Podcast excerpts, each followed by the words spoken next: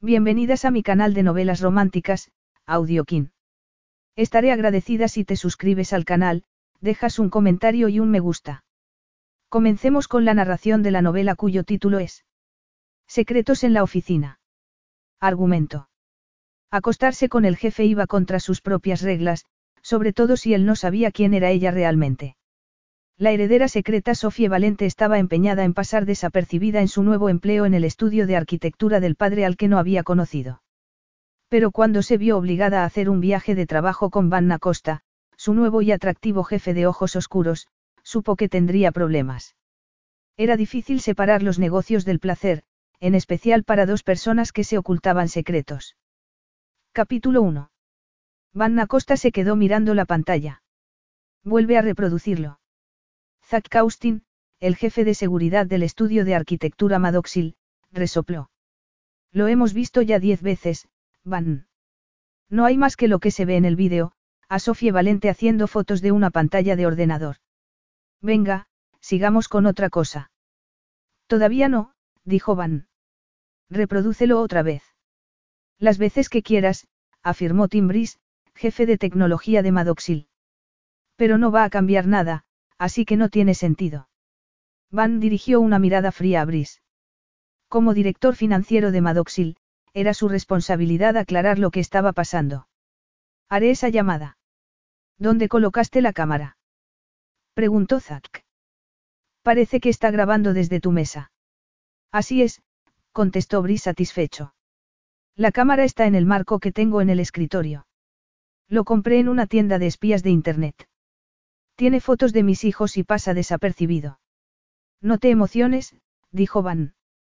Sofía Valente ha estado desarrollando nuestro propio software de protección contra la pérdida de datos.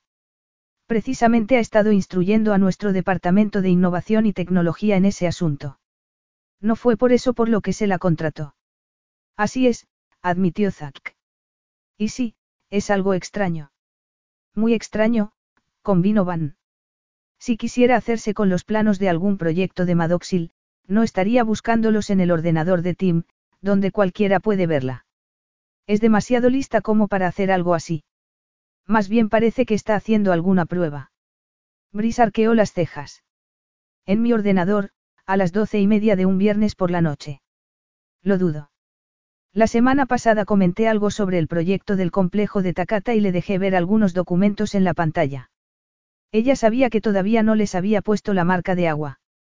Drew y su equipo todavía están acabando algunos detalles. Solo quería comprobar si mordería el anzuelo, y así ha sido. Los archivos eran planos de un antiguo proyecto y los ha copiado. Pero la he pillado. Tal vez sepa cómo no dejar huella en el acceso a nuestros archivos, pero no puede escaquearse de mi cámara de vídeo.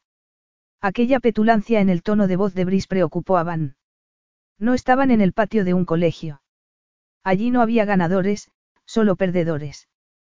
Ponlo otra vez, repitió. Por supuesto. Brice volvió a apretar el botón de reproducción. La hora que aparecía era las 12 y 33 de hacía cuatro días. Durante 20 segundos, lo único que se veía era una oficina con una iluminación tenue.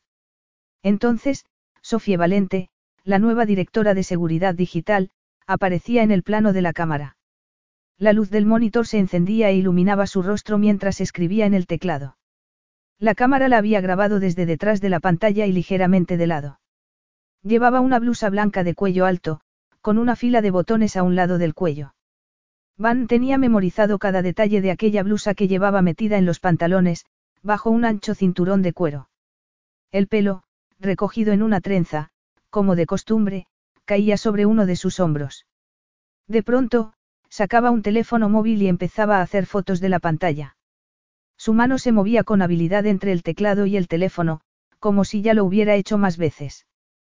Pero se la veía serena y concentrada, y no nerviosa como sería de esperar en alguien que estuviera haciendo algo impropio a medianoche. No estaba inquieta ni pendiente de su alrededor. Todo lo contrario. Sofía Valente estaba completamente concentrada en lo que hacía. ¿Quién se supone que había accedido a tu ordenador en ese momento? Preguntó Van. Yo, contestó Brice.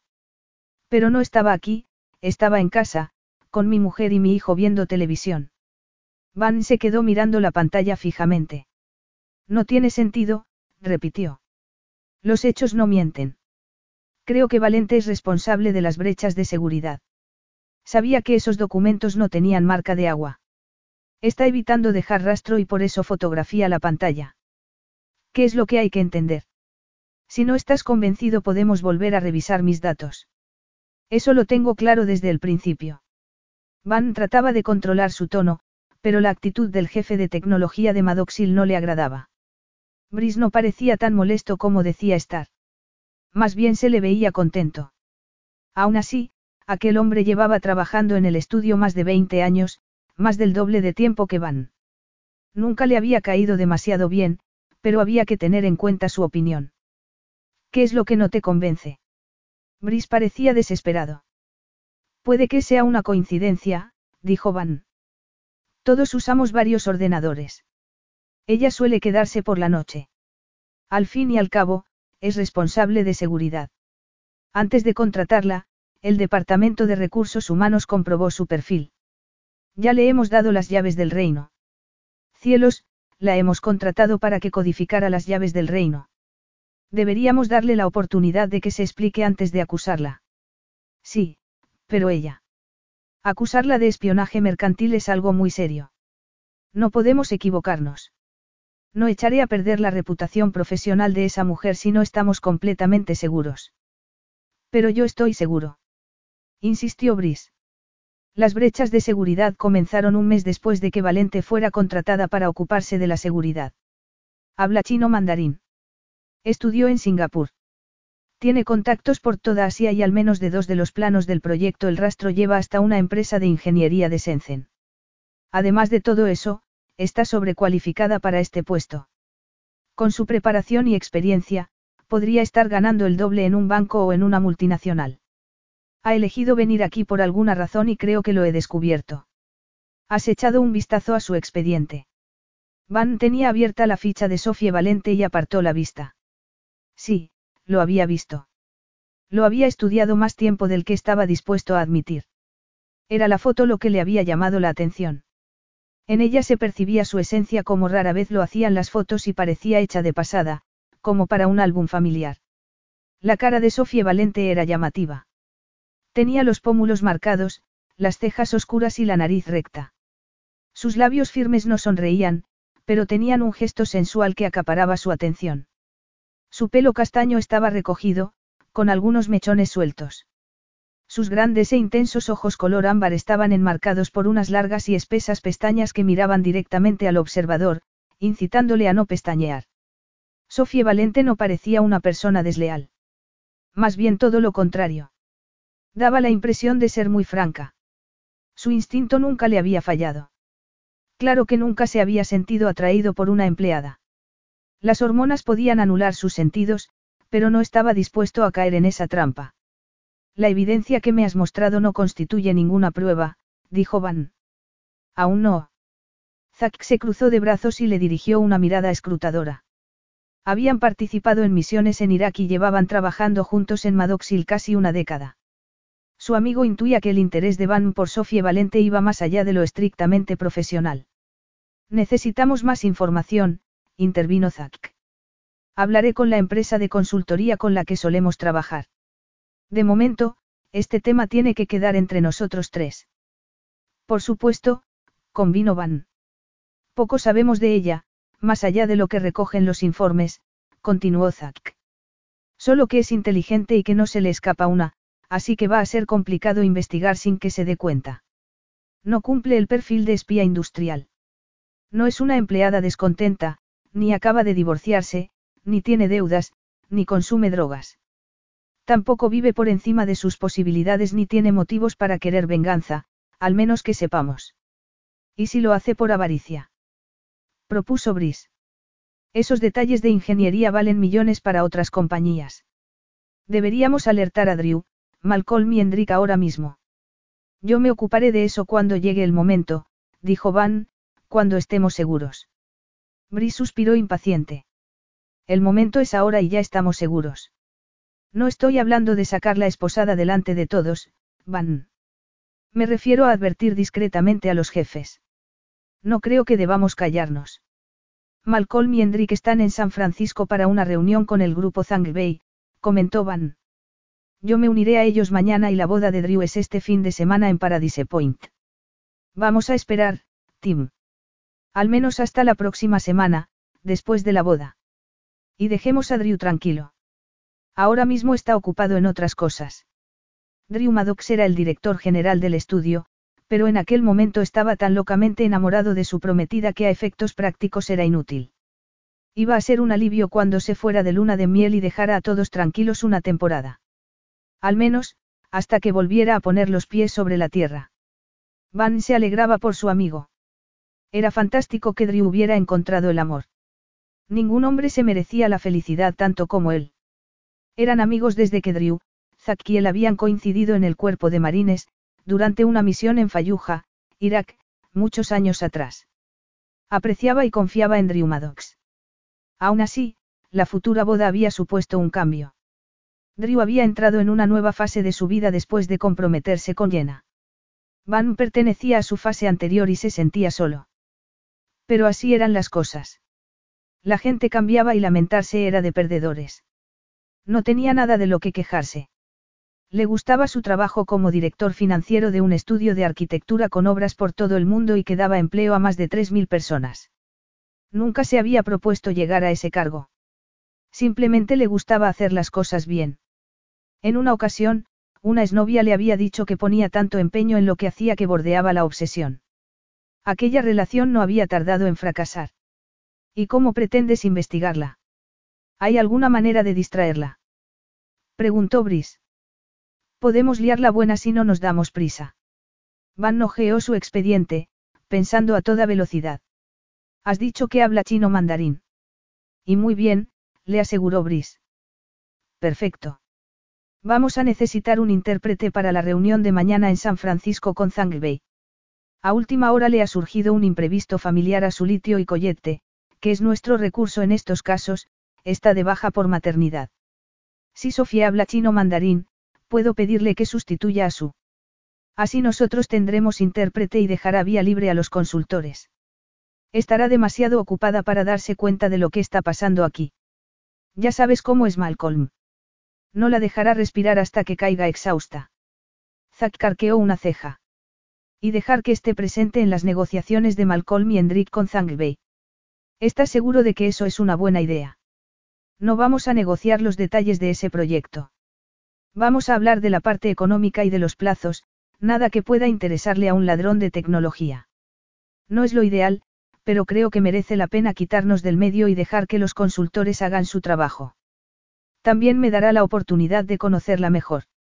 Bueno, dicen que a los amigos hay que tenerlos cerca, pero que a los enemigos más, intervino Brice en tono jocoso. Además, teniendo en cuenta la clase de enemigo que es, creo que no es ningún sacrificio, ¿verdad? Podrás decir lo que quieras de esa mujer, pero guapa es un rato. Van apretó los dientes al oír ese comentario. Todavía no doy por sentado que sea el enemigo. No debemos asumirlo todavía. No, por supuesto que no, dijo Brice corrigiendo sus palabras. Zack sintió. Bueno, pues está bien. Ya tenemos plan. Manténla ocupada sin perderla de vista. Como si Van tuviera otra opción. Volvió la mirada a la pantalla. El rostro de Sofía Valente se había quedado congelado en el vídeo. En sus enormes ojos dorados aparecía reflejada la pantalla. Parecía estarle mirando directamente a él. Brice se levantó y salió del despacho de Van, maldiciendo entre dientes. Zack se volvió a su amigo, con el ceño fruncido. Estoy de acuerdo en que tenemos que ser prudentes. No queremos arruinarle la carrera. Pero asegúrate de cuáles son tus motivos para defenderla. ¿Qué quieres decir exactamente? Dímelo tú, dijo Zack. ¿Hay algo entre vosotros? Van se quedó de piedra. ¿Qué dices? Si apenas he hablado con esa mujer. Está bien, pero cálmate. Tenía que preguntarte. Estoy calmado. No hacía falta que su amigo dijera nada. Después de varios segundos bajo la mirada escrutadora de su amigo, Van llegó al límite. Iré a hablar con ella, dijo poniéndose de pie. Tengo que decirle que la necesitamos en la reunión de San Francisco. Muy bien, dijo Zack. Ten cuidado, por favor. Siempre lo tengo, replicó al salir por la puerta. Zack era cauteloso, por eso era un buen jefe de seguridad. A le enfurecía que su profesionalidad se viera cuestionada, aunque fuera por un amigo. Especialmente cuando él mismo también se estaba cuestionando. Puso cuidado en que nadie lo viera recorrer los pasillos de Madoxil. Necesitaba tener todas sus neuronas alerta y a su máxima capacidad para interactuar con aquella mujer, teniendo en cuenta lo torpe y desubicado que se sentía a su lado. Sofía Valente estaba en su amplio despacho, junto al ventanal que miraba hacia el centro de Seattle. La puerta estaba abierta y hablaba por teléfono. Su voz sonaba musical. Estaba hablando, sí, italiano. Sintió su presencia y se volvió. Enseguida concluyó la conversación con un apresurado, ya hablaremos más tarde. Tenía muy buena imagen, pulcra y profesional. Llevaba su habitual recogido en la nuca y un pantalón negro estrecho que marcaba sus largas piernas y su trasero respingón. Completaba su atuendo con una blusa de seda y unas botas de tacón que la acercaban al metro noventa de estatura de van. Aquel atuendo no ocultaba su silueta, pero tampoco la hacía destacar. Aunque tampoco lo necesitaba. Su cuerpo hablaba por sí solo. Continuamente se tenía que corregir y apartar la vista. Señora Costa, dijo dejando el teléfono. ¿Puedo ayudarlo en algo? Eso espero. Me han dicho que habla mandarín. Es así. Sí, además de otros idiomas. Era italiano lo que estaba hablando ahora mismo. Sí, estaba hablando con el Departamento de Tecnología de la Información de las oficinas de Milán. No dijo más. Nada de perder el tiempo con charlas. Aquel no era el estilo de Sofía Valente. Se quedó tranquilamente a la espera de que le dijera que quería de ella. Lo cual era indescriptible y desconcertante. Van volvió a concentrarse en el asunto que lo había llevado hasta allí. Tuvo que hacer un gran esfuerzo por apartar la vista de su cuerpo. Me voy a San Francisco para participar en las negociaciones del proyecto de las Torres Nairobi, le explicó. Nuestra intérprete de mandarín ha tenido un problema familiar y necesitamos a alguien que la cubra. Quería preguntarle si podría ayudarnos. Sofía frunció el entrecejo. Sí, es verdad que hablo mandarín, pero hacer traducción simultánea no es mi especialidad. Conozco a varios intérpretes profesionales en Seattle. Puedo pasarle el contacto o llamarlos de su parte. Le agradezco el ofrecimiento, pero tanto Malcolm como Hendrik prefieren a alguien de la empresa. La traducción no tiene que ser perfecta. Zhang Bei tendrá su propio traductor. Su nieto estará con él. Preferimos que lo haga usted. Si es lo que prefieren, estaré encantada de ayudar. Pero retrasará el trabajo que estamos haciendo con las marcas de agua y con mi plan de implementar un nuevo sistema de autenticación biométrico de tres pasos. Tenía varias sesiones programadas con el equipo de codificación para la semana que viene. No podrán avanzar en el proyecto sin mí. Es prioritaria la reunión de Malcolm y Hendrik con el grupo Bay, le aseguró Van. Avisaré a los demás del cambio de planes. De acuerdo, asintió ella. Volaremos mañana con Malcolm y Hendrik. Ellos ya están en San Francisco, en el Magnolia Plaza. Prepárese para un par de días intensos. Hendrik, Malcolm, Drew y yo tenemos programadas una reunión tras otra con Zhang Bei y su equipo durante el jueves y el viernes. Sofía esbozó una sonrisa. Estoy acostumbrada a trabajar mucho y durante largas horas. Por supuesto, replicó Van sintiéndose aturdido por aquella misteriosa sonrisa. Mi secretaria, Belinda, tiene el informe que iba a darle a su litio. Se ocupará de que un coche la recoja mañana por la mañana y le dará los detalles del viaje. Hasta mañana, nos veremos en el avión. Estupendo. Hasta mañana entonces. Se dio la vuelta y se marchó, incómodo. Le parecía bajo estar recabando información de una compañera sin su conocimiento y peor aún que se entusiasmara con ella al hacerlo. Pero de ninguna manera iba a acostarse con ella. Nunca tenía relaciones con compañeras de trabajo, mucho menos con subordinadas. Eso solo traía problemas. Vivía su vida sexual con el mismo desapego que la profesional. No quería inconvenientes. Nunca llevaba a sus ligues a casa y evitaba ir a la de ellas. Prefería los hoteles. Eran un terreno neutral en donde podía poner alguna excusa al acabar y marcharse sin más. No daba ninguna opción a que sus amantes se encariñaran. Era un hombre de números. Le gustaba tener el control y nunca bajaba la guardia. Eso lo convertía en un buen director financiero y también lo había ayudado a ser buen soldado. Sabía mantener la calma en momentos tensos. Había aprendido de los mejores. El sexo era divertido y darle satisfacción a sus amantes era un honor para él, pero emocionalmente, ahí acababa todo. De ahí no pasaba. Estaba a gusto como estaba. No tenía un manual para saber cómo afrontar sentimientos como aquel. No se reconocía. Se sentía aturdido y sin palabras, distraído con fantasías sexuales y necesidades vergonzosas. Tenía que centrarse y estar lúcido. No acababa de convencerle la acusación de Timbris, no encajaba con la impresión que tenía de Sofía Valente. Necesitaba averiguar más sobre ella para defender debidamente su inocencia, pero iba a ser todo un reto si solo con oírla hablar en italiano por teléfono se había quedado embobado. El comienzo no había sido bueno. Capítulo 2. Por suerte, el sillón de Sofía estaba detrás de ella cuando Vanna Costa salió. Sus niveles de adrenalina volvieron a la normalidad nada más verlo cruzar la puerta y se sentó. Se había quedado sin respiración. Vaya. Iba a ir a San Francisco con Vanna Costa. Era ridículo entusiasmarse. Al fin y al cabo era un viaje de trabajo. Además, casi tenía 30 años. Era lo suficientemente madura como para no hacerse ilusiones con los hombres. Por su experiencia, cuanto más atractivos, peores eran sus defectos. Si esa regla era de aplicación a Van, sus defectos debían de ser colosales. Aún así, aunque no tuviera defectos, era uno de los jefes de Madoxil, lo que a todos los efectos era un defecto. Ya caminaba por la cuerda floja haciendo malabarismos entre un trabajo exigente y aquel objetivo secreto. El director financiero de la empresa era fruta prohibida para ella. Pero no podía negar que Van Costa la fascinaba. Era el director financiero de Madoxil y ya llevaba cinco años en el cargo. Todo el mundo lo consideraba un hacha con los números. Según los rumores, permanecía en el estudio de arquitectura por lealtad a Drew. Habían sido camaradas en misiones militares en Irak, junto con Zack Kaustin, que estaba a cargo de la seguridad de Maddoxil. Los tres eran muy atractivos, cada uno a su manera. Los llamaban los rompecorazones de Maddoxil.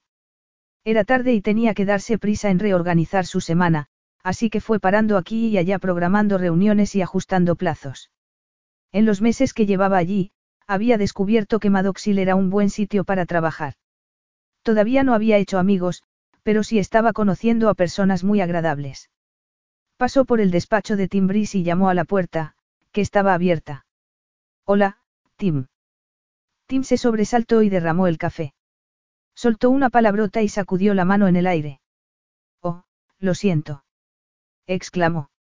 Lo siento mucho, no pretendía asustarte. No es culpa tuya. Hoy estoy muy torpe. He venido para decirte que tenemos que posponer las reuniones de mañana y pasado, le dijo. Me voy a San Francisco a sustituir a su litio. Necesitan un intérprete para las negociaciones de Bay. Nos veremos el lunes. Más bien el martes. El lunes volveré de la boda y no vendré a trabajar. Tim sacó un puñado de pañuelos de papel de la caja que tenía sobre la mesa y se limpió la mancha. Voy a pedirle a Beston que avise por correo electrónico al resto del grupo del cambio de la reunión. ¿Te viene bien el martes por la tarde? Perfecto, gracias. Que tengas buena semana. Tú, también. Te echaremos de menos, pero todos nos debemos a las órdenes de los jefes. Tim. Preguntó vacilante. ¿Va todo bien? Sí, todo bien. Me alegro. Nos veremos más tarde. De camino a la zona abierta de la oficina, reparó en las paredes de cristal, los techos altos y la pasarela elevada que llevaba a los despachos de los ejecutivos del piso de arriba. Le gustaba trabajar en sitios bonitos. La vida era demasiado corta como para pasarla en lugares tétricos. Drew Maddox apareció. El director general de Maddoxil estaba rodeado de su séquito y todas las mujeres de la sala lo siguieron con la vista por la sala. No podía culparlas. Maddox era muy guapo, además de rico, famoso e inteligente. Había diseñado el edificio en el que estaban, la sede de la empresa en Seattle. Aquel llamativo rascacielos había sido construido con materiales sostenibles y tan sólidos como el hormigón y el acero, pero mucho más agradables. Drew Maddox había sido el primero del trío en caer, después de su publicitado romance con Jenna Somers. Su boda era esa semana y muchas mujeres veían sus ilusiones truncadas. Pero no todo estaba perdido. Todavía podían albergar esperanzas con Van Acosta y Zack Kaustin. A Sofía le extrañaba que Acosta supiera quién era. Les habían presentado, pero apenas había reparado en ella. Era mejor no llamar la atención. Quería pasar desapercibida hasta que surgiera la oportunidad de contactar con Malcolm Maddox, el fundador de la compañía. Malcolm estaba medio retirado y delegaba en su sobrino casi todas las decisiones. La mayor parte del tiempo la pasaba en su lujosa mansión de Bason Island. No sería sencillo conseguir un acercamiento a un arquitecto solitario, anciano y de fama mundial que vivía recluido en una casa de una isla. Además, Malcolm Maddox era un anciano gruñón y cascarrabias que no soportaba tonterías. Por suerte, ella no era nada tonta. La tarea asignada era la oportunidad perfecta para coincidir con Malcolm, pero había un inconveniente, Van Acosta estaría pegado a ella, observándola con sus ojos ardientes, distrayéndola de su misión cuando más concentrada necesitaba estar. No podía permitirse una distracción por una pasión prohibida. Pero era difícil.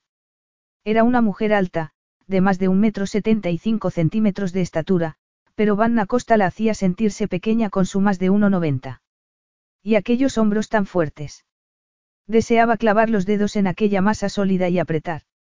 Tenía una constitución robusta, todo músculos y huesos, con aquellas manos de grandes nudillos que parecían tan hábiles.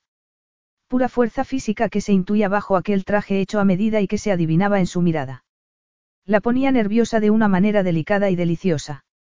Su rostro era angular, con la nariz prominente. Tenía el mentón marcado y el rictus de sus labios resultaba sensual. Le gustaba la línea de sus cejas y la textura de su pelo oscuro.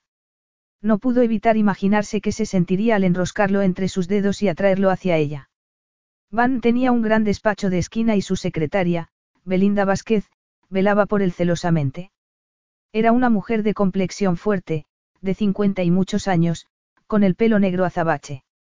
Al ver a Sofía acercarse, sus labios se fruncieron en un gesto de desaprobación. ¿En qué puedo ayudarla? Soy Sofía Valente. Voy a sustituir a su litio como traductora en San Francisco. El señor Acosta me ha dicho que hable con usted sobre el informe y los planes de viaje.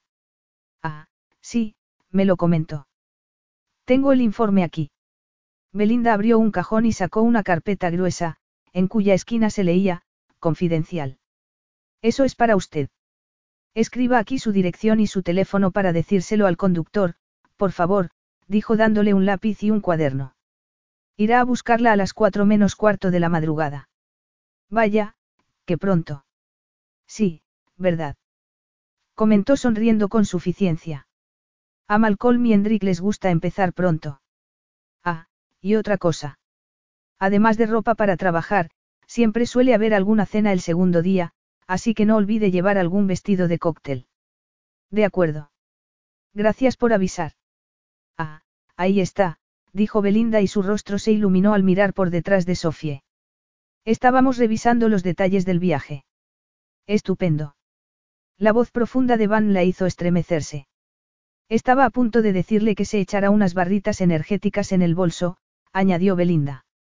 Collette y su litio siempre me cuentan historias terribles de esas sesiones de interpretación. Historias terribles. Repitió Sofía buscando la mirada de Van. Esos arquitectos nunca dejan de hablar, dijo Belinda entre dientes sacudiendo la cabeza. No parará desde por la mañana hasta la noche. La exprimirán como a un limón. Podré soportarlo. Bueno, entonces ya está todo. Prepárese para acabar mentalmente agotada. Eso es todo por mi parte. Ya tiene reservada la habitación de hotel. Le pasaré los últimos detalles del vuelo, dijo Van. Estupendo, concluyó Sofía echándose hacia atrás. Voy a organizarme, nos veremos por la tarde. Nunca antes lo había visto sonreír. El efecto era más devastador de lo que había imaginado. Echó a andar y dio un traspié. Confiaba en que nadie estuviera mirando. Tenía que mantener la cabeza fría. Su objetivo secreto era su prioridad y estaba más cerca que nunca de completar su misión, obtener una muestra de ADN de Maddox para enviar a analizar. No dudaba de lo que le había contado su madre, pero habiendo fallecido, no podía facilitarle la prueba que necesitaba. Estaba sola en aquello. Ya tenía una prueba gracias a la muestra de ADN que había obtenido de Ava, la sobrina de Malcolm, unas semanas antes. En el laboratorio le habían asegurado que los resultados eran concluyentes, por lo que ya no era imprescindible la muestra de Malcolm. Aún así, era una exageración que sentía que necesitaba. Quería tener todas las pruebas científicas posibles antes de mirar a Malcolm Maddox a los ojos y decirle que era su hija biológica. Capítulo 3. Van sintió que la tensión iba en aumento cuando la azafata le mostró a Sofía Valente su asiento, al otro lado del pasillo, en el pequeño avión privado. No había dormido bien. No había dejado de soñar con Sofía y se había despertado agitado y sudoroso, con el corazón desbocado. Estaba acostumbrado a controlarlo todo. Sabía muy bien cómo dirigir sutilmente a sus empleados, tirando de los hilos necesarios para conseguir lo que quería de ellos. Esa habilidad que con tanto esfuerzo había perfeccionado, se esfumaba cada vez que aquella mujer entraba en una habitación. Sofía le dirigió una sonrisa fría y distante. Buenos días. Solo pudo corresponder con una leve inclinación de cabeza. Trató de concentrarse en los datos financieros que tenía en la pantalla del ordenador, pero le fue imposible. Se sentía abrumado. Y eso que iba recatada. Llevaba una blusa de seda blanca, una falda lápiz en color tostado y una chaqueta entallada. Se había recogido el pelo y de sus orejas colgaban unos aros de oro. Remataba su atuendo con unos elegantes zapatos de ante marrón. No llevaba medias. La piel de sus piernas era dorada y fina. Al tacto debía de ser muy suave. Cuando se sentó, percibió su perfume dulce desde el otro lado del pasillo. Deseó acercarse e inspirar hondo. El avión despegó y cuando alcanzaron la altura de crucero, la azafata les ofreció café y té. Sofía se quedó mirando por la ventanilla el amanecer, mientras bebía su café absorta en sus pensamientos. Era el momento perfecto para comenzar una conversación y conocer más sobre ella, pero Van se sentía paralizado. Era una sensación similar a la timidez de un adolescente, lo cual era ridículo. Ya era un adulto. La azafata apareció para ofrecerles algo de desayuno. Sofía no quiso nada. Eso le dio pie y lo aprovechó sin dudarlo. Será mejor que coma algo, le sugirió. Cuando aterricemos, nos pondremos en marcha enseguida. No habrá oportunidad más tarde. Gracias, pero mi estómago sigue dormido a esta hora. No sabría qué hacer con la comida. Ha cambiado de peinado, observó. Al instante se arrepintió. Era un comentario demasiado personal. Se refiere a la trenza. Dijo echando hacia atrás unos mechones. La trenza hay que rehacerla varias veces al día o si no se afloja. Un recogido dura más. Le queda muy bien. Y la trenza también. Es lo más cómodo. Voy a clases de kung fu por las mañanas antes de ir a trabajar. Es el peinado más fácil para ir directamente a la oficina. Kung fu. Por la mañana. Sí. Es el mejor momento del día. Me relaja. Estoy de acuerdo. También lo practica. Aprendí artes marciales de mi padre. Era sargento y veterano de guerra, y sabía varias disciplinas, desde el boxeo al jiu-jitsu. Para él, incluso el fútbol americano era una disciplina de artes marciales. Aprendí a enfrentarme al dolor y a los conflictos, no a huir de ellos. Así que también jugué al fútbol. Es lógico que su instituto lo quisiera en su equipo de fútbol, dijo mirándolo de soslayo. Sí, supongo, murmuró, incómodo por haber acabado hablando de su cuerpo. Tuvo suerte de aprender a luchar con su padre. No fue muy agradable. Mi padre era un hombre difícil. Me pateaba el trasero con frecuencia, pero aprendí. Parecía estar atravesándolo con su mirada penetrante. De ninguna manera pretendía que sintiera lástima por él. ¿Y usted? Preguntó solo por cambiar de conversación. Apuesto a que su padre se alegró de que aprendiera kung fu. ¿Por qué dice eso? Preguntó arqueando la ceja. El mundo está lleno de depredadores y de idiotas. Si tuviera una hija, querría que supiera dar puñetazos y patadas. Yo también, dijo ella asintiendo con la cabeza. Pero mi padre nos dejó. Vaya, lo siento. Está bien, dijo. Mi madre no sabía qué pensar del kung fu. No es que no lo aprobara, simplemente no era una mujer guerrera. Su idea del paraíso era un baño caliente, una blusa de seda y una copa de prosecco frío. Una cosa no quita la otra. Pero ¿quién tiene tanto tiempo? Mi vida no me permite baños largos. Lo mío son las duchas rápidas.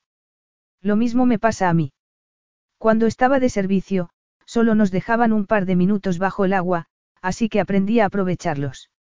Había pasado de hablar de cuerpos a baños y duchas. Iba de mal en peor. Había llegado el momento de cambiar radicalmente de tema. Conoce ya a Malcolm y a Hendrik.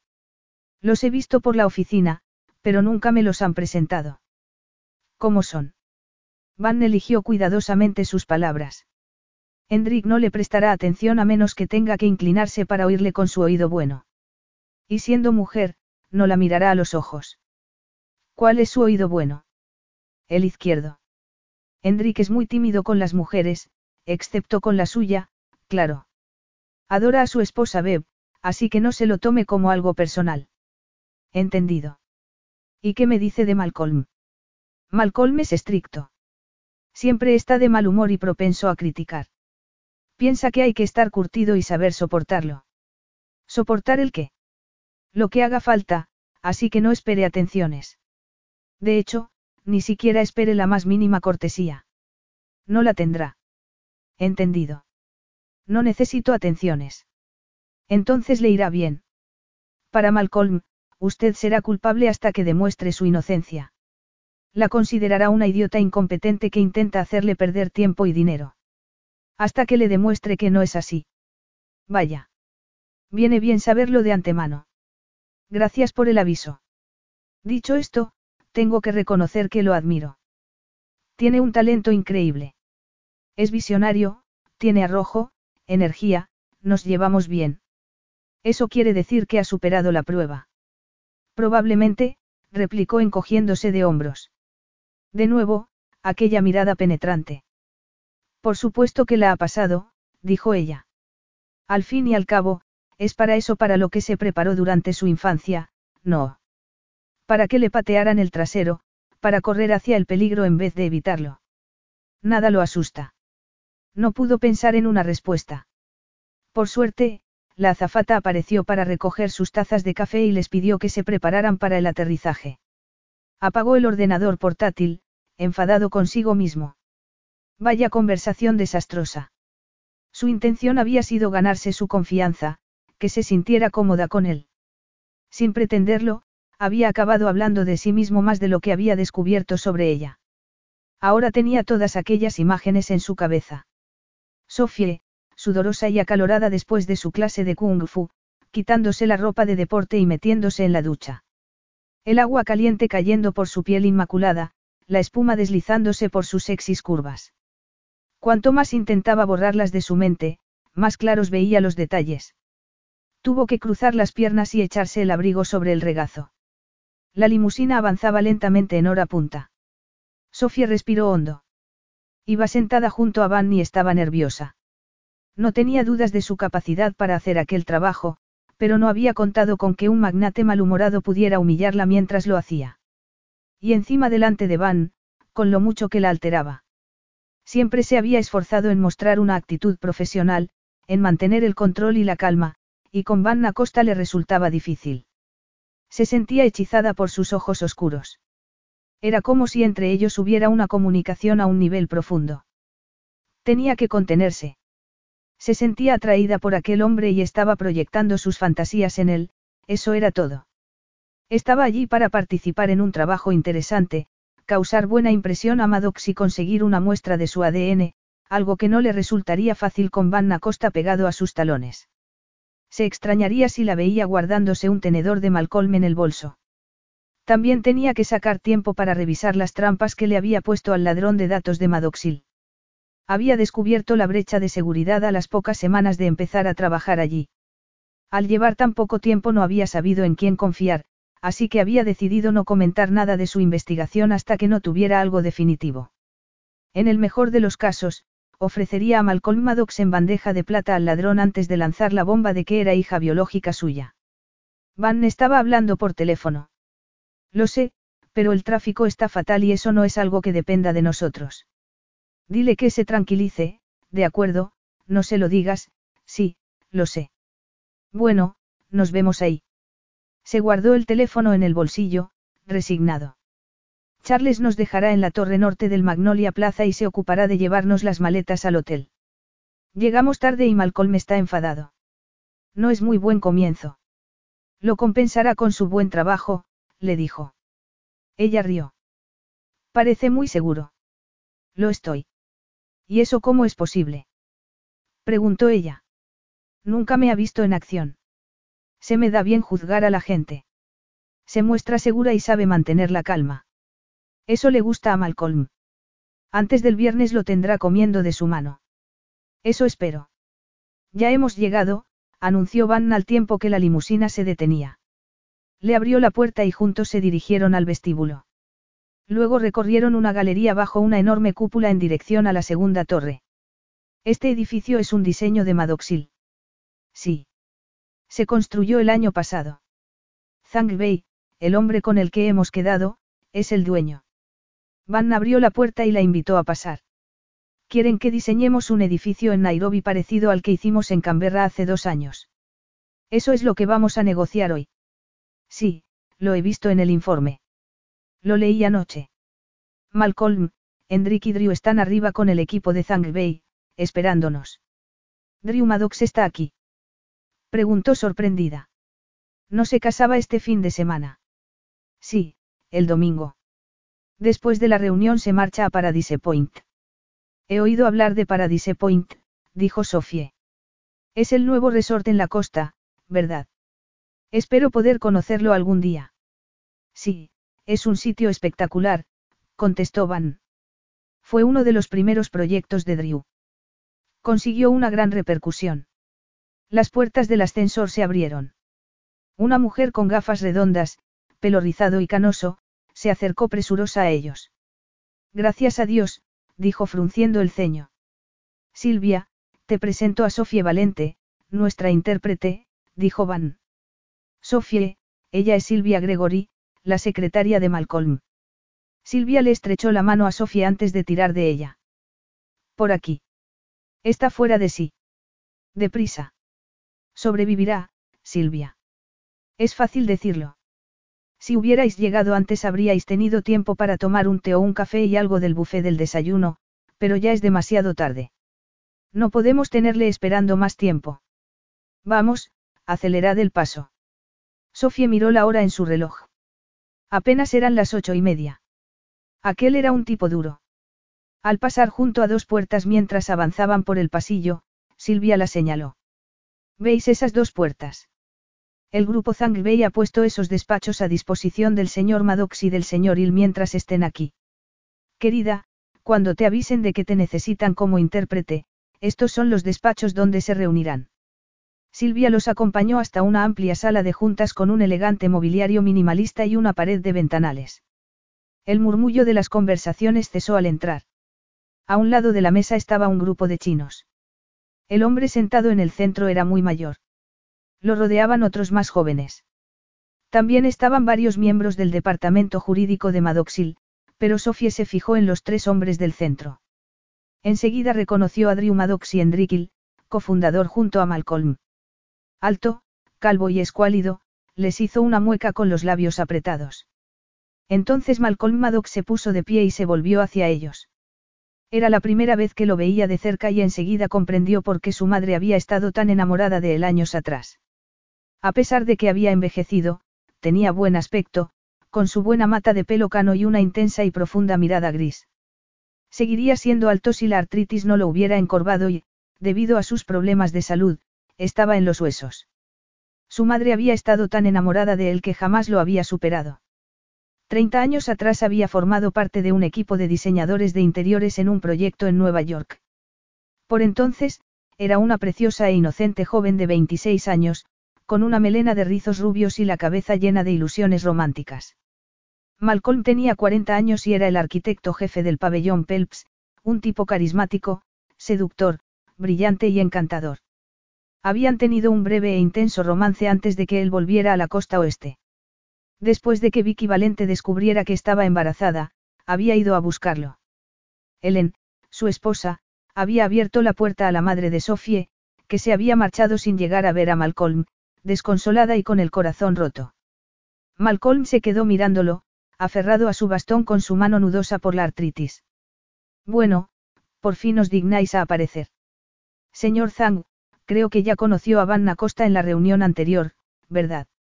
Sí, ya nos conocemos, dijo Van. Siento haberle hecho esperar, señor. Más te vale, bramó Malcolm. No puedo perder el tiempo, ni tampoco el señor Zhang y su equipo. Sofía dejó el bolso y rápidamente tomó asiento entre Hendrik y Malcolm. Cuando quiera, señor, dijo en tono calmado. Hendrik apenas reparó en ella un instante antes de desviar la vista, a diferencia de Malcolm, que la miró con cara de pocos amigos. La reunión dio comienzo con algunos saludos formales e intercambios mutuos de deseos de prosperidad. Sofía traducía cada vez que Zhang o cualquiera de su equipo hacían una pausa para tomar aire, con voz suave. A partir de cierto momento, Malcolm comenzó a perder la paciencia, apretaba el pulsador del bolígrafo. Curioso. Ella también lo hacía cuando estaba nerviosa. De hecho, había dejado de usar bolígrafos por esa costumbre. El señor Zhang concluyó su discurso dándole la enhorabuena a Drew Maddox en nombre del grupo Zhang Bei por su próxima boda y expresando sus mejores deseos para el futuro de la feliz pareja. Drew respondió con cortesía, empleando el mismo lenguaje formal y agradeciendo a Zhang Bei su amabilidad. Una vez concluidos los saludos, se pusieron a trabajar. Era una suerte que su mente estuviera ocupada en traducir estando a tan poca distancia de su padre biológico. Podía oler su colonia y comparar sus orejas y sus dedos con los suyos. Tenía los dedos deformados por la artritis, así que era imposible saber cómo eran antes, pero tenía las mismas uñas cuadradas que ella. También los mismos pómulos. Se sorprendió cuando llegó la hora de comer. Silvia se acercó a ella al salir de la sala de juntas. Te han dicho que también tienes que traducir a los señores Illimadox durante la comida. Claro, lo que haga falta, respondió Sofie. Será mejor que llegues antes que Malcolm y Hendrik. Te mostraré dónde es. Por aquí, por favor. Silvia la acompañó al ascensor y subieron al restaurante del ático. Cuando el resto del grupo llegó al comedor privado, Sofie se sentó detrás de Malcolm y Hendrik y tradujo su conversación con Zhang Bei mientras comían. Debía de estar haciéndolo bien porque nadie protestaba, se le había abierto el apetito y la pasta al limón con langosta olía muy bien. Belinda le había aconsejado que llevara barritas energéticas en el bolso y Van había insistido en que desayunara. Pero se había negado, nerviosa por conocer a Malcolm de cerca y aturdida por el atractivo de Van Costa. Tampoco había tenido un momento libre para dar cuenta de una barrita energética. La comida se prolongó. Postres, cafés y más conversación, comercio internacional, geopolítica, fotos de los nietos gemelos de Zhang Bei, y otra ronda de cafés. De camino a la sala de juntas, Sofía siguió a Malcolm y a Zhang Bei, y siguió traduciendo lo que hablaban mientras caminaban. El señor Zhang hizo una exposición muy elocuente del significado poético del espacio vacío en arquitectura. Antes de que comenzara la sesión de la tarde pudo hacer una breve escapada al aseo para refrescarse las manos y la cara. La reunión fue más larga que la de la mañana y más técnica. Esta vez participaron Zhang Bei con sus abogados y el equipo jurídico de Madoxil. Enseguida se metieron en faena y así estuvieron varias horas. En algún momento de la tarde, la voz de Sofía se quebró. Malcolm volvió la cabeza para mirarla mientras tosía para aclararse la voz. Entonces, sintió que alguien se acercaba a ella por detrás. Al oír un chasquido, se volvió y vio a Vanna a su lado, abriendo una botella de agua. Todo el mundo observó en silencio cómo daba un rápido y gratificante sorbo de agua.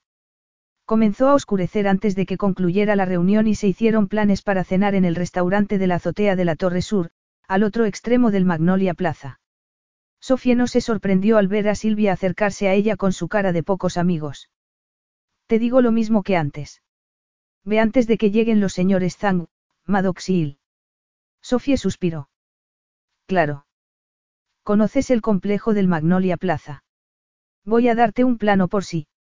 Yo lo conozco, se oyó la voz de Van desde detrás de ella. La acompañaré. Sofía lo siguió al ascensor, demasiado cansada para sentirse cohibida. Le picaban los ojos y le dolía la garganta. Sacó la botella de agua que le había dado un rato antes y dio un largo trago. Vaya, esos hombres sí que tienen resistencia. Usted también. Sofía lo miró incrédula mientras daba cuenta del resto de la botella. Lo digo en serio, añadió Van. Estoy seguro de que Malcolm también se ha dado cuenta. Pero si no me ha mirado en todo el día excepto para decirme que había llegado tarde esta mañana. Y cuando me ha dado el ataque de tos, por cierto, gracias por el agua. Eso es a lo que me refiero, dijo Van.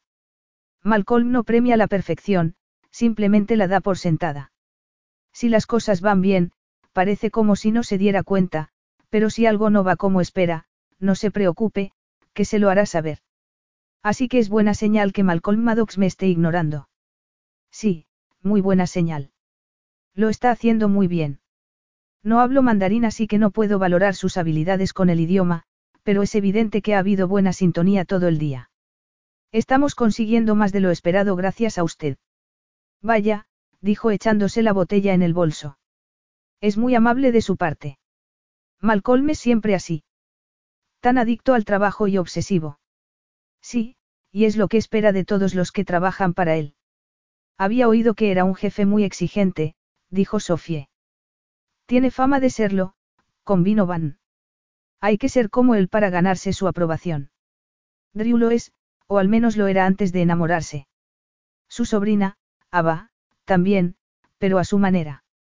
Y tú también. Yo parecerme a él. Vaya idea más inquietante, comentó en tono despreocupado a pesar de que el comentario de Van le había provocado un escalofrío de una emoción indescriptible. Tal vez fuera un misterioso y sutil parecido genético. Pero aunque así fuera, no podía dejarse seducir por la idea de conocer a su padre biológico. Su madre se había asustado mucho al descubrir el avanzado estado de su cáncer de páncreas ante la idea de que Sofía se quedara sola en el mundo. Le había hecho prometer que buscaría a Malcolm y a sus sobrinos en cuanto faltara. Pocas semanas después, había fallecido.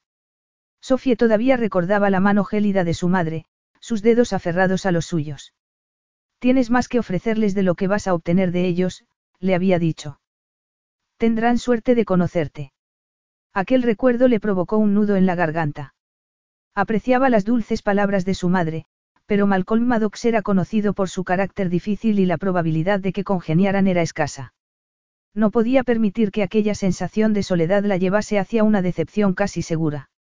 Se limitaría a cumplir la promesa que le había hecho a su madre y pasaría página. Van volvía a hablar e hizo un esfuerzo por atenderle. Son como él, estaba diciendo. Me he dado cuenta de que dedica muchas horas al trabajo. Se va tarde todos los días. Eso es más porque no tengo vida social que porque viva entregada al trabajo, replicó sin pensar. No hay nadie en casa esperándome. No tiene amigos. Soy nueva en la ciudad, dijo sin poder evitar sonrojarse. Llegué a Seattle hace unos meses. Todavía estoy adaptándome. La puerta del ascensor se abrió y sintió alivio de poder distraer la atención. Caminaron en silencio por el corredor bajo la gran cúpula entre las dos torres, desierta a esa hora. Siento que no haya podido comer. Estoy bien. Nada de contemplaciones, no. Van maldijo para sus adentros al abrirse la puerta del ascensor acristalado de la torre sur. Se subieron y el aparato ascendió por el lateral del edificio. El restaurante de la azotea tenía grandes ventanales de suelo a techo y el ambiente era muy elegante. Olía muy bien y a Sofía se le hizo la boca agua. El camarero los acompañó a un amplio comedor bañado por la luz de la puesta de sol y en el que había una gran mesa dispuesta para 16 comensales. Al comprobar que no habían dispuesto un sitio para ella, le pidió al camarero que colocara una silla detrás de los dos asientos de la cabecera de la mesa. Justo cuando lo estaban disponiendo, oyó la voz grave de Malcolm al otro lado de la puerta. Estaba discutiendo con alguien. Se abrió la puerta y ese alguien resultó ser Drew que parecía estar molesto. No sé por qué te preocupa tanto, dijo Malcolm. No me parece que haya que prestarle atención. Esas jóvenes escuchimizadas de hoy en día no comen nunca. En aquel momento, tanto él como Drew repararon en Sofie. Malcolm carraspeó y se acercó a la mesa con ayuda de su bastón, murmurando para sí. Drew le dirigió una mirada de disculpa cuando la vio tomar asiento detrás de Malcolm. El resto del grupo enseguida se sentó a comer.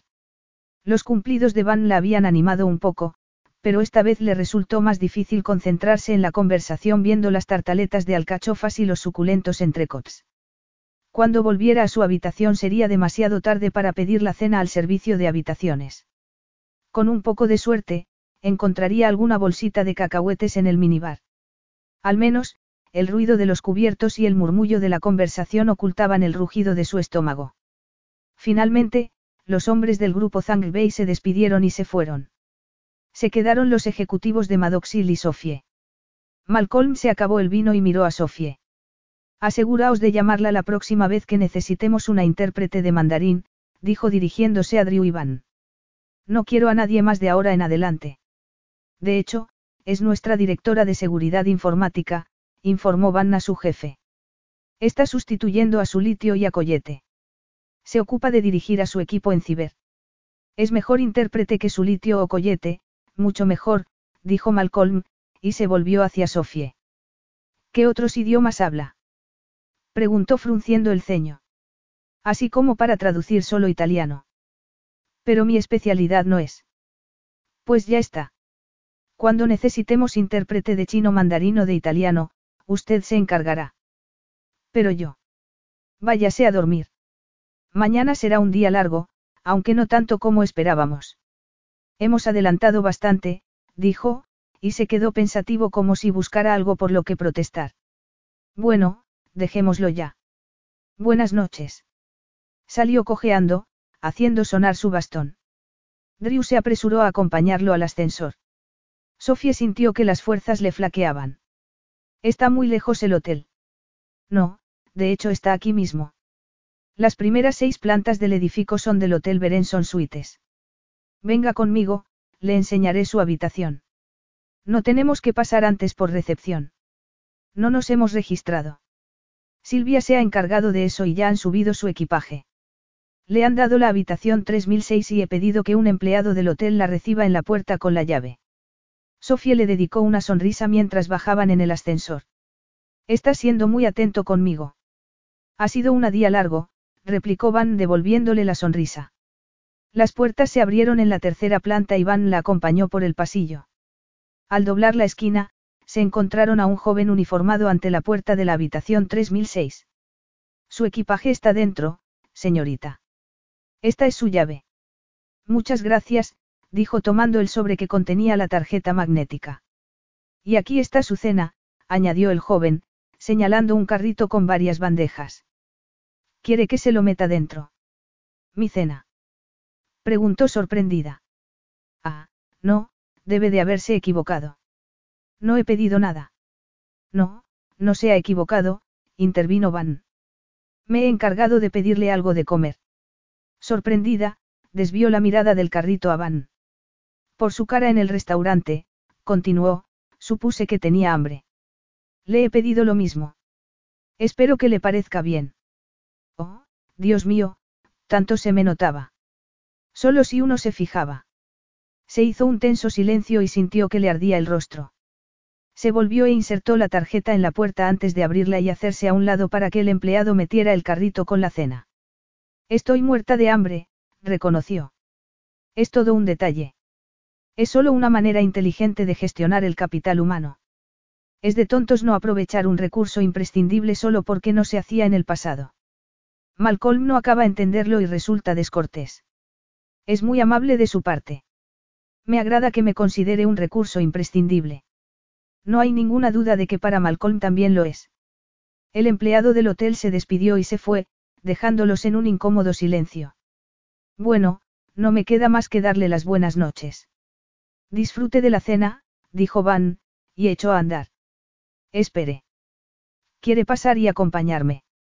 Es demasiada comida para mí sola. Van se detuvo y la miró con las cejas arqueadas. He cenado bastante, contestó Van. Usted lleva todo el día sin parar, añadió, y tras unos segundos, volvió. De acuerdo. Me tomaré una copa de vino. Se puso nerviosa al ver que la seguía al interior. ¿Qué acababa de insinuar? La habría malinterpretado. Aunque la habitación era amplia y lujosa, con una enorme cama, la presencia de Van hacía que la estancia pareciera pequeña. ¿Me disculpa un momento? Preguntó ella. Necesito ir al baño. Claro. Iré sirviendo el vino. Una vez en el baño, cerró la puerta e inspiró. Luego se miró al espejo y ahogó una exclamación al ver el maquillaje corrido y los mechones que caían alrededor de su cara. Estaba muy despeinada. Por suerte tenía en el bolso toallitas, brillo de labios y rímel. Pero el pelo, ay, el pelo. Se quitó todas las horquillas y se lo soltó. Después de todo el día con un recogido, las ondas cayeron en todas direcciones. Se lo atusó con los dedos y sacudió la melena. Luego, se refrescó el rostro con una toallita y se puso rímel. Con el cepillo y la pasta de dientes cortesía del hotel, se lavó los dientes y se dio un poco de brillo en los labios.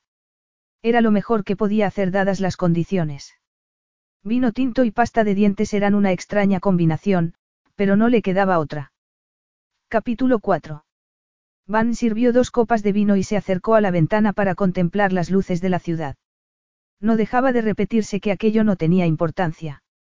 Simplemente iba a tomarse una copa con una compañera trabajo después de un intenso día.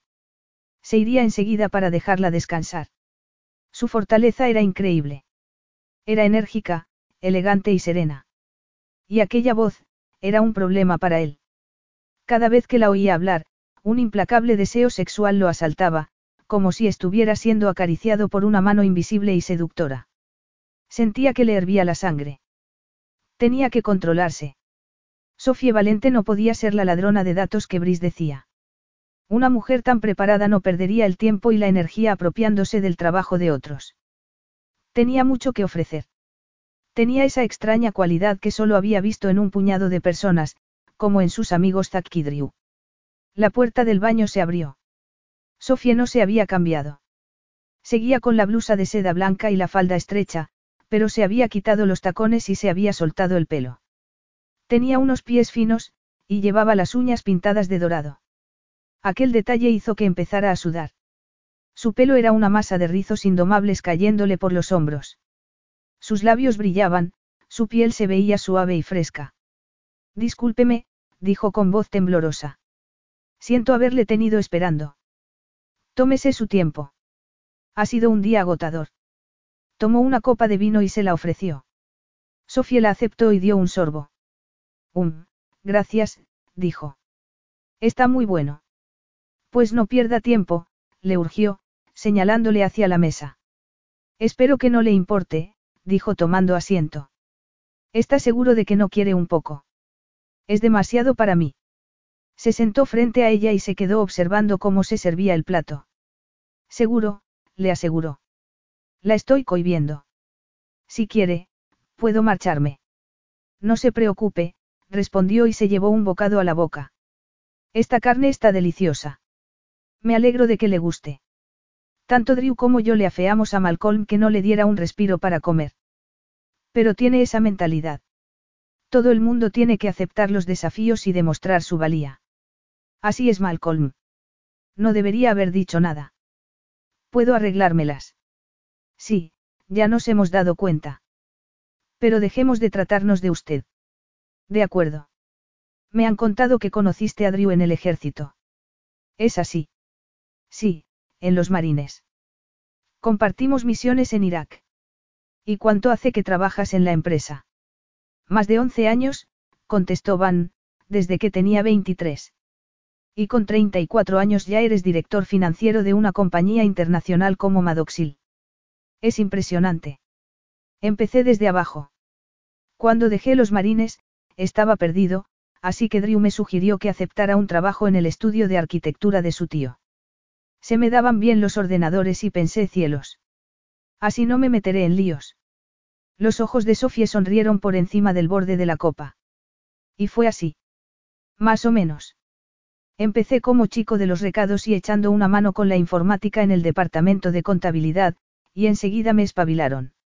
El jefe de financiero, Chuck Morrissey, se fijó en mí. Dos años más tarde, lo arregló todo para que Madoxil me pagara un curso de contabilidad y me saqué el título. A partir de entonces fui abriéndome camino. Unos años más tarde hice un máster, animado por Chuck. ¿No fuiste a la universidad? Van sacudió la cabeza. Estuve a punto. Me ofrecieron una beca de fútbol, pero mi padre murió.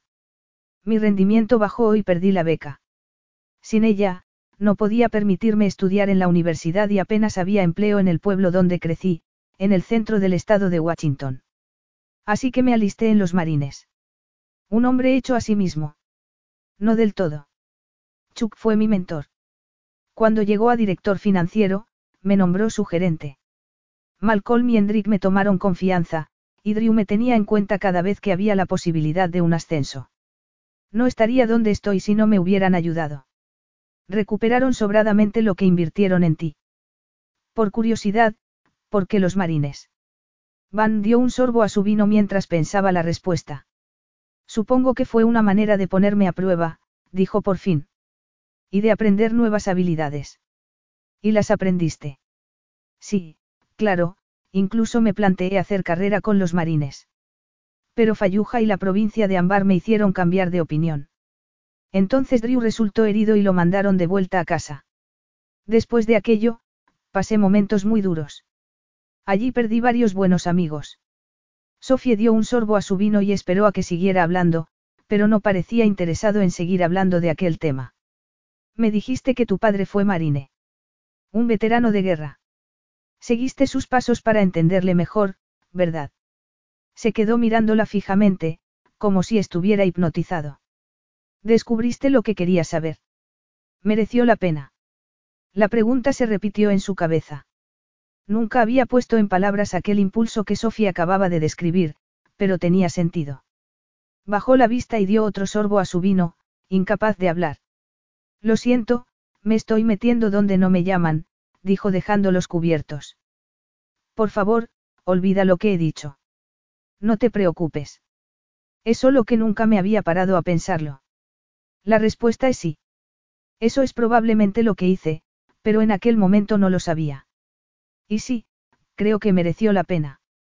Será mejor que deje de hacer comentarios sobre cosas que no me incumben. No, por favor, haz todos los comentarios que quieras, así no tendré que devanarme los sesos para sacar conversación. Prefiero una puñalada de sinceridad directa al corazón. Ella rió y se llevó a la boca otro trozo del entrecot. Luego, se chupó los dedos para limpiarse unas gotas. Al ver el movimiento de sus labios, Van sintió que todo su cuerpo se tensaba. El rostro le ardía y comenzó a sudarle la espalda. Tuvo que desviar la mirada unos segundos y respirar. Tu turno. Puedes preguntarme lo que quieras, dentro de los límites de la decencia. Los límites de la decencia estaban tan constreñidos en aquel momento como sus pantalones. Van cruzó las piernas para proteger su dignidad masculina. ¿Qué me dices de ti? Eres una mujer hecha a sí misma. ¿Cómo es que tienes tan buena formación? Conté con ayuda económica. Mis abuelos maternos llevaban una vida acomodada y mi madre también tenía un buen sueldo, así que no escatimaron en gastos para mi educación. Dieron por sentado que llegaría lejos. Al que mucho se le confió, más se le exigirá. Esa era su postura. Así que estás acostumbrada a triunfar. No diría tanto, pero supongo que me exijo mucho a mí misma. Como tú. ¿Puedo hacerte otra pregunta? Adelante. ¿Qué le pasó a tu padre? Se marchó. La sonrisa de Sofía se congeló y Van se alarmó. Se quedó mirándola a los ojos, conteniendo la respiración. Nunca se enteró de mi existencia, dijo ella por fin. No puedo culparle por estar ausente. Él se lo ha perdido. Me gusta pensar eso. Así que solo erais tu madre y tú. La expresión de Sofía se suavizó. Mi madre fue fantástica. Tuve suerte de tenerla. Era una gran artista, una persona inteligente y maravillosa. Era una diseñadora textil muy demandada. Trabajó por todo el mundo y antes de que acabara el colegio se estableció en Singapur. Sigue viviendo allí. Murió el año pasado de un cáncer de páncreas. Siento oír eso. Todo pasó muy rápido. A las dos nos pilló por sorpresa. Yo también perdí a mi madre, dijo él. Cuando estaba en Irak tuvo uno de esos ataques al corazón traicioneros. Parecía que algo le había sentado mal y se fue a la cama a descansar. No volvió a despertarse. Así que no pudiste despedirte. Qué horrible. Cuando volví a casa, me costó encontrar mi lugar. La vida civil se me hacía extraña y no tenía nadie de quien preocuparme. Así que cuando Drew me propuso que viniera a trabajar aquí, me pareció bien. Al menos, tendría cerca a un buen amigo. Y el resto es historia. Supongo que sí. Bueno, esa es mi vida. ¿Qué te trajo a Madoxil? Sofía desvió la mirada. Más o menos lo mismo que a ti. Después de que mi madre muriera, perdí toda referencia. Necesitaba nuevos horizontes, nuevos estímulos. Llegaste a vivir en Singapur. Sí, allí estudié diseño de software. Luego, a una amiga mía bióloga le robaron toda la investigación que había hecho para su doctorado. Estaba tan indignada que aprendí sobre seguridad informática y robos de datos, y con el tiempo acabé especializándome en ello. Aprendí mandarín en Singapur. Y el italiano. Mi madre era italiana, o más exactamente, italoamericana. Apellidándote a Costa, seguro que tu familia también lo es. Supongo que Van es el diminutivo de Giovanni, es así. Has dado en el clavo. Somos la tercera generación de calabreses. Mis abuelos se mudaron de Florencia a Nueva York en los años 70, cuando mi madre era una adolescente. Pasé con ellos mi niñez, y en casa se hablaba italiano. Mi madre viajaba mucho por su trabajo y yo me quedaba en Nueva York con ellos. Mi abuelo tenía una empresa que traía mármol desde Italia, Italmarble. Muchos de los grandes edificios de la costa este están hechos con material que él importaba. Italmarble era de tu abuelo. ¿De verdad? Preguntó con ironía. ¿Conoces la empresa? Por supuesto. Estamos al tanto de todos los proveedores de materiales de construcción de alta gama. La compañía cambió de propietario hace unos años, ¿verdad? Sí, cuando mi abuelo se retiró. Al poco murió. Siento oír eso. Sofía se lo agradeció inclinando la cabeza. Cuando tenía 11 años, persuadí a mi madre para que me rescatara y me llevara con ella la siguiente vez que se fuera. Rescatarte. De tus abuelos. ¿Por qué? ¿Acaso eran muy estrictos contigo? Eran muy atentos conmigo, pero excesivamente protectores, contestó, jugueteando con las hojas de rúcula de su plato. Ah, sí. Eran muy anticuados. Mucho, pero era sobre todo por mi salud. ¿Por tu salud? Preguntó Van sorprendido. Siendo niña, tuve un problema de corazón, explicó Sofie. Estuve a punto de morir varias veces. Tuvieron que operarme a corazón abierto. Estuve casi dos años recuperándome. A partir de entonces, mis abuelos siempre me trataron como si fuera a romperme, y no podía soportarlo. Van se quedó mirando a la mujer enérgica y saludable que estaba sentada al otro lado de la mesa. Le costaba imaginársela enferma. Yo no te veo débil. No con esas clases de kung fu al amanecer, en una profesión en la que dominan los hombres y llevando esos tacones de vértigo. Creo que me he obligado a compensarlo, admitió. No quería volver a sentirme débil o indefensa nunca más. Pues lo has conseguido. De veras. Una persona tiene que escalar cada día esa montaña. No puedes quedarte ahí sentado, recreándote en logros del pasado. Qué buen planteamiento, comentó Van. No te cansas nunca. A veces, reconoció. Pero sabes una cosa.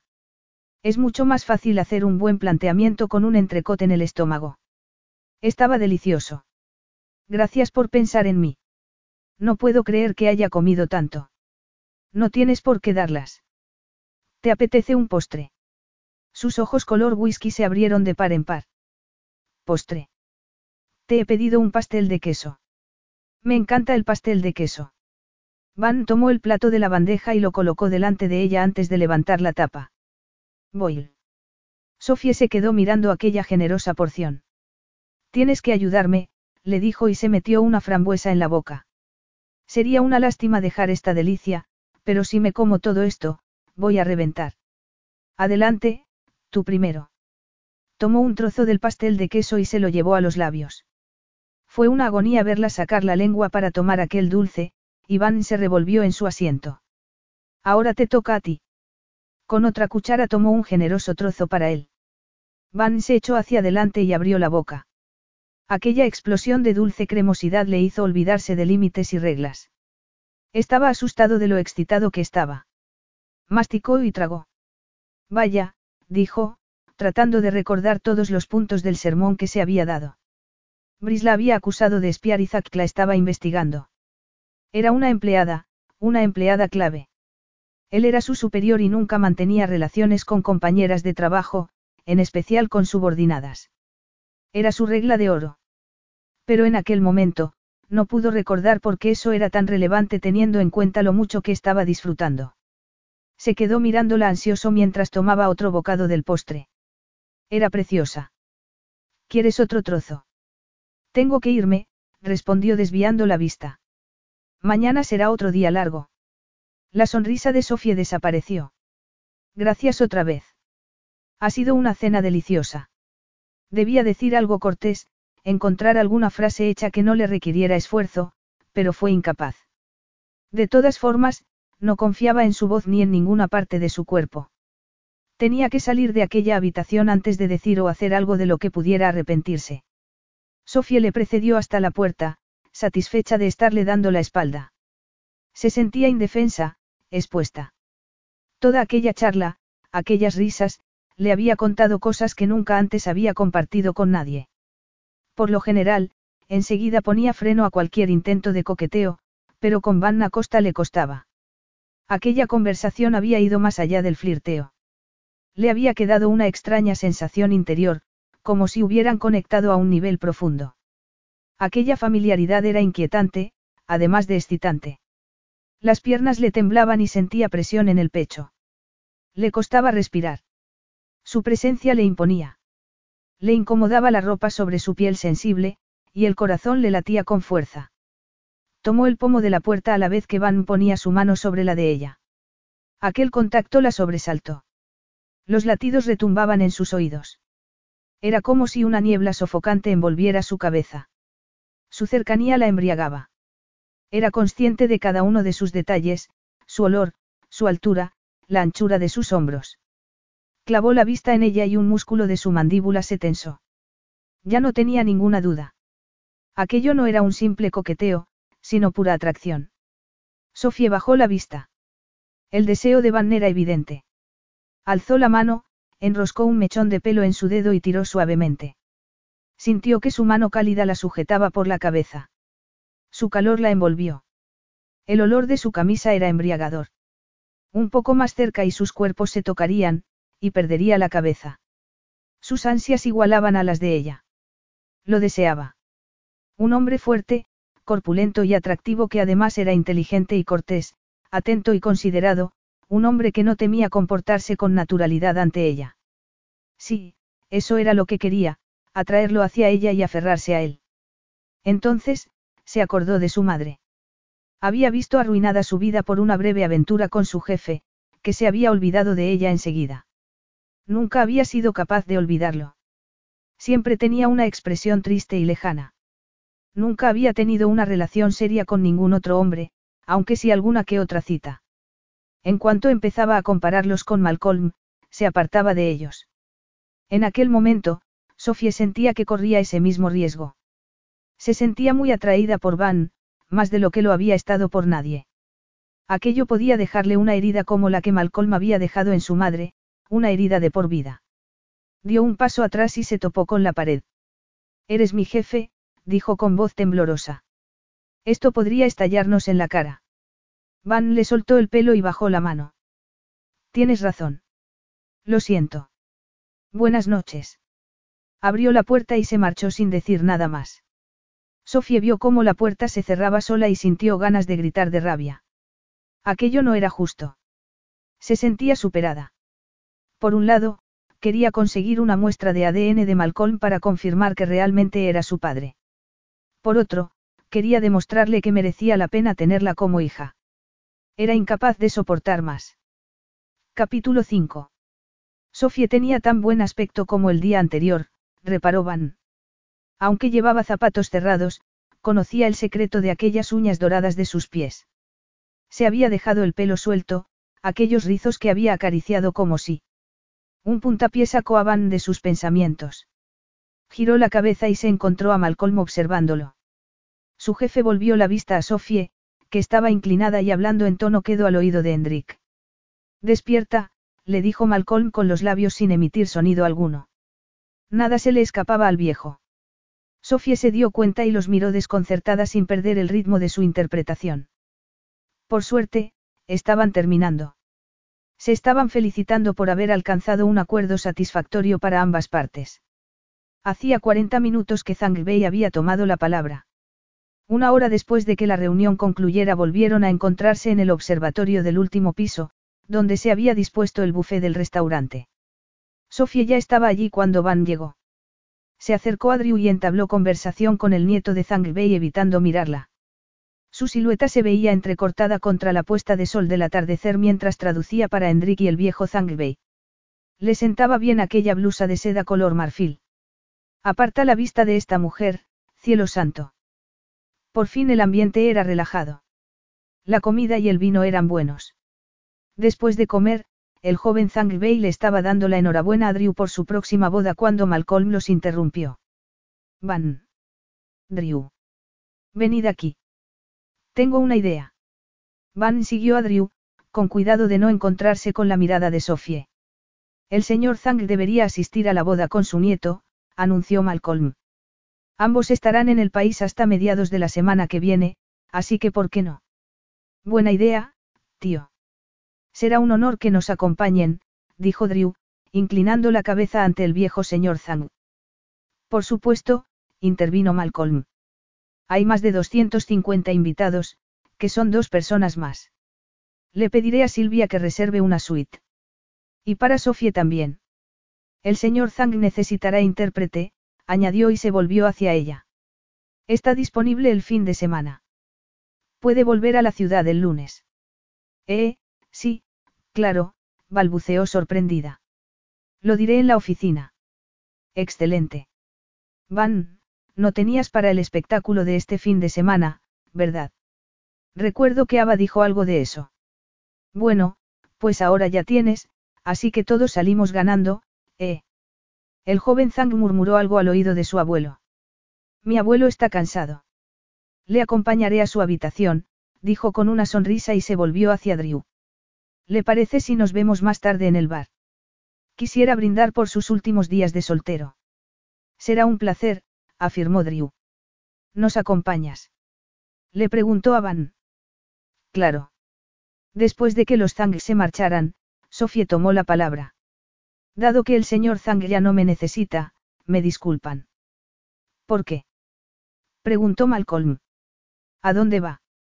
Sofía sonrió con serenidad. Necesito ir al baño, señor. Malcolm carraspeó. Ah, de acuerdo, puede retirarse. Malcolm, Drew y los demás siguieron hablando después de que Sofía se retirara, pero Van era incapaz de seguir la conversación. Toda su atención estaba puesta en verla recoger su bolso. Salió de la habitación y después de unos minutos prudenciales, se disculpó y tomó la chaqueta de la silla donde la había dejado. Salió por la puerta a tiempo de ver a Sofía al final del pasillo, doblando la esquina. La siguió y se quedó observándola desde la esquina. Se volvió para ver si alguien la estaba viendo. Instintivamente, Van se ocultó detrás de la esquina. Cuando volvió a asomarse, Sofía había desaparecido y la puerta del despacho de Malcolm se estaba cerrando. Se le cayó el alma a los pies. Salió detrás de ella, preguntándose si Malcolm habría dejado allí su ordenador portátil, desprotegido. El viejo no acababa de entender los peligros de la informática. En el dispositivo había información de gran valor para un ladrón de datos.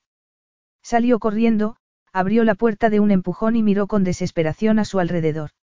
El despacho estaba vacío y a oscuras. Se oía el agua correr en el cuarto de baño de la suite. Sofía estaba allí. Van dejó que la puerta se cerrara a sus espaldas. Sintió alivio. Sofía no había encendido el ordenador.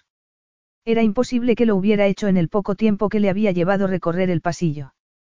Tal vez tuviera planeado hacerlo después de salir del baño, pero un espía avispado no desaprovecharía la oportunidad, no se entretendría ni un minuto en un baño. Esperó a que el agua dejara de correr. La luz del baño inundó la estancia cuando la puerta se abrió. Con manos temblorosas, Sofía guardó en una bolsa de plástico el tenedor con el que Malcolm se había tomado la fruta y se lo echó al bolso. Le había costado seguir traduciendo la conversación de Malcolm y Zanga a la vez que seguía con la mirada el tenedor de Malcolm, memorizando dónde lo dejaba después de usarlo para volver en cuanto tuviera oportunidad y llevárselo. Lo había dejado cruzado sobre el plato de postre mientras que los otros tenedores estaban desperdigados en la bandeja. Por suerte, el personal de limpieza no había retirado nada todavía, todo un golpe de suerte. Metió la bolsa de plástico en el fondo del bolso y se dirigió al baño. Dejó correr el agua nada más cerrar la puerta con cerrojo. No había cepillos de dientes ni cuchillas de afeitar a la vista. Solo podría encontrarlos en la habitación de hotel de Malcolm y no podía arriesgarse a colarse en ella. Simplemente no tenía las agallas para hacerlo. Pero lo había visto tomarse las medicinas para la tensión con un vaso de agua que había dejado en el baño. Eso serviría. Analizaría dos muestras de ADN, aunque no era necesario. Ya tenía los resultados del ADN de Ava, de una copa de champán que había tomado de la fiesta de compromiso que habían celebrado en la oficina. El análisis había demostrado una alta probabilidad de que fueran primas. El genetista le había asegurado que la prueba era concluyente. Sabía que no era necesario. Su madre no tenía motivos para mentirle y menos en su lecho de muerte. No dudaba de su palabra, solo quería una prueba objetiva para que los Maddox no pensaran que era una oportunista. Cerró el bolso, se lavó las manos y salió del baño. ¿Qué estás haciendo aquí? Sofía se sobresaltó al oír la voz de Van y dio un paso atrás. El corazón se le desbocó. Dios mío, me has asustado. Estaba junto a la puerta. Su mirada resplandecía. ¿Por qué estás aquí? He venido a usar el aseo. Entre un baño público y uno privado, me quedo con el privado. Este es el despacho de Malcolm, dijo Van. Sofía se puso a la defensiva. Me he pasado la tarde aquí y he visto gente de nuestro equipo entrar y salir todo el tiempo. Me ha dado la impresión de que la oficina estaba disponible para todos. Pero si te molesta, me iré. Discúlpame. Pasó al lado de él y Van aprovechó para tomarla de la muñeca. Sofie. Estaba pasando otra vez. El más mínimo roce le provocaba aquel golpe de calor, aquella excitación salvaje en su pecho. ¿Qué quieres?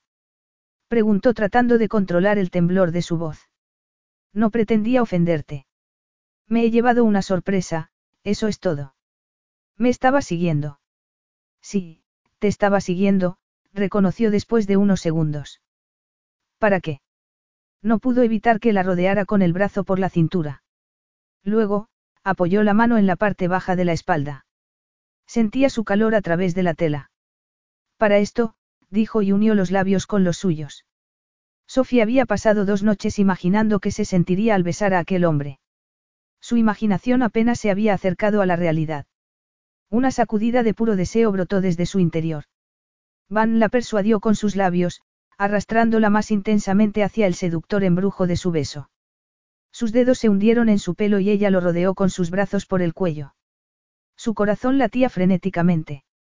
Emergió de la ternura de aquel beso sensual y salvaje, tomó aire, y enseguida volvió a buscar más. El mundo se estremeció. Sintió una superficie dura bajo su trasero. La había levantado para apoyarla en el escritorio de caoba. Uno de sus zapatos escapó de su pie. Se lo quitó, después el otro, y lo rodeó con sus piernas. Él la tomó del trasero y la estrechó contra su erección. Sofía entrelazó las piernas con las suyas mientras sus lenguas se tocaban. Le gustaba su sabor. La sinuosa danza de sus lenguas prometía un placer infinito. Nunca antes había reaccionado así con un hombre. Se olvidó de dónde estaba y de lo que estaba haciendo. Solo lo sentía él. La puerta se abrió y la luz se encendió. Sofía miró por encima del hombro de Van. Malcolm Maddox estaba en la puerta. ¿Qué está pasando aquí? Preguntó furioso Malcolm. Van, ¿qué significa esto?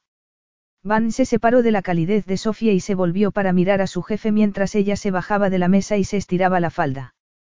Se arrodilló para recoger sus zapatos, se los puso y tomó el bolso del suelo mientras se atusaba el pelo con manos temblorosas. Buenas noches, Van, dijo. Se detuvo junto a la puerta, esperando que Malcolm se hiciera a un lado para permitirle pasar. Mis disculpas por el espectáculo, señor Maddox, dijo al ver que no se movía. No deberíamos haber estado aquí. Me gustaría irme. Por supuesto que no deberíais haber estado aquí, dijo Malcolm.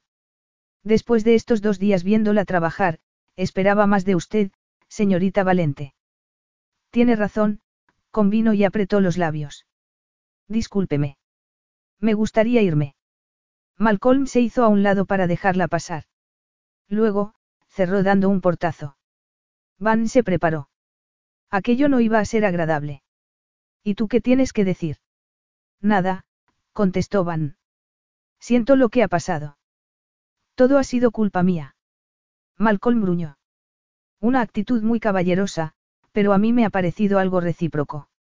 En caso contrario, te habría dado una bofetada. Eres su superior. Estas cosas son complicadas y estúpidas. Entiendo. Solo cuando te conviene. No esperaba que vivieras como un monje, pero tampoco que anduvieras retozando con mis mejores empleadas. Esas cosas nunca salen bien y no quiero que afecten a mi empresa. Entiendo. Puedo irme. Esa chica, me recuerda a alguien que conocí hace tiempo, errores que cometí en el pasado y que todavía lamento. No sé qué tiene eso que ver conmigo.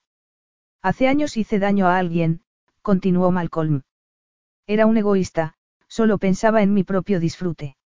No supe reconocer algo especial cuando lo tenía y lo perdí. Pagué un precio muy alto. Ni siquiera sé por qué te estoy contando esto, pero no quiero que cometas el mismo. Malcolm le puso una mano en el hombro y miró a Van a los ojos. De acuerdo, dijo Van sin salir de su asombro. Nunca había visto aquella intensidad en los ojos de Malcolm. Tampoco se había imaginado nunca ver a su jefe mostrando dolor o vulnerabilidad. Resultaba doloroso. Malcolm apartó la vista.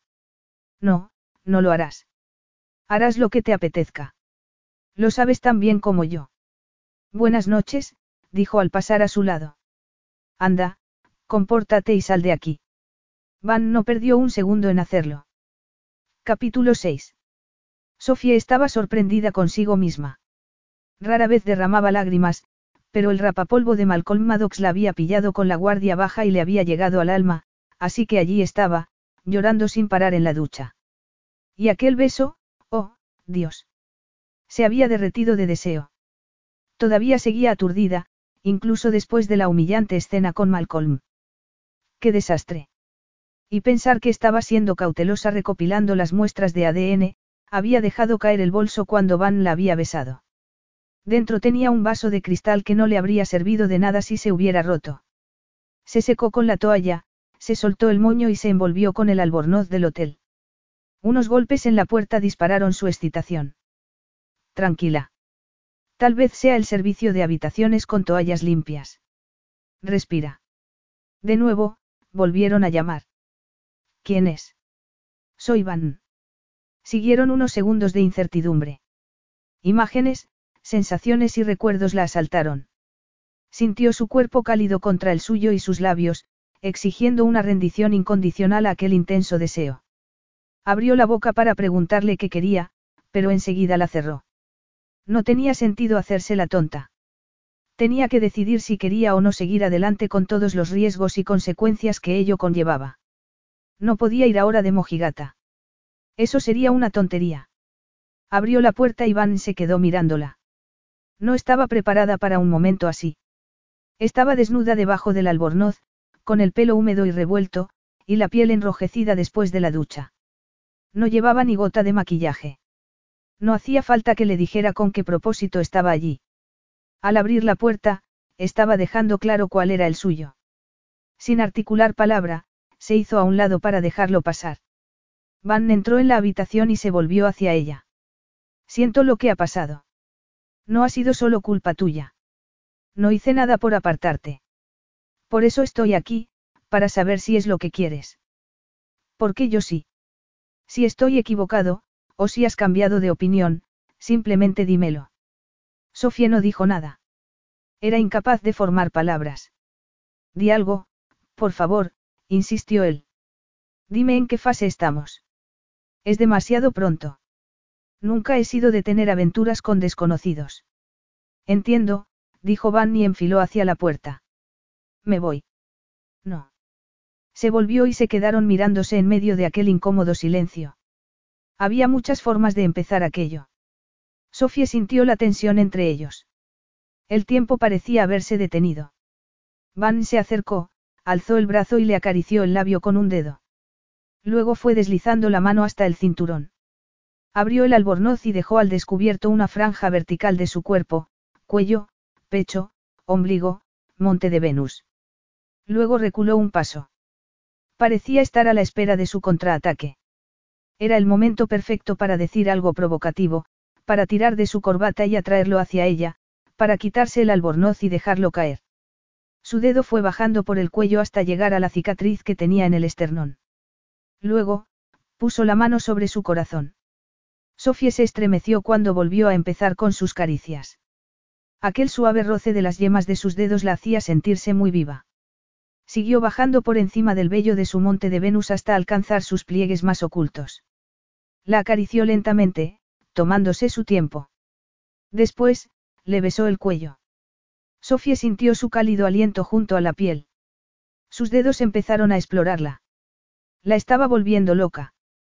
Se aferró a sus hombros para sujetarse mientras los movimientos habilidosos de su mano la hacían retorcerse. Su excitación fue en aumento hasta que llegó a lo más alto de la ola y se rompió. Una oleada de placer la sacudió, provocándole un torrente caótico de energía. Una cascada de sensaciones la inundó, colmando sus sentidos. Se sentía desinhibida. Deslizó el albornoz por sus hombros y lo dejó caer.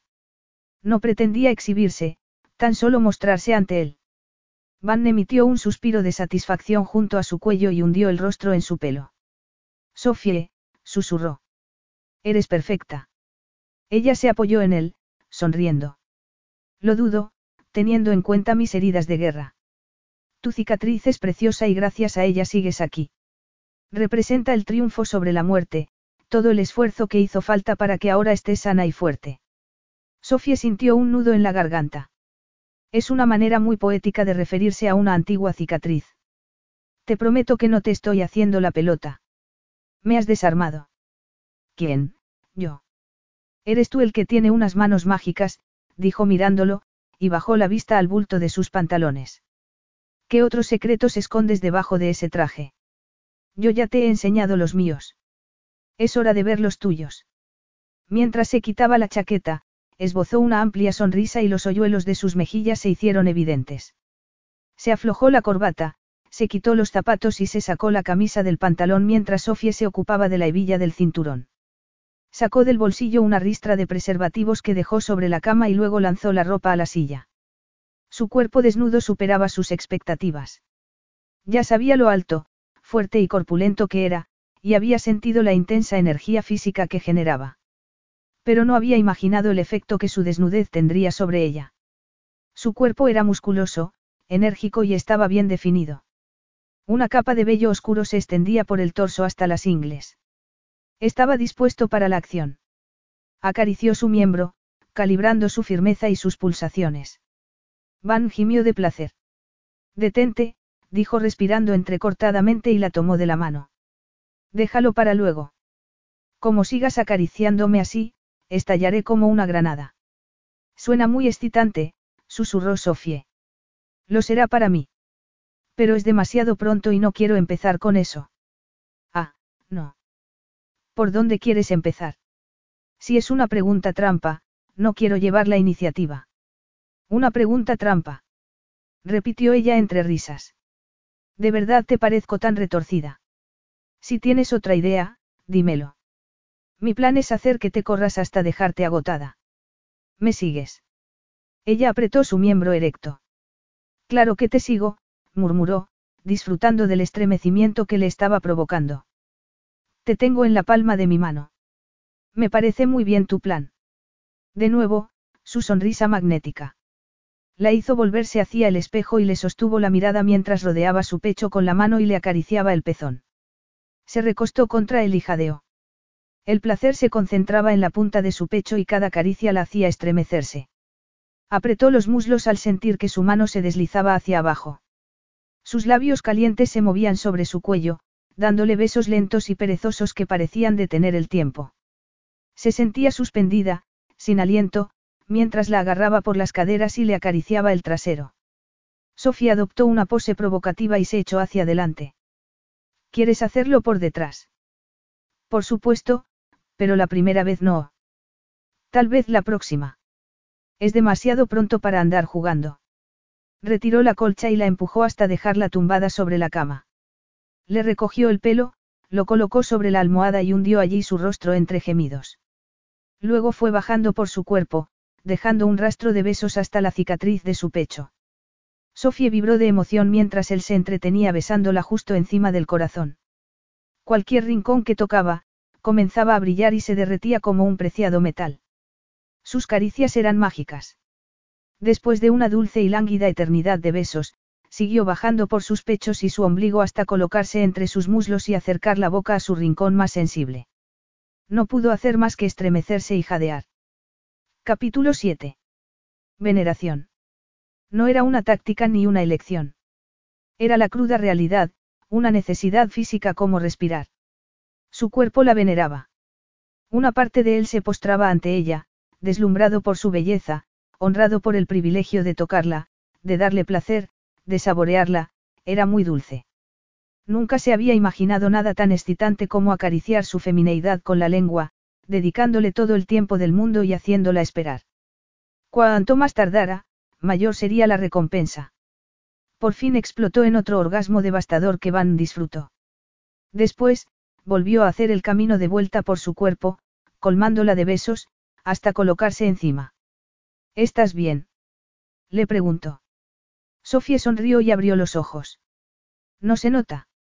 Es maravilloso, susurró. Por favor, sigue con lo que tenías planeado. De hecho. Tomó el paquete de preservativos que Van había dejado sobre la cama y abrió uno. Puso el pequeño círculo de látex en su mano y deslizó sus dedos por su pecho hasta clavarle las uñas. No me hagas esperar. Van estaba a punto de perder el control. Tomó el preservativo y se lo puso rápidamente. Entonces ella lo atrajo entre sus brazos hasta colocarlo justo donde quería, hundido en su húmeda calidez. Van apretó la mandíbula mientras luchaba por mantener el control. Sus contoneos lo estaban volviendo loco. No, estaba decidido a seguir su plan y mantener un ritmo lento. Pero era demasiado lento para Sofie, que enseguida lo abrazó con sus piernas e insistió con su cuerpo. Le clavó las uñas y emitió todos aquellos sonidos que le hacían querer explotar. Pero se contuvo. Solo un poco más, hasta que sintió que el clímax se apoderaba de ella. Entonces se dejó llevar y su mente se quedó en blanco. Después, sintió sus labios junto a la mejilla. Su pecho subía y bajaba al ritmo de su respiración. Todavía dentro de ella rodó a un lado para permitirla respirar. Estaba impresionado por su belleza. Muy a su pesar, salió de ella. Tengo que quitarme el preservativo, dijo. No te vayas, por favor. No te preocupes, replicó ella. No puedo moverme. Van se levantó de la cama, se fue al baño y enseguida volvió junto a ella. Tiró de las sábanas y los cubrió. Estaba ávido de sentir su contacto, sus curvas, sus pechos altos y generosos. Sofía se acurrucó junto a él y le acarició el cuello con la lengua, haciéndolo estremecerse. Me gusta tu sabor salado.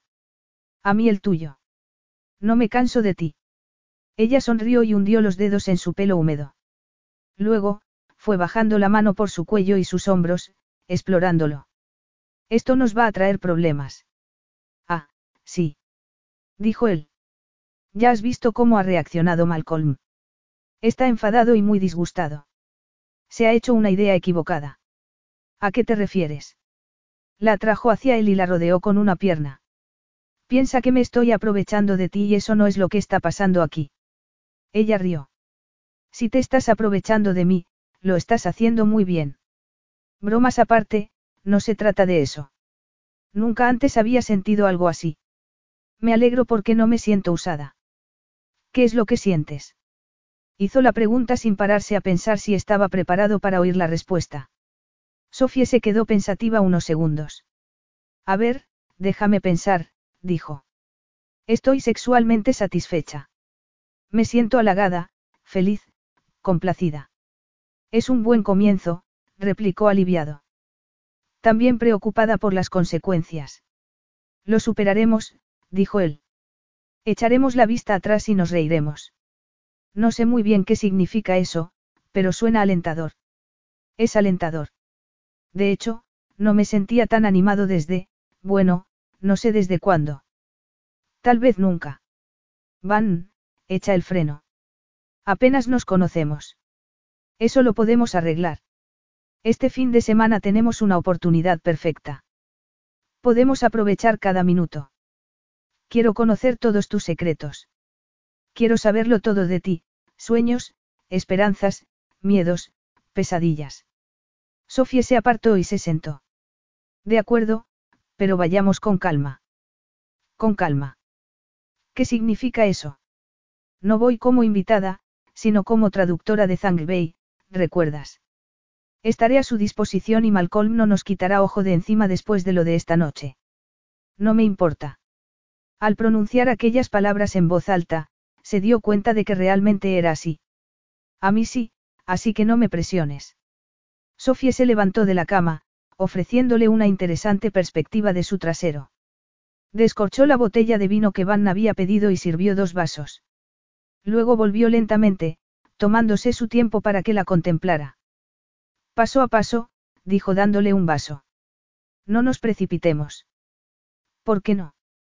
Preguntó. No está bien que tentemos la suerte. Nunca antes me había sentido tan afortunado. Sofía se quedó estudiándolo mientras daba un sorbo a su vino. Van se acordó de repente de Timbris y de sus acusaciones. En aquel momento le parecían absurdas. Había conocido a mentirosos y estafadores. Algunos eran listos y encantadores, pero ninguno como Sofie. De ella irradiaba una fuerza y tenacidad imposibles de confundir. Era una mujer auténtica. ¿No te asusta sentirte tan afortunado? Claro que me asusta, contestó él. ¿Y qué? Seré valiente. Sofía se acercó, dejó su vaso en la mesilla y se echó sobre la cama, pasándole la pierna por encima de los muslos. De acuerdo, seamos valientes. Prudentes, pero valientes. Lo besó en el pecho, clavó la mirada y esbozó una sonrisa pícara antes de empezar a bajar regándolo a besos. Vaya. ¿Qué estás haciendo? Conociéndote mejor, contestó ella. No decías que querías acelerar el proceso. Por supuesto, pero pensé que querías ir despacio. Sofía le dio un beso en el muslo mientras rodeaba su miembro erecto con la mano. Y luego hemos decidido ser valientes, no. Ah, sí, dijo y dejó escapar un largo suspiro cuando sintió que lo tomaba con su boca. Ahí acabaron las palabras. Sofía flotaba de felicidad. Su cuerpo se mecía entre oleadas de placer y poco a poco fue emergiendo de un estado de semi-inconsciencia, justo a tiempo para aquel explosivo estallido de liberación. Abrió los ojos cuando el placer se hizo eco a través de ella. Bajó la vista, jadeando. Van estaba entre sus piernas, besándole el interior del muslo y acariciándola suavemente con la punta de sus dedos. Sonrió y se secó la boca. No podía resistirme, dijo. Pensé que sería una buena forma de empezar el día. Se levantó con un preservativo en la mano. Me estoy pasando. Sofía sacudió la cabeza y extendió los brazos mientras Van se colocaba el látex en su potente erección. Luego, la cubrió con su calidez y se apoyó en los codos. La respuesta del cuerpo de Sofía fue inmediata. Se arqueó y se abrió mientras él se hundía lentamente en ella. Sus respiraciones eran entrecortadas y sus miradas permanecieron fijas el uno en el otro con cada embestida. Cada movimiento era una caricia, una auténtica delicia.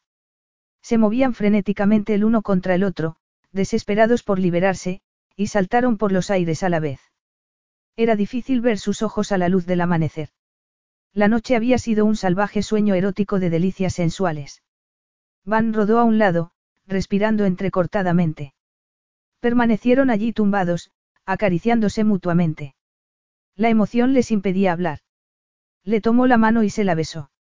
¿Recuerdas que tenemos que tomar un avión, verdad? Preguntó ella.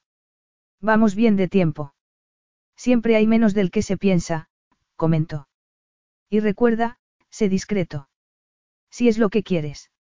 Tú, no. Quieres abandonar toda precaución. Tan pronto. A mí no me da vergüenza, dijo encogiéndose de hombros. Bueno, a mí tampoco. Pero por ahora no quiero que nadie sepa lo que hay entre nosotros. Es demasiado prematuro. Vamos a protegerlo del mundo exterior por un tiempo. Me parece bien. Pues para eso, dijo ella sonriendo, deberías volver a tu habitación antes de que alguien te vea por los pasillos con el pelo revuelto y manchas de pintalabios. Tengo manchas de pintalabios. Preguntó abriendo los ojos como platos. ¿Dónde? Ella le lanzó una almohada entre risas. Anda, sal de aquí. Me estás echando. ¿Tan pronto? Preguntó alicaído. De momento, sí. Ya veremos más tarde. No tienes que recoger tus cosas. Van se metió en el cuarto de baño, resignado. Salió unos minutos después, vestido y con el pelo mojado. Te veré abajo. Cerró la puerta al salir y de repente la habitación se quedó vacía y silenciosa. Sofía se dio la vuelta y hundió el rostro en la almohada para contener tanta carga emocional. Sentía excitación, miedo, asombro, alegría. Y esperanza. Aquello había ido mucho más lejos de lo que había imaginado. Se había ido a la cama con un hombre al que apenas conocía y le había dado todo. Ya solo podía contar las horas que faltaban para volver a hacerlo. Capítulo 8. A Sofía se le daba bien disimular. Saludó a Van en la cafetería del hotel con la misma naturalidad con la que había saludado a Drew y a los demás. Nadie podría adivinar que habían pasado una noche de pasión. Excepto Drew, que lo conocía muy bien. En cuando Sofía se fue al bufea por fruta y huevos revueltos, se volvió hacia su amigo. Zang y yo te echamos de manos anoche. Pensaba que ibas a venirte con nosotros al bar. Estuvimos esperándote. Eh, lo siento, me lié en mi habitación con un asunto de trabajo. Ah, sí. Te mandé un mensaje. Y varias veces. Lo siento, no lo vi. También pasé por tu habitación cuando me iba a la cama y llamé a la puerta. Supongo que te quedaste dormido profundamente. Ayer fue un día largo, ¿verdad? Tenía los auriculares puestos. Me gusta oír música heavy cuando estoy revisando números. Me ayuda a mantener la concentración. Entiendo, dijo Drew y miró a Sofía antes de volver su atención a Van. Buena suerte con esos números. Espero que te cuadren. El teléfono de Van vibró. Cuando lo sacó, vio que tenía cuatro mensajes de Drew de la noche anterior. Y otro más de Brice que le acababa de llegar. ¿Has descubierto algo de siglo V? Se puso tenso. Le molestaba que Brice estuviera convencido de que Sofía fuera una espía. Era como si lo estuviera acusando directamente a él. Nada. No es ella. Esto completamente seguro, contestó.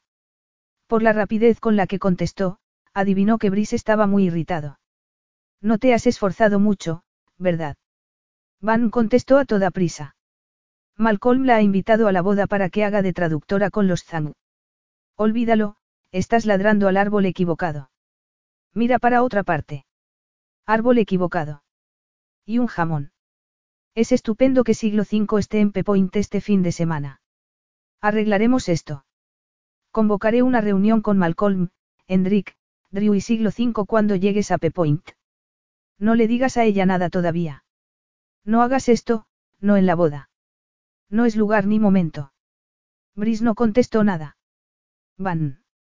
Levantó la vista al oír la voz de Sofía y cerró la aplicación. Sí. Los demás están esperando en el coche. Es hora de irnos. En marcha. Se guardó el teléfono en el bolsillo y la siguió. Silvia estaba en el vestíbulo, tan azorada como de costumbre. Ah, aquí estáis. Me he adelantado y he pedido que cargaran vuestro equipaje. Malcolm está muy inquieto. Van evitó hacer un comentario acerca de lo que Malcolm podía hacer con su inquietud. Gracias, Silvia, dijo. Te agradezco la ayuda. Menos mal que alguien me agradece algo, dijo Silvia. El único sitio libre en la limusina estaba al lado de Sofie. Su dulce aroma era peligrosamente estimulante. Drew se había sentado delante, mientras que Hendrik, los Zangs y Malcolm iban en el otro coche. No necesitan que vaya con ellos para traducirles. Preguntó Sofie. El nieto de Zang puede arreglárselas, dijo Drew. Seguramente se encargará de hacer de intérprete para su abuelo durante la boda. No tendrás que trabajar como lo has hecho estos dos últimos días. Tendrás oportunidad de relajarte y disfrutar. Bueno, en ese caso, tal vez no es necesario que asista. Sí, por favor, se apresuró a decir Drew. Solo por si acaso. A estas alturas, a mi tío le daría un ataque si no fueras. Puedes ir acompañando a Van. Siempre se empeña en ir solo, lo que complica la disposición de los asientos en las mesas. Sofía dirigió una mirada de soslayo a Van y le dio una palmada en la rodilla. Aquel leve roce provocó que se le aceleraran los latidos y su rostro se sonrojara. No podía permitir que Bri se metiera con ella. Nunca había conocido a ninguna persona tan sincera y auténtica, e iba a asegurarse de que todo el mundo lo supiera. Pero no pudo evitar sentir que se le helaba la sangre al imaginar lo que pensaría Sofía si supiera las dudas que habían recaído sobre ella. Se sentiría mortificada y traicionada. Si pudiera, haría todo lo posible por protegerla. Si era cauteloso, tal vez ni se enterara.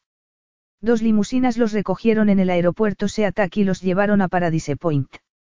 De camino, Sofía iba pensando en lo poco apropiados que eran los vestidos que había llevado. Ninguno de los dos era adecuado para la ocasión, pero ya no podía hacer nada. Probablemente se pusiera el rosa con el chal. Su teléfono emitió un sonido y lo sacó. Era un mensaje de Timbris. Me he enterado de que vas a estar en el Paradise Point. Quería avisarte de que se ha convocado una reunión antes de la cena de esta noche. Allí nos veremos. Miró a Van. Tim ha convocado una reunión a las cinco. Me pregunto qué puede ser tan urgente. Conmigo no contéis, dijo Drew. Llevo días deseando ver a Jenna. En cuanto llegue a Paradise Point dejaré de estar disponible hasta después de la luna de miel. Muy bien, intervino Van. Ya nos ocuparemos los demás. Ni siquiera me hagas sentir culpable, dijo Drew sonriendo. No malgastéis esfuerzos. Estoy demasiado nervioso como para prestar atención. El coche había llegado a un largo camino de acceso flanqueado de flores silvestres. Los rayos del sol vespertino caían oblicuos sobre ellas, dándoles un aire de vidrieras. La entrada al resort Paradise Point era un vestíbulo transparente con el techo de madera hecho de grandes triángulos entrelazados. A través de la pared de cristal del fondo se veía la terraza, los jardines y los acantilados sobre el océano. Malcolm se volvió hacia ellos. Me han comentado que Tim acaba de convocar una reunión. Dios sabe para qué. El resort nos ha preparado una sala de reuniones. La cena es en menos de dos horas, así que acabemos con esto cuanto antes. Tim los estaba esperando en la sala de reuniones. Se puso de pie nada más verlos entrar. Enhorabuena, le dijo a Malcolm. He oído que las negociaciones han ido muy bien. Sí, sí, todo bien. Pero ¿qué es eso tan importante que no puede esperar a la semana que viene? Bueno, señor, cuando me enteré de que el señor Zhang estaba aquí, se me ocurrió que sería un buen momento para enseñarle lo último en ingeniería ecológica que ha desarrollado el equipo de Drew para el proyecto de Johannesburgo, dijo Tim. Lo hemos estado guardando en la caja de seguridad hasta que las nuevas medidas de seguridad estén disponibles, pero vale la pena correr el riesgo por enseñárselo al señor Zhang, añadió señalando el ordenador portátil que estaba en la mesa. Así que aquí está. Y no podía esperar hasta después de la cena. Pensé quería mejor mostrárselos cuanto antes, así que quizá podría organizar. Gracias, Tim, lo interrumpió Malcolm, tomando el ordenador. Me lo llevaré para custodiarlo, añadió mirando a Sofie. Nuestra intérprete estará disponible para comentar con el señor Zhang estos planos en cuanto dispongamos de un rato libre. Por supuesto, señor, le aseguró. Excelente. Silvia tiene su número. La avisará cuando la necesitemos, dijo y dio una palmada. Bueno, hemos acabado, ¿verdad? ¿O acaso haya algo más? Ese era el asunto principal, aunque también. Bien, pues vayamos a prepararnos para la cena. Usted también viene, añadió mirando a Sofie. Será la acompañante de Van. Yo. Preguntó alarmada. ¿Por qué? Tengo que hacer de intérprete. ¿Irá el señor Zhang? No, se quedará descansando. Venga a la cena de todas formas. Pero jamás he visto a la novia. Es la acompañante de Van y quiero que esté allí. No llegue tarde, concluyó y salió de la sala con el ordenador bajo el brazo. Sofía se volvió hacia Van. Esto es raro. La cena de la víspera de una boda es una reunión familiar. Bastante incómodo me resulta estar aquí. No pierdas el tiempo discutiendo, le aconsejó Van. Son buena gente y saben cómo es Malcolm. Ya verás que te caen bien. Será mejor que vaya a arreglarme. Te estaré esperando en el vestíbulo a las ocho y media. Le dedicó una sonrisa de agradecimiento y se puso en marcha después de consultar el plano que le habían dado en recepción. Estaba en la cabaña Fireweed, la número 82. Desde el vestíbulo principal salían pasarelas de madera, como si se tratara de ramas que salieran del tronco, cada una hacia una cabaña. Era un paseo muy agradable. Había flores por todas partes y la mayoría de las pasarelas estaban bajo la sombra de pinos y abetos enormes. El sol de poniente perfilaba las nubes con su dorado brillante, y el constante rugido del mar llegaba hasta sus oídos. Encontró la cabaña Fireweed, abrió la puerta y dio unos pasos atrás, sobresaltada. Alguien estaba dentro. La mujer se asustó y algo se le cayó al suelo. Madre mía, me ha dado un susto de muerte. Sofía miró el número escrito en su tarjeta. Disculpe, pero en el sobre de mi tarjeta pone 82. Me he equivocado de habitación. Esta es la 82, la cabaña Fireweed, ¿verdad? Sí, sí, así es. No se ha equivocado de habitación. La mujer era joven. Tenía las mejillas rosadas y lleva su melena rubia recogida en una coleta alta. Trabajo en el hotel. Sofía reparó en la chaqueta granate y en los pantalones negros que llevaba. En la solapa, una placa con su nombre, Julie. Siento si la he asustado. No se preocupe, dijo la mujer. Supongo que tampoco esperaba encontrarme aquí. Le he traído el equipaje. Sofía se dio cuenta de que lo que había encima de la cama era su ropa. ¿Por qué están mis cosas en la cama? Vaya, lo siento, replicó la joven con una sonrisa nerviosa. Su portatraje se me cayó del carro y fue a parar a un charco. Anoche llovió y hay zonas que no drenan bien. Estaba sacando sus cosas antes de que se mojaran y se mancharan. Sé que puede resultarle extraño, pero pensé que en su lugar, me gustaría que trataran de salvar mi ropa antes de quedarme sin nada que ponerme. Entiendo. Se agachó a tocar el portatrajes, extendido sobre el suelo. Tal y como había dicho Julie, estaba empapado. He limpiado el barro con una esponja, explicó Julie. No sabe cuánto siento lo que ha pasado. Espero que no le importe que me haya tomado la libertad de sacarle la ropa. No, le agradezco el esfuerzo. ¿Hay algo que se haya estropeado? Por suerte no, contestó Julie con una amplia sonrisa. Todo parece estar bien. ¿Quiere que le cuelgue la ropa? No, gracias, dijo Sofie. Ya me ocupo yo. Que tenga buena tarde. Y usted también. Julie se agachó para recoger del suelo un teléfono móvil y se lo guardó en el bolsillo del pantalón. Lo siento. Se me cayó cuando entró. Sofía observó a la joven marcharse, con una mezcla de sentimientos contradictorios. No le importaba que una extraña hubiera andado con sus cosas. En el caso de Julie, seguramente habría hecho lo mismo, aunque fuera una intromisión en la intimidad de otra persona. Sofía dejó extendida la bolsa portatrajes para que se secara y colgó la ropa. Tres días antes, al hacer la maleta, había pensado que se había excedido con la ropa. En ese momento deseó haber llevado más prendas. Se dio una ducha rápida y se dejó el pelo suelto. Luego se puso un top de punto dorado y la falda blanca de seda que se había puesto el día anterior. Drew, Malcolm y Van ya se la habían visto, pero si quería llevar un vestido nuevo a la boda, tenía que repetir aquel atuendo. Después de retocarse el maquillaje y ponerse los tacones, ya estaba lista. Malcolm había insistido en que fuera, así que no podía negarse. Había llegado el momento de unirse a la celebración de la boda de su primo. Capítulo 9. Van estaba junto a la entrada del comedor, con la vista puesta en la pasarela de fuera. Sofía estaba en desventaja y no estaba dispuesto a permitir que entrara sola en una sala llena de desconocidos. Timbris apareció y, al ver a Van, se dirigió hacia él. No te estás haciendo ningún favor, lo sabes. Le dijo manteniéndose a una distancia prudencial. ¿Qué se supone que significa eso? Preguntó Van. Brice esbozó una leve sonrisa. Sabes muy bien de lo que estoy hablando. Van había apretado las manos en puños y se obligó a relajarse. Lo que estás haciendo es una pérdida de tiempo y recursos. Ya te he dicho que no es ella. Estamos en una celebración. No lo estropees. No voy a estropear la boda de Drew, dijo Brice. Seré discreto. No tendremos que esperar mucho para ver las consecuencias. A menos, claro está, de que la avises. ¿Qué insinúas? Preguntó Van molesto. Es solo que me parece extraño, replicó Brice encogiéndose de hombros. Ha sido su mayor defensor desde el principio.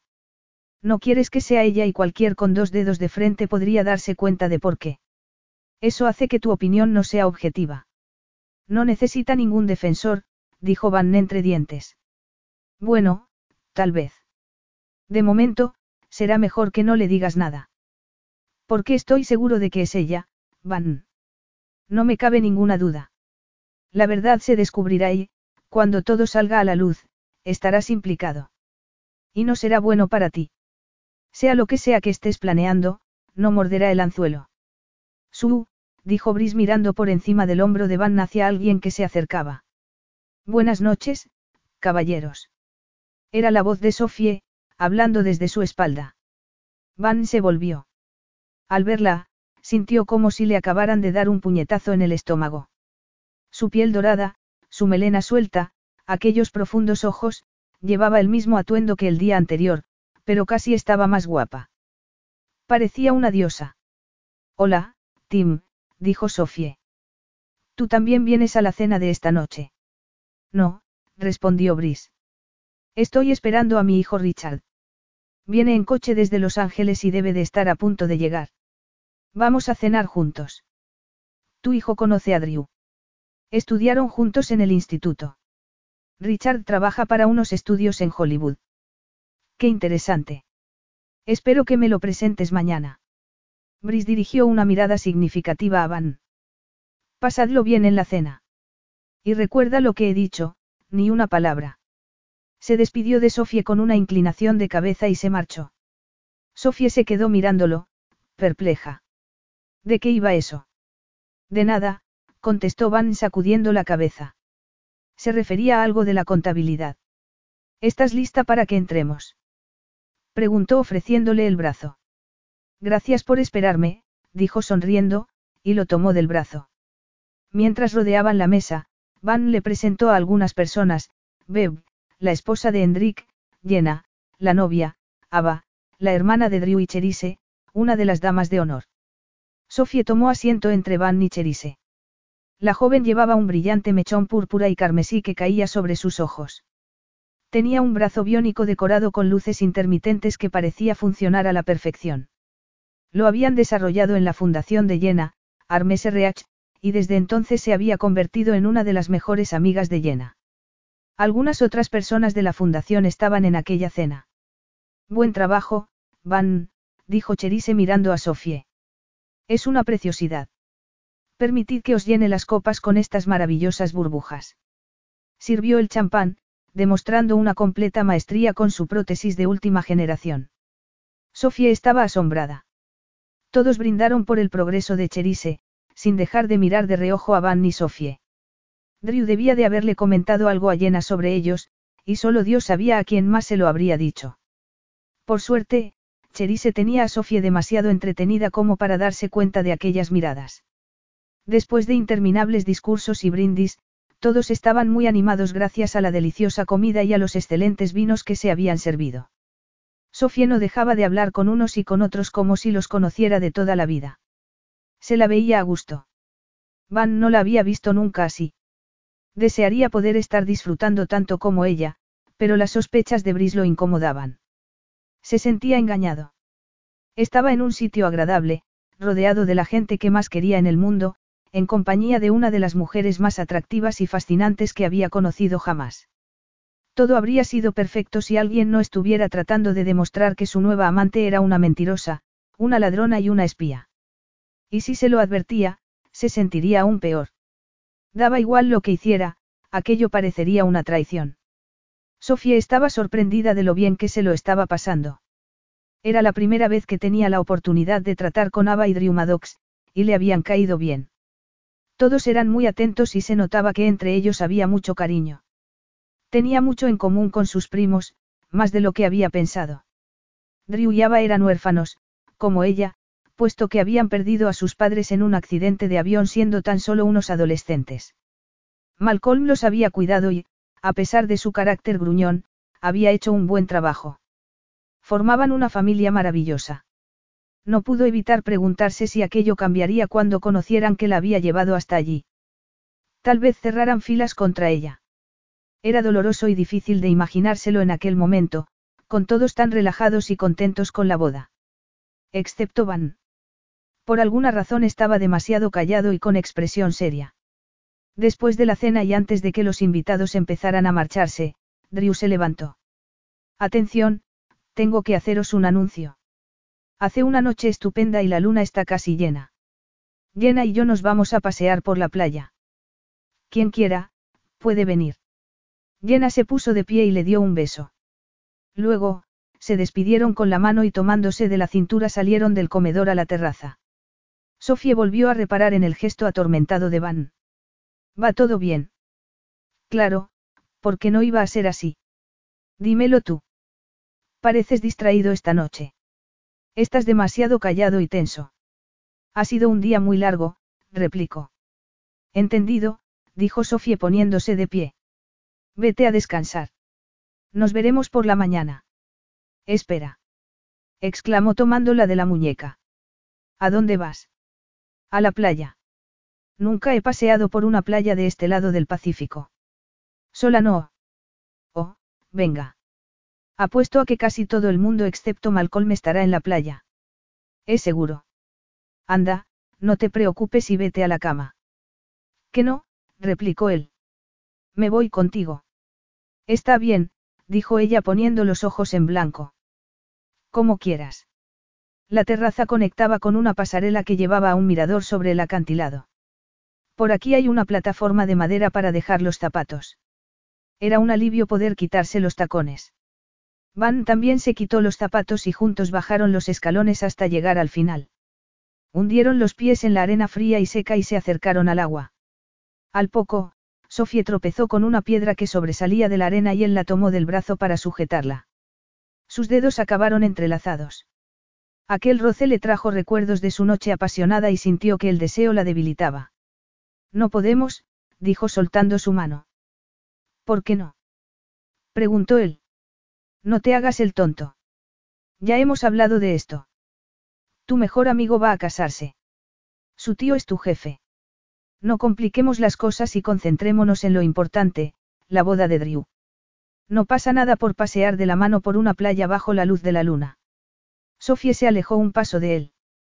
Depende del contexto y de quién pueda vernos. Miraron a su alrededor.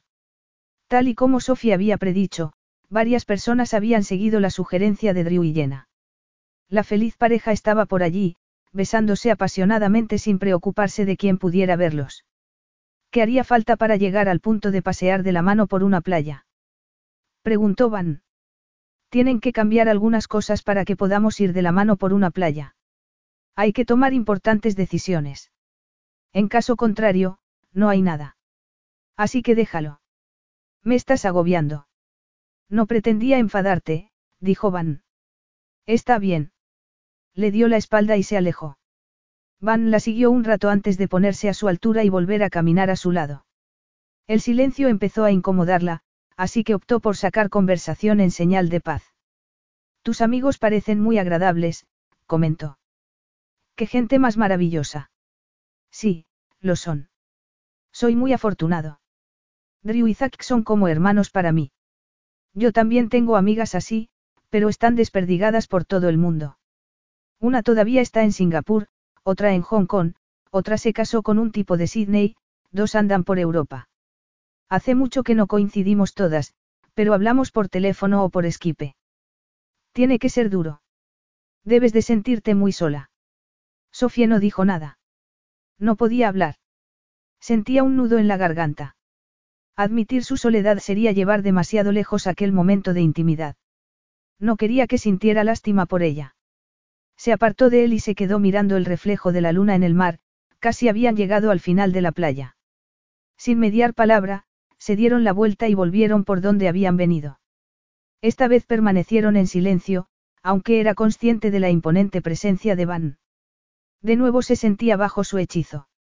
Allí, en la inmensidad de un lugar tan bonito, aquella parte de ella que ansiaba libertad y desenfreno volvía a tomar fuerza.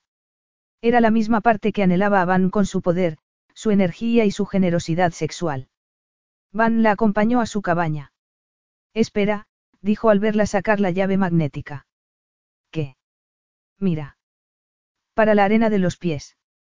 Van se subió a una pequeña plataforma de madera, tomó una manguera retráctil que estaba allí enrollada y se limpió los pies.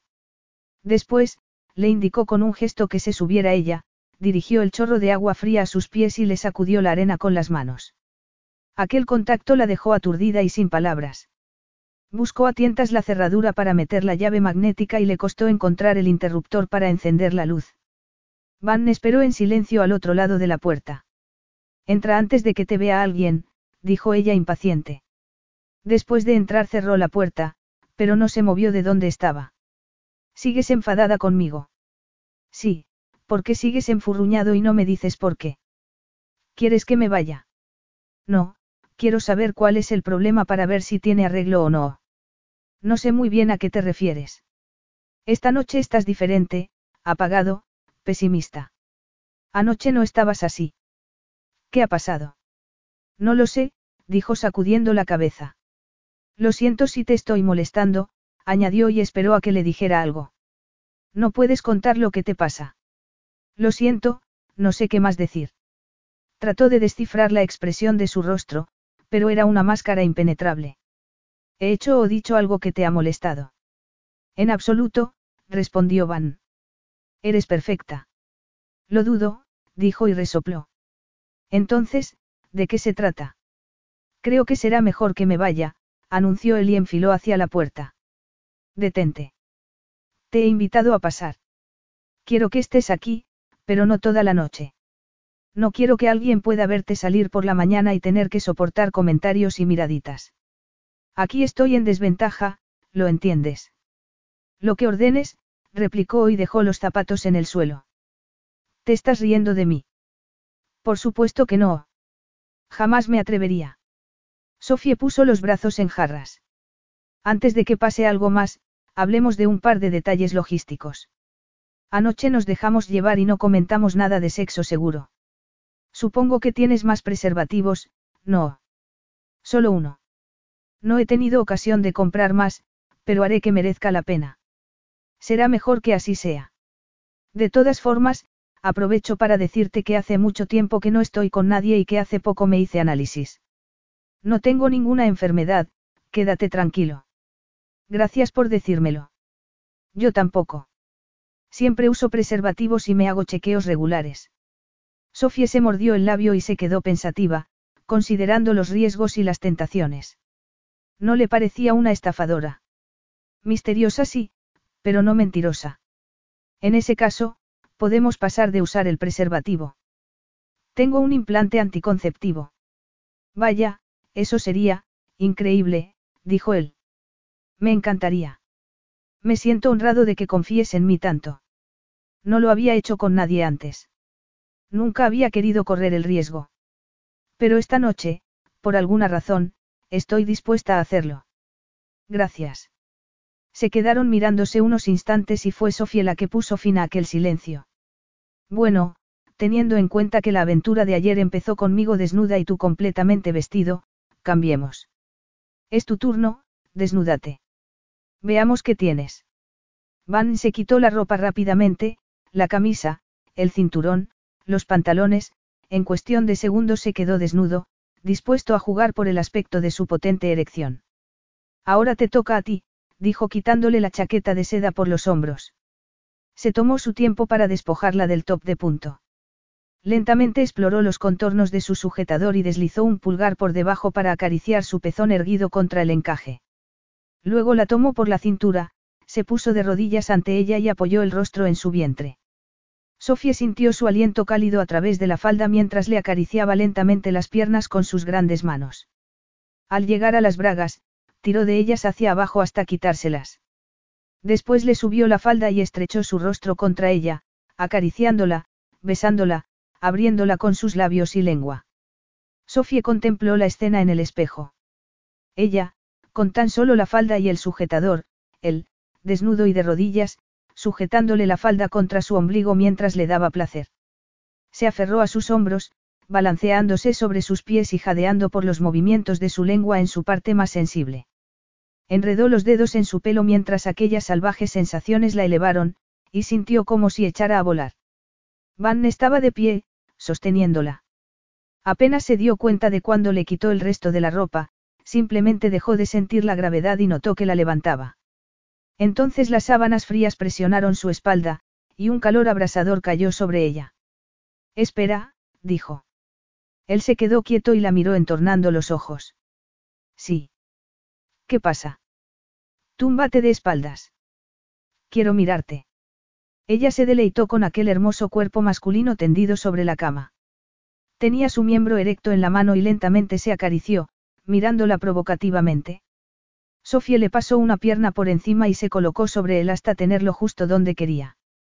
Lentamente se hundió en él y subió y bajó hasta que el placer explotó, cálido, dulce y desgarrador. Cuando volvió a tomar aire, Van la había hecho rodar sobre su espalda y le dobló las piernas. Se incorporó sobre los codos, empujó hasta penetrarla y empezó a moverse. Cada embestida la hacía gemir de placer. La cama tembló cuando su ritmo se aceleró. Sofía se retorció y clavó las uñas en él, incitándolo. Una explosión de placer los lanzó unidos a aquel enorme vacío. Sofía se quedó flotando en aquella sensación placentera. Cuando abrió los ojos, se volvió a mirar a Van con una sonrisa de satisfacción. Él no le devolvió la sonrisa. Parecía estar conteniéndose. Sintió un escalofrío en lo más profundo. Trató de respirar para contener el dolor, pero había bajado la guardia. Había derribado los muros a diferencia de él, que los mantenía tan firmes como de costumbre. Eso le dolió. Ya eres adulta, se dijo. No le había prometido nada. Aquello no era más que una diversión para él. Seguramente estaba acostumbrado a que las mujeres cayeran rendidas a sus pies. Era ella la que estaba haciendo el ridículo poniéndose emocional, así que trató de mostrarse calmada. Ya estás otra vez. Te has quedado callado. ¿Qué te pasa esta noche, Van? Van sacudió la cabeza, pero no lo negó. Si tan mal te sientes, ¿por qué estás aquí? ¿Por qué estoy deseando más? ¿Por qué no quiero que esto termine? Su sinceridad la sorprendió y confundió. Acabas de tener más, dijo lentamente, mucho más. Y todavía tienes esa expresión triste. Van se cubrió los ojos con la mano. Lo siento, no puedo hacer nada. No puedo controlar lo que siento. Entiendo, dijo Sofía levantándose de la cama. Ve a tu cuarto a lamerte las heridas. Ha estado muy bien, pero hemos terminado, Van. Sofie. Me voy a duchar. Cuando vuelva, quiero estar sola en la habitación. No pretendía enojarte. Dices que no puedes controlar lo que sientes. Bueno, pues yo tampoco. Buenas noches. Llegó a tiempo al cuarto de baño y, después de abrir el grifo de la ducha, se llevó la mano a sus labios temblorosos. Era gratificante sentir el agua caliente en la cara. Deseó liberarse de aquellos sentimientos tan inoportunos. Entonces, oyó la puerta de la ducha. Una ráfaga de aire fresco acarició su piel. Van se hizo un hueco a su lado y su corpulencia invadió el espacio. Sofía separó los labios para decirle que se apartara. Van. La interrumpió con un beso, demasiado dulce y cálido como para resistirse. Luego, cerró el grifo. En medio de aquel silencio, Sofía oyó el retumbar de sus latidos y sus incesantes gemidos. Eran los sonidos de la entrega más absoluta a la pasión. La hizo volverse y apoyar las manos en la pared antes de tirar de sus caderas hacia atrás y separarle los pies. Sofía arqueó la espalda y dejó que la acariciara con sus manos expertas mientras hundía su miembro en ella. Se echó hacia atrás, tratando de sentirlo más profundamente, pero él mantuvo su ritmo lento e implacable. Las embestidas eran deliciosas y con cada una aumentaba su excitación. Van cedió finalmente a sus demandas y aceleró el ritmo. Sofía gritó ante la intensidad de las sacudidas que se extendieron por todo su cuerpo. Van permaneció dentro de ella, con el rostro hundido en su cuello. Luego le mordió el hombro suavemente, antes de lamérselo. Se suponía que debía irme, dijo, pero parece que me cuesta. Eres un maestro enviando señales confusas, lo sabías. Lo sé. Lo siento. Estoy harta de tus disculpas. Vuelve a tu habitación ahora. Tengo que hacerlo. Sí, respondió ella. Hay cosas que tenemos que aclarar. Por un lado está la opción A, una aventura en el trabajo. Tiene sus reglas y sus expectativas. Por otro, está la opción B, un novio, con reglas y expectativas completamente diferentes. Las estás mezclando. No eres mi novio, no te comportes como si lo fueras. Eso requiere otro grado de intimidad. A mí esto me parece algo muy íntimo. Sofía se soltó, abrió el grifo y se enjabonó sin mirarlo. El trabajo es muy importante para mí. No quiero arriesgarme a perderlo. No era mi intención, dijo él. Estás insistiendo demasiado. Necesito un respiro. Te veré en el desayuno. Buenas noches, Van. Puedes irte. Van se secó y salió del cuarto de baño sin mirarla. Algo en el interior de Sofía se rompió cuando unos segundos más tarde oyó la puerta cerrarse. Por fin estaba sola y no tardó en venirse abajo. Capítulo 10. Van tuvo que contenerse para no llamar la atención de Sofía durante el desayuno. Tenía que respetar las reglas. Ah, Sofía, ahí estás, dijo Llena. Te estaba buscando. Sofía dedicó una sonrisa a Llena al acercarse a la mesa donde estaba sentado Van con Ava, Drew, Zakki la futura novia. Estaba muy guapa con un top amarillo que resaltaba sus pechos y su fina cintura, y unos pantalones anchos de lino blanco. Seguía llevando el pelo suelto. Desde el otro lado de la mesa, pudo oler su perfume. Por la mirada que Sofía le dirigió, se dio cuenta de que se había quedado observándola fijamente. Buenos días, dijo Sofía dedicándole una sonrisa a Drew y llena. Ya veo que el tiempo os respeta. Según mi teléfono, Va a ser una tarde cálida y soleada. Sí, ya lo he visto, convino Ava. Anoche en la playa se estaba muy bien, añadió mirando alternativamente a Sofía y Van. ¿Has aprovechado para dormir hasta tarde? No, he estado dando una vuelta, organizándome, contestó Sofía. He ido a ver cuándo va a necesitarme el señor Zhang. Su nieto me ha dicho que Malcolm y Hendrik han reservado la sala de reuniones a las once, así que me da tiempo a desayunar. Estupendo, relájate y disfruta, dijo Ava. Ya me he enterado de que mi tío Malcolm ha estado haciendo de villano. Se le da muy bien, pero puede llegar a resultar insoportable. Tampoco es para tanto. Sobreviviré. Me alegro, intervino Llena. Ahora, recarga energías.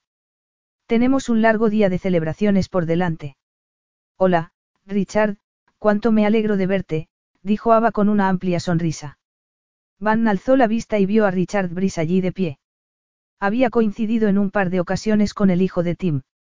Era un hombre alto y apuesto, con el pelo rapado y una barba cuidada. Por la manera en que Richard estaba mirando a Sophie, Van sospechaba que Brice había compartido sus sospechas sobre ella con su hijo. Richard se sentó frente a Sophie y se dispuso a charlar con ella mientras desayunaba, tratando de impresionarla con su vida en Hollywood. Según pasaban los minutos, todo deseo de ser amable y comprensivo con Richard Brice esfumó. Sí, es difícil, le estaba diciendo Richa. Siempre hay un montón de gente dispuesta a apuñalarme por la espalda para quitarme el trabajo. No puedo bajar la guardia en ningún momento. Vaya, murmuró Sofie. Parece muy estresante. Espero que al menos te guste tu trabajo. Claro que sí, replicó Rich. Siempre había soñado con algo así. En los últimos dos años he conseguido dos premios. Recibo ofertas de cazatalentos todos los días. Siempre hay a alguien interesado en ficharme. Eso es estupendo, Rich, dijo Ava. Me alegro de que las cosas te vayan bien. Rich volvió su atención a Sofie. Todos los que están aquí son familiares de los novios menos tú y yo, dijo. ¿Qué tal si nos vamos a pasear a la playa hasta la hora de la ceremonia? Me gustaría enseñarte algunos rincones. Está trabajando, intervino Van. Tiene que hacer de intérprete para Malcolm y Hendrik. Rich parpadeó, como si le sorprendiera la presencia de Van, y ensanchó su sonrisa. Ah, ya entiendo, amigo. Mis disculpas, no pretendía meterme en tu terreno. ¿Qué va? El terreno no es de nadie y puedo hablar por mí misma, dijo Sofía y dirigió una mirada reprobadora a Van. Pero es cierto, añadió volviéndose a Rich, estoy ocupada. Está bien. Se ve que esta mañana todos tenéis mucho que hacer, comentó Rich y se puso de pie.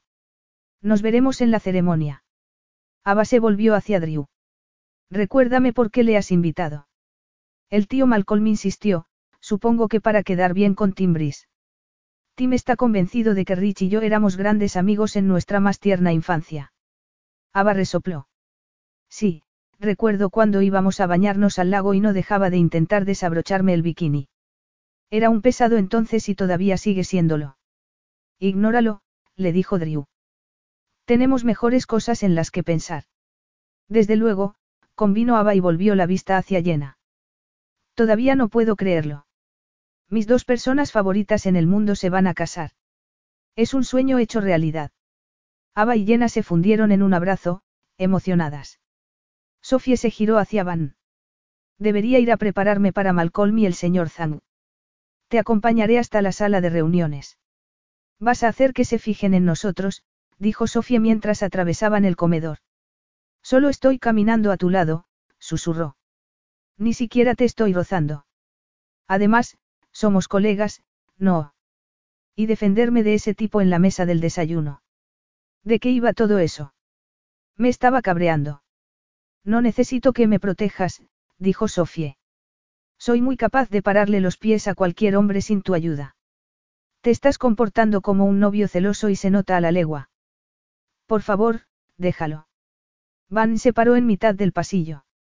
No hago nada a derechas contigo. No si llamas la atención hacia nosotros de esa manera, dijo secamente. Conozco el camino a la sala de reuniones. Ya sigo yo sola.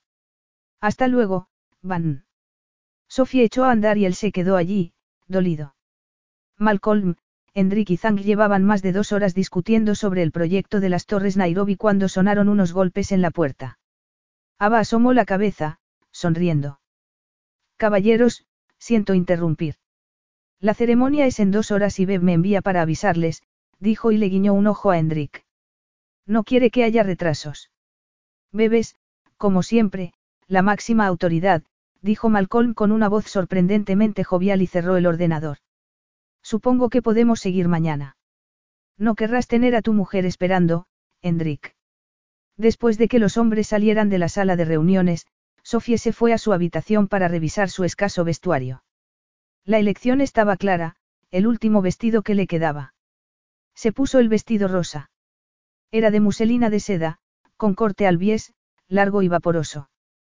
Completó el atuendo con un chaluntono más oscuro que se prendía con una rosa de tela y unas sandalias de terciopelo negro de tacón alto.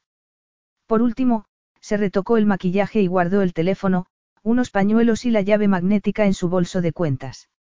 Ya estaba. Había hecho todo lo que había podido. Al menos, los novios se habían mostrado muy amables y no parecía haberles importado que se hubiera unido a su boda en el último momento. Esperaba poder considerarlos amigos algún día. Tal vez incluso familia. Pero era una esperanza imposible. Las posibilidades de que aquello saliera bien eran escasas. Tenía que mantener la cabeza fría o saldría herida. Se arregló el pelo con el secador y un cepillo, pero en cuanto puso el pie fuera, el viento se lo revolvió. La boda se iba a celebrar en una pequeña esplanada resguardada por un saliente rocoso, cerca del vestíbulo del resort. Hacía un día cálido para ser primavera. No tenía frío con aquel vestido sin mangas y el chal de gasa. Según se acercaba al edificio principal, salió una mujer vestida con la chaqueta granate y los pantalones negros de los empleados del resort. Era Julie. Al verla, se apresuró hacia ella. Señorita Valente. Me alegro de encontrarla. Llamé a su habitación, pero ya se había marchado.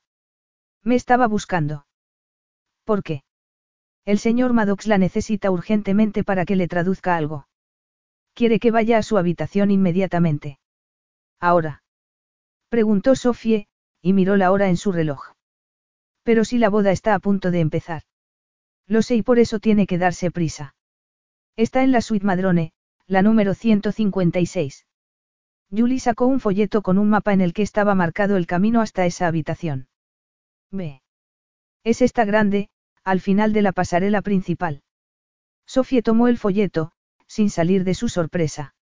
¿Está segura de qué? Completamente. Será mejor que se deprisa, no querrá tenerlos esperando. De acuerdo, gracias por avisarme. Sofía sintió la tentación de descalzarse y correr hasta la habitación de Malcolm.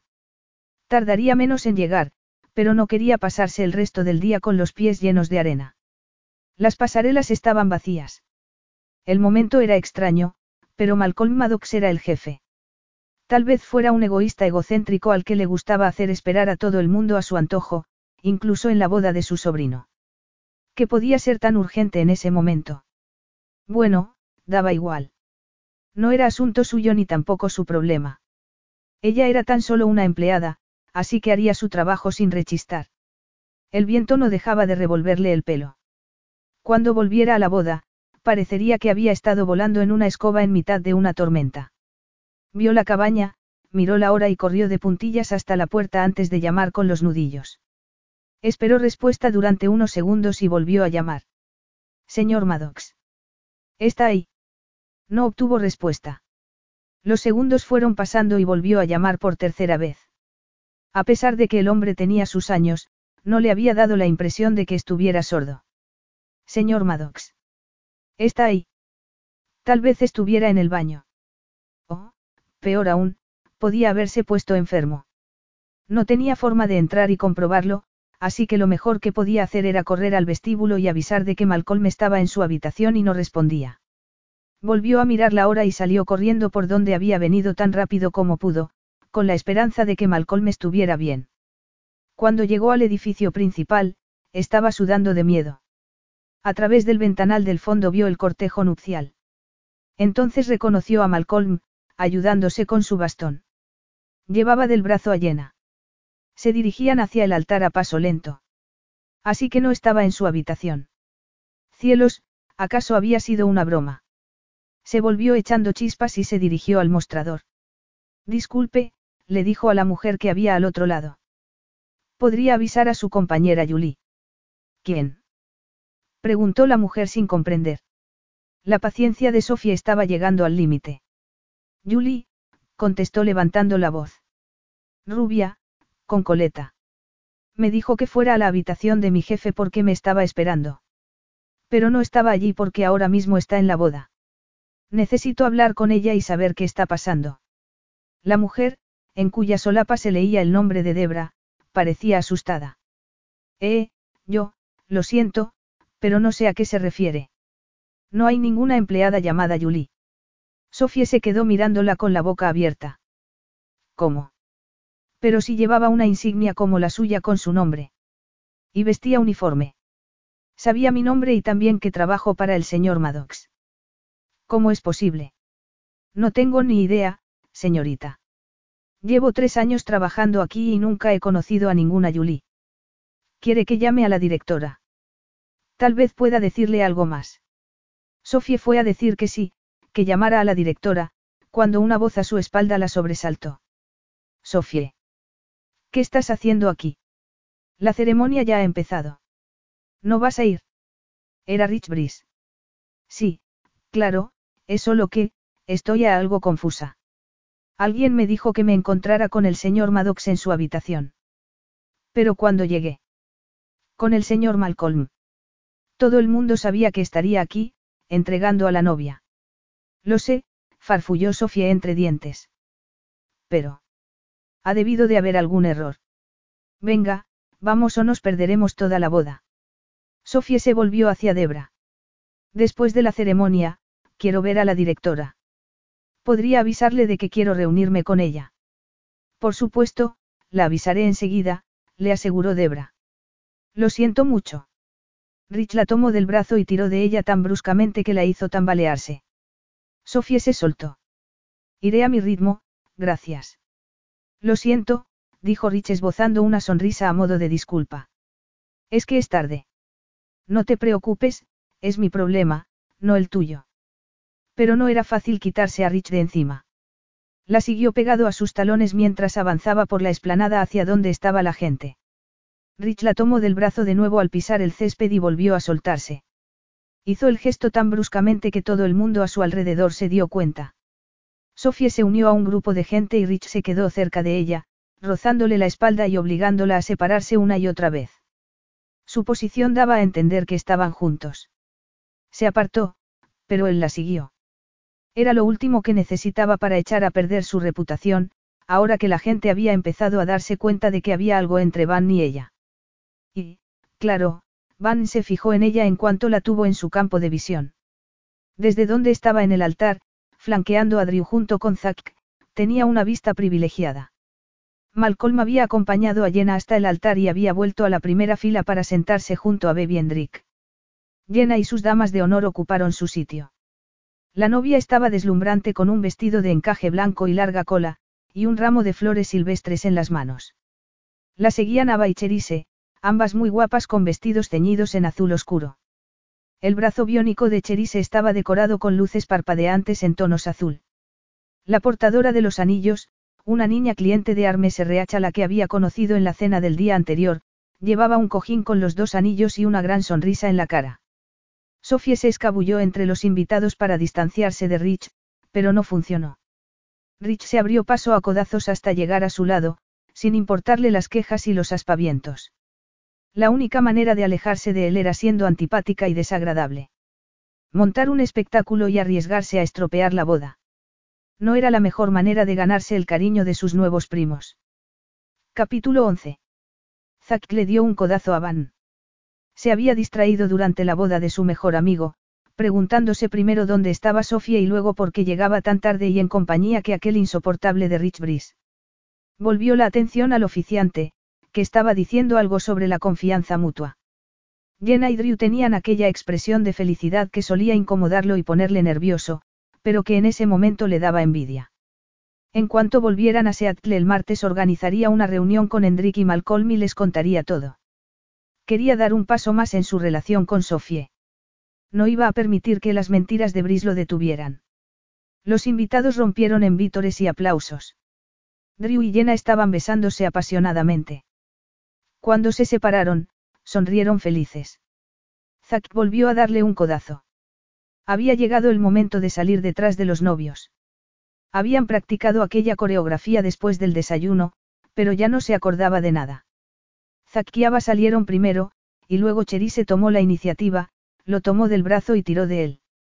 Sofía lo miró fijamente al pasar, como si tratara de decirle algo con la mirada, pero fue incapaz de descifrarlo. Rich Brice estaba pegado a sus talones, con aquella expresión de autosatisfacción en la cara, como si se hubiera salido con la suya.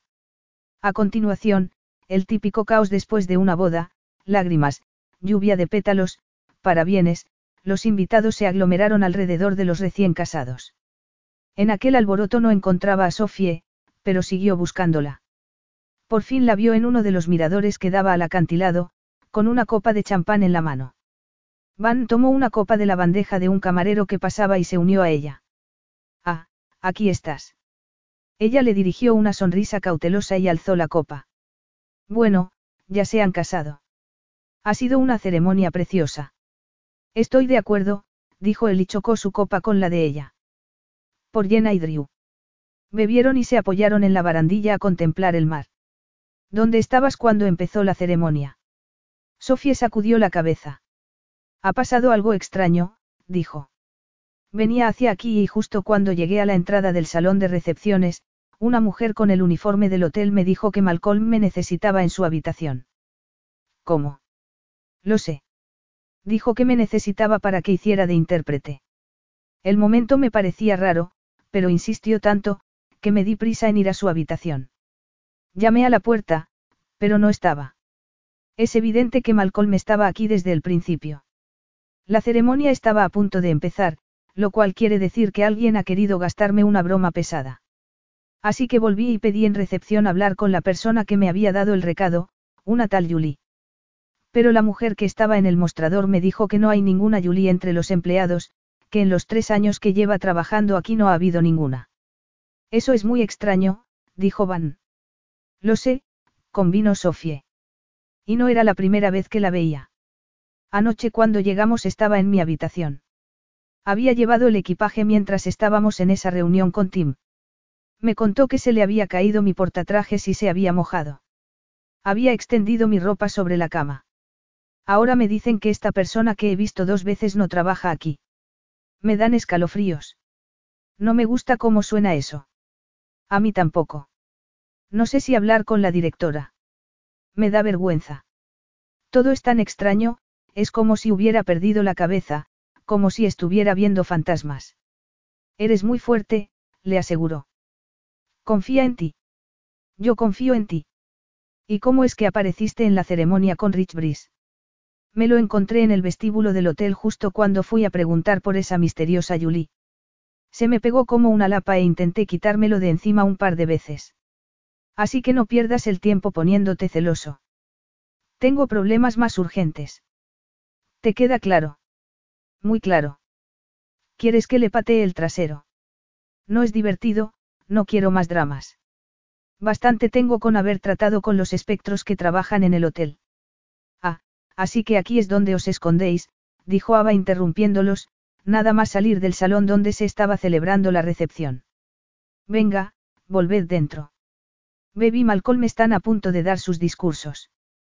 Dejad los arrumacos para más tarde. Van le dirigió una mirada de culpabilidad. Ella lo ignoró y siguió a Ava al interior. Era extraño. A pesar de todos sus problemas y del episodio con la misteriosa Julie, Sofía se lo estaba pasando bien. La felicidad que la rodeaba era contagiosa. Drew y Jenna estaban exultantes, y todos los demás disfrutaban compartiendo su alegría. La fiesta estaba en pleno apogeo. Todo era maravilloso, el entorno, la comida, el vino, la música, la banda tocó una combinación de canciones marchosas y baladas románticas. Sofía no solía bailar, pero no pudo decir que no cuando Ava la sacó a la pista. Acabó sofocada, consciente de que Van no había dejado de mirarla desde la mesa donde estaba sentado con Zack. Todas las solteras que se acerquen. Oh, no. Bebil estaba en pie de guerra. La esposa de Hendrik estaba ejerciendo el papel de matriarca de aquella celebración, puesto que tanto la madre de Drew como la de Jenna habían fallecido. Sofía no estaba dispuesta a participar en el lanzamiento del ramo, así que trató de escabullirse. Pero enseguida la vio Bebi y la señaló con el dedo. ¿A dónde crees que vas, jovencita? No, yo no, protestó Sofía. No soy una invitada a la boda. Estoy aquí por trabajo, así que no creo que deba participar en. Tonterías. Sal ahí al centro con las demás, le ordenó Beb. Esto solo es divertido si todo el mundo participa. Así fue como Sofía se encontró en medio de un grupo de unas 20 mujeres, muy risueñas de tanto baile y champán. Ava y ella intercambiaron miradas de conmiseración mientras Jenna se daba la vuelta y lanzaba el ramo al aire. Tras dibujar un arco y dar vueltas en el aire, el ramo se dirigió directamente a la cabeza de Sofía. Levantó la mano para protegerse la cara y, después de rebotar, cayó sobre su pecho, donde lo recogió instintivamente. Todo el salón prorrumpió en vítores. Vaya, así que vas a ser la siguiente. Que tengas suerte. Sofía no pudo responder. Enseguida se vio rodeada y recibió toda clase de abrazos y parabienes. Van se mantuvo distante, pero no dejó de observar la escena. Se sentía demasiado cohibida como para acercarse a donde estaba sentado, así que dejó que Beb la condujera hasta la mesa donde Ava y Jenna estaban descansando. Agradeció el poder sentarse. El precio por bailar con aquellas sandalias de tacón era alto. Beb sacó una botella de champán de la hielera y sirvió las copas. Bebe, querida. El destino ha elegido que seas la siguiente. Sofía no pudo evitar resoplar. Tal vez el destino tenga guardada una inesperada sorpresa. Soy un hueso duro de roer. Tonterías, dijo Beb dándole una palmadita en la mano. Una joven tan guapa debe de tener muchos pretendientes haciendo fila. No es tan fácil, Beb, intervino Llena. Supongo que tienes razón, admitió Beb.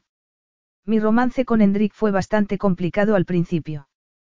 Por aquel entonces, era el chico malo. Hendrik. Repitió Sofía sin dar crédito. Beb, Ava y Jenna rompieron a reír. Sí. Lo creas o no, Hendrik era un don Juan. Tuve que ser muy dura al principio, Pero conseguí meterlo en vereda. Elaine me ayudó. Era la madre de Drew y. Ella fue la que nos presentó hace ya 46 años. Hace más de 18 que murió y todavía la echo de menos. Sofía volvió la mirada desde aquella mujer regordeta de melena canosa hasta Hendrik, el hombre calvo y reservado que estaba sentado en una mesa con Malcolm, el señor Zang y su nieto. Hendrik tenía el ceño fruncido mientras escuchaba con la cabeza inclinada lo que el joven Zang decía. Era difícil imaginárselo coqueteando, pero la mirada de Beb se tornó vidriosa con aquellos recuerdos tan sentimentales. Enhorabuena, dijo Sofie. Por 46 años de felicidad, añadió mirando a Yena, y alzó la copa. Que tengas la misma suerte. Bebieron y Beb sacó un pañuelo y se secó las lágrimas que caían detrás de los cristales de sus gafas. Luego, tomó la mano de Yena. Este era el anillo de compromiso de Elaine, le dijo a Sofie, levantando la mano de Yena. ¿No te parece que le queda perfecto? Es precioso, replicó, contemplando el zafiro rodeado de pequeños diamantes. Esta noche siento la presencia de Elaine. Se habría alegrado mucho de verte con Drew. Estaba muy orgullosa de sus hijos. Ava buscó en su bolso un pañuelo y se secó los ojos. Debería haberme puesto rímel resistente al agua. ¿En qué estaría pensando? Oh, querida, no pretendía hacerte llorar. Está bien, Beb, dijo Ava. Es que yo también la siento, ¿sabes? Hace tanto tiempo que pensaba que se me había olvidado cómo me hacía sentir. Pero no. Me has ayudado a recordar. Beb se acercó y se fundió en un abrazo con Ava. Todas rompieron a llorar. Sofía sintió que los ojos le picaban y se le hizo un nudo en la garganta. Echaba mucho de menos a su madre. Ella habría sabido qué decir para convertir aquellas lágrimas en risas, pero no era una cualidad que hubiera heredado. ¿Y Malcolm? ¿Estuvo casado alguna vez? Preguntó Sofía después de que Beb se sonara la nariz. Sí, con Ellen, pero solo duraron unos años. Se cansó de él enseguida, si sabes a lo que me refiero.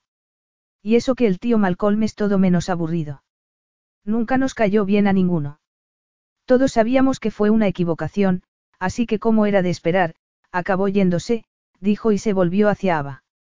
Eso fue antes de que nacieras. Drew era muy pequeño. ¿Y nunca volvió a casarse? Preguntó Sofie. Nunca quiso arriesgarse, contestó Beb con tristeza. Y eso que no le faltaron oportunidades. Tuvo sus aventuras, pero nada serio. Rompió muchos corazones, pero de eso hace ya mucho tiempo. Sofía miró a Malcolm y pensó en Baby en sus 46 años con Hendrik, y en su madre, contemplando la puesta de sol desde la terraza con su copa de vino. Vicky Valente había sido mujer de un solo hombre, al igual de Beb. Pero el destino no había sido tan amable con ella. Sofía echó hacia atrás la silla, se levantó y murmuró algo inaudible. Ava, Llena y Beb alzaron la vista, llorosas, y comentaron algo mientras se marchaba. No entendió lo que decían. Seguramente le habían preguntado si estaba bien o si necesitaba algo. No, no estaba bien y no había nada que pudieran hacer. Solo necesitaba estar a solas antes de ponerse en ridículo. Capítulo 12. ¿A dónde se había ido Sofie? Van se disculpó y se dirigió hacia la puerta por donde la había visto salir. Una vez fuera, vio una nube rosa en una pasarela antes de que la vegetación la ocultara de la vista. La gente que estaba en la pasarela se quedó mirándolo al cruzarse con ellos. Llegó a una bifurcación. Un camino llevaba a la habitación de Malcolm y a la trampa que le había tendido Brice. El otro, a la cabaña de Sofie. Optó por esa dirección y aminoró el paso al llegar para recuperar el aliento antes de llamar a su puerta. No necesito nada, gracias, dijo desde el interior. Sofie, soy Van. No es un buen momento, replicó ella. ¿Estás bien? Sí. Necesito estar a solas. Ya nos veremos más tarde. Por favor, insistió. Déjame hablar contigo. Será solo un momento. El silencio se hizo eterno. Por fin, la puerta se abrió. La empujó y entró. Sofía estaba de espaldas. ¿Qué es tan importante que no pueda esperar unas horas? Van cerró la puerta. ¿Qué pasa? Por eso invades mi intimidad, porque sientes curiosidad. Estoy preocupado. Ella se sonó la nariz. Nadie te ha pedido que te preocupes. Por favor, cuéntame qué te pasa. Se volvió para mirarlo. Tenía los ojos húmedos. Ya que preguntas, te diré la verdad. Echo de menos a mi madre. No supo qué responder a aquello. Ya está, ya sabes lo que pasa. Contento. ¿Qué te la ha hecho recordar? Sofía sacó otro pañuelo del paquete. Ha sido por sorpresa, contestó y se sonó la nariz. Beb nos estaba contando la pena que le daba de que la madre de Drew no pudiera estar en la boda. Ava empezó a llorar, luego Llena y después Beb. El asunto se fue de la mano. Pero no formo parte de su club y no quería ponerme sentimental con ellas. Así que me fui. Mi idea era dejar correr las lágrimas en la soledad de mi habitación, donde nadie pudiera verme o juzgarme, y mucho menos sentir lástima por mí. Pero no ha podido ser y aquí estoy, llorando delante de ti. No formas parte de su club. ¿Qué club? Venga, lo sabes, dijo impaciente. Del círculo familiar. Aquí soy solo una empleada. No me parecía adecuado. Pero la echo tanto de menos. Sofía se llevó la mano a la boca. Siento que no puedas tenerla a tu lado. Me gustaría poder hacer algo para cambiar eso. Yo también, susurró. Gracias de todas formas. Había dudado si tocarla, pero la corriente entre ellos era muy intensa en aquel momento. La tomó entre sus brazos y esperó a que se relajara. Sintió que se apoyaba en su pecho. Te voy a estropear la camisa. No me importa, replicó él. Vaya, murmuró. Me he emocionado. Fue muy duro perderla el año pasado. Todo pasó tan rápido, creía que lo había superado y, de repente, me he venido abajo. Es normal. Las reuniones familiares, las celebraciones, las bodas, pueden pillarte con la guardia baja. Exacto. Nunca bajo la guardia. Es el principio por el que rijo mi carrera profesional, ¿sabes? Eso es lo que hago, ayudar a que la gente a que no baje la guardia. Pero estos últimos días me han superado. Mi madre me dejó un gran vacío. Ella es la razón de que esté aquí. Van se quedó a la espera de que siguiera hablando, pero Sofía no dijo nada más. Se apartó con una excusa incoherente y se fue al baño a lavarse la cara. Él la siguió y la rodeó por la cintura desde atrás. ¿Qué significa que tu madre es la razón de que estés aquí? No pudo mirarlo a los ojos. Ya te lo dije. Por eso me mudé a Seattle. Necesitaba un nuevo comienzo después de su muerte. Van esperó. Por fin sus miradas se encontraron en el espejo. ¿Qué? preguntó ella casi furiosa. Siempre has sido muy directa conmigo, pero tengo la sensación de que no estás siendo completamente sincera. ¿Qué pasa con tu madre? Sofía suspiró. De acuerdo. Si te cuento un secreto, prometes que no se lo contarás a nadie. Van se quedó helado. No sabía qué decir. Sofía rió. Madre mía, vaya cara. Relájate, Van. No voy a confesar un asesinato ni nada parecido. Aún así, no puedo hacer una promesa a ciegas. No sé lo que vas a decir. Sofía suspiró. ¿Y si te prometo que mi secreto no va a comprometerte moralmente? Es algo privado, eso es todo. Entiendo. Entonces, ¿me lo prometes? Van resopló. Te lo prometo. Sofía apoyó las manos en su pecho. Parecía estar haciendo acopio de coraje. Es algo relacionado con tu madre. Fue ella la que quería que viniera a Seattle. Fue su último deseo antes de morir. Van contuvo la respiración. ¿Para qué? Sofía lo miró a los ojos. ¿Por qué Malcolm Maddox es mi padre? Van palideció. ¿En serio? Completamente en serio. No lo supe hasta poco antes de que mi madre muriera. Siempre me daba largas cuando le preguntaba por mi padre. Era lo único por lo que discutíamos. Pero cuando le dieron el diagnóstico, cambió de opinión. Y es seguro. ¿Tienes alguna prueba? Sofía sintió con la cabeza. Mi madre tuvo una aventura con Malcolm hace 30 años, en Nueva York. Fue cuando trabajaba en el pabellón Pelps. Mi madre formaba parte del equipo que estaba decorando el interior. Tuvieron un intenso romance que apenas duró un par de semanas. Se enamoró locamente de él. Y nunca le habló de ti. Lo intentó. Fue hasta su casa en Seattle. Su mujer, Ellen, le abrió la puerta. Se sintió tan mal que se dio media vuelta y nunca más volvió. Van se quedó mirándola, fascinado. Ahora que lo dices, veo cierto parecido a Ava, a Drew, a Malcolm. La forma de los ojos, las cejas, no sé cómo no me he dado cuenta antes. Así que me crees. ¿No piensas que pueda ser una estafadora tratando de engañarlos? Por supuesto que no. ¿Para qué ibas a mentir con una cosa así? Venga, Van. Malcolm es rico y famoso, y todo el mundo sabe que tuvo una juventud alocada. No me extrañaría que haya tenido alguna demanda de paternidad. No busco su dinero ni tampoco notoriedad. Jamás se me habría ocurrido que pudieras ir tras el dinero de Malcolm, dijo Van. Si quisieras dinero, tú misma lo conseguirías. Tienes muchas capacidades. Bueno, gracias, es todo un cumplido. Te contaré otro secreto. Lo cierto es que heredé una importante suma de mis abuelos. No habría recurrido a Malcolm si solo hubiera querido su dinero. ¿Qué es lo que quieres? No lo sé muy bien. Era importante para mi madre y cumplir su promesa me hace sentirla más cerca. Mis abuelos murieron hace unos años. Era hija única, como yo, y no tengo más familia. La pobre Sofie, sola en el mundo. Tal vez pensó que Malcolm podría velar por mí. ¿Estás segura de que es él? No tienes ninguna duda. No creo que mi madre se hubiera inventado algo así en su lecho de muerte, dijo Sofie. Aún así, hice analizar el ADN de Ava. Me llevé una copa de la fiesta de compromiso. No hay ninguna duda de que somos primas.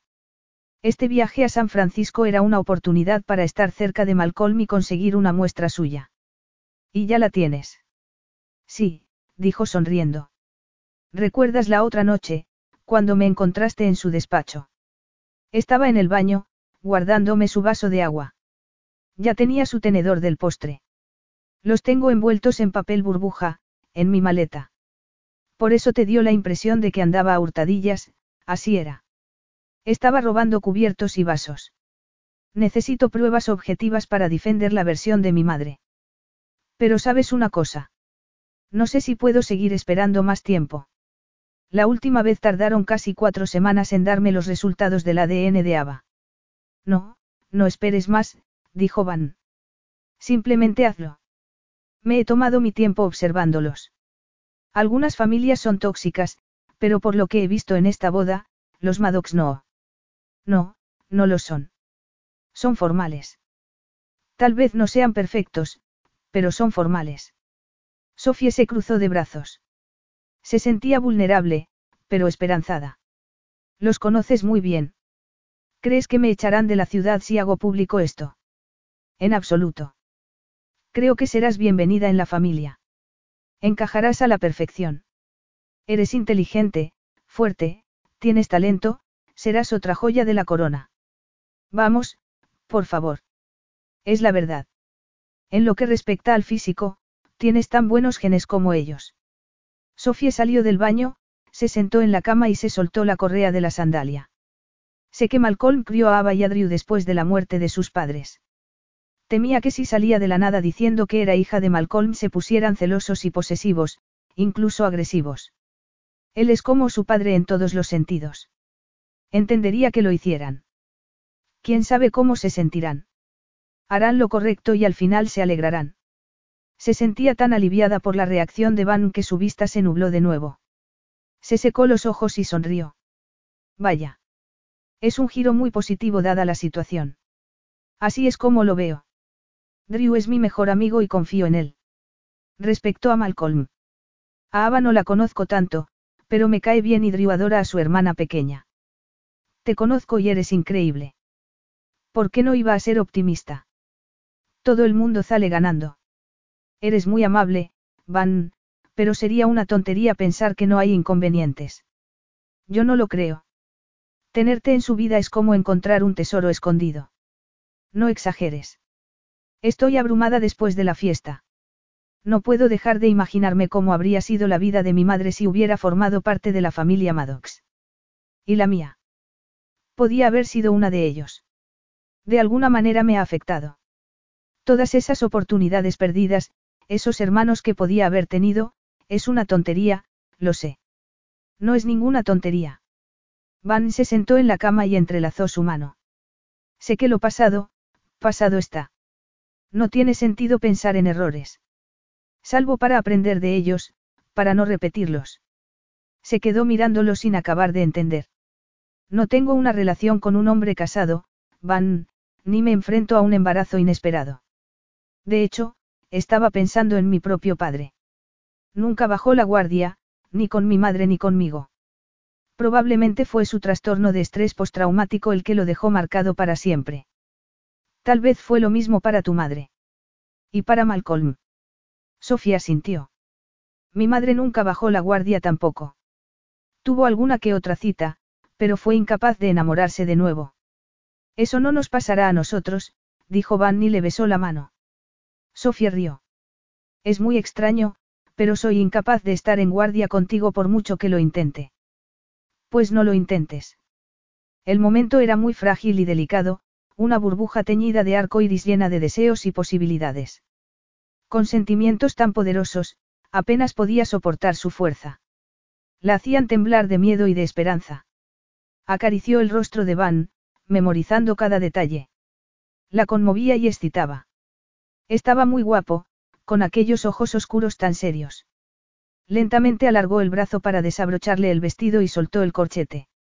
Sofía echó el pelo hacia atrás, pero no pudo evitar bajar la vista al escote de su ropa interior. La cicatriz de su pecho asomaba y rápidamente fue a cubrírsela. La mano de Van la cubrió primero. Su corazón latía con fuerza contra las costillas. Me gusta. ¿El qué? preguntó ella. Tu corazón. Ha pasado por mucho, pero es fuerte. Está galopando como si fuera una carrera de caballos, dijo ella sonriendo, y se quitó el corpiño. El mío también, replicó con voz grave. Deslizó las manos desde sus hombros y le cubrió los pechos. Estaba demasiado ansiosa como para juegos preliminares, así que se desabrochó el sujetador y lo dejó a un lado. Van se levantó y se quitó el smoking, lanzando cada prenda hacia una silla. Con algunas atinó, con otras falló.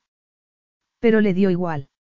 Sofía apartó la colcha y luego se quitó el vestido y las bragas. Enseguida entrelazaron sus cuerpos bajo las sábanas. La cercanía de su cuerpo fornido la hacía temblar. Sabía muy bien a una mezcla de whisky y café. Jadeó de placer cuando se colocó sobre ella. Su miembro erecto rozaba sus pliegues más íntimos sin penetrarla, simplemente acariciándola. La estaba volviendo loca mientras devoraba su boca con aquellos besos desesperados. Sofía se retorció contra él. Al principio con sensualidad, pero enseguida con desesperación por sentirlo dentro de ella. Tranquila, le dijo. Cuanto más despacio, más te gustará. Por favor, no te burles. Esta noche no. Van cambió el peso y empujó lentamente hasta hundirse en ella mientras jadeaban en una deliciosa agonía. Cada instante fue exquisito. Cada caricia le hacía desear la siguiente. Una explosión de inmensa felicidad la invadió y se dejó llevar. Cuando volvió en sí, temió abrir los ojos. Eso sería como la noche anterior. Se sentiría flotar y él tendría aquella mirada apagada. Pero no fue así. Estaba sonriendo. Hola, por fin vuelves. Estaba a punto de mandar una patrulla de rescate, bromeó Van. Se sintió aliviada. He acabado destrozada, agradablemente destrozada. Lo mismo digo, dijo acariciándole la cadera. Ha sido increíble. ¿Qué ha sido diferente esta noche? ¿Qué quieres decir? Preguntó Van deteniendo sus caricias. Para ti. Ayer el sexo fue maravilloso, pero no parecías muy feliz. ¿Qué es lo que ha cambiado? Sonrió y sus hoyuelos aparecieron en las mejillas. Tal vez también esté bajando la guardia. Pareces aliviado. ¿En qué sentido? Preguntó frunciendo el entrecejo. Creo que te asusté al pedirte que guardaras mi secreto. ¿Qué creías que iba a decir? Por mi experiencia, los secretos que se guardan por mucho tiempo no tienen que ver con cosas buenas. Sino, porque iban a permanecer en secreto. ¿Te refieres a lo nuestro? Preguntó en tono provocativo. No quiero seguir guardándolo en secreto. Lo siento, pero no puedo. Sofía lo miró muy seria. No puedo soportar tanta tensión en este momento. Pero quiero quedarme aquí toda la noche, protestó él. Quiero salir contigo por la mañana e ir a desayunar juntos, de la mano. Con el smoking. Chico malo. Él rió. De acuerdo, iré a cambiarme. Pero ese no es el asunto. Quiero sentarme contigo a desayunar, servirte champán y pelarte las uvas. Sofía le devolvió la sonrisa. Vaya, eso es algo muy serio. ¿Recuerdas lo que dijiste en la playa cuando te pregunté qué hacía falta para poder pasear de la mano? Lo recuerdo, contestó ella. Estoy listo. Quiero dar el siguiente paso.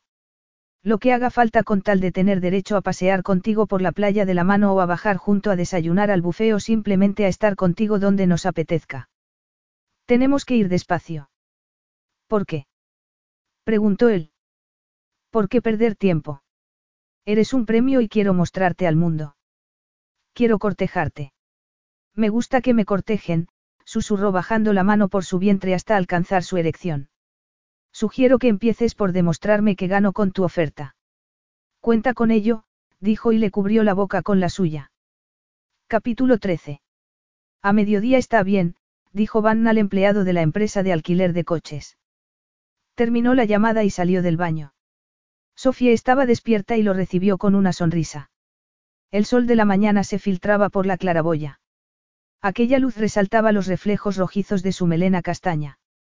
Se estiró y la sábana quedó retorcida alrededor de su cuerpo. ¿Con quién hablabas? Siento haberte despertado. Sofía miró la hora y ahogó una exclamación. Oh, Dios mío. La limusina. ¿Qué tarde es? Tranquila, dijo Van. Se supone que nos recoge en 15 minutos y ni siquiera he hecho la maleta. Olvídate de la limusina. He alquilado un coche. Descapotable. He pedido que lo traigan.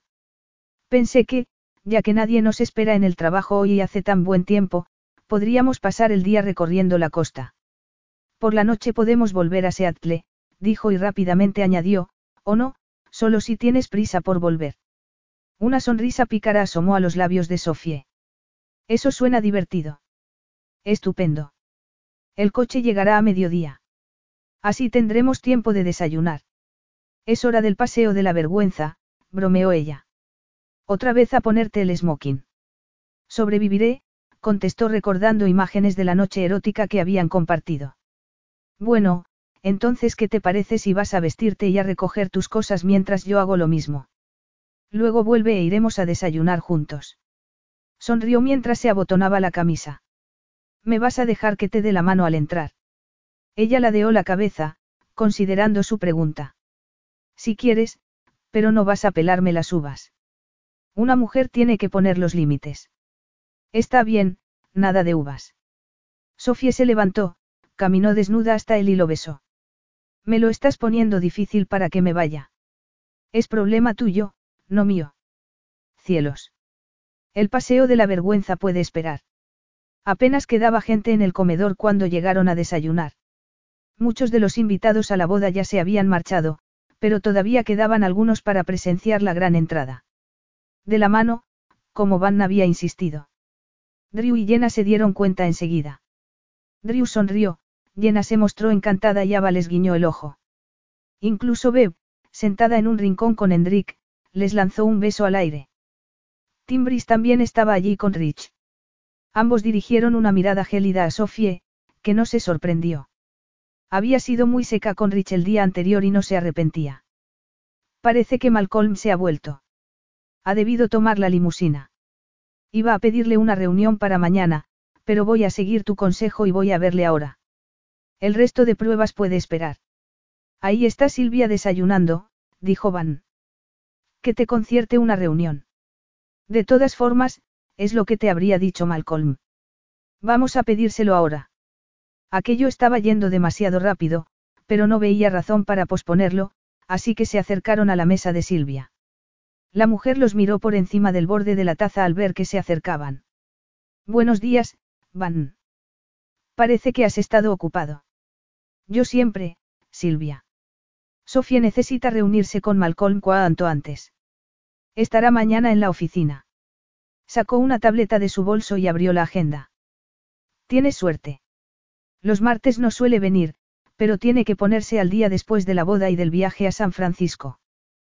Podría ponerte a las diez y media. Estupendo, dijo Sofie. Hecho. Hasta mañana.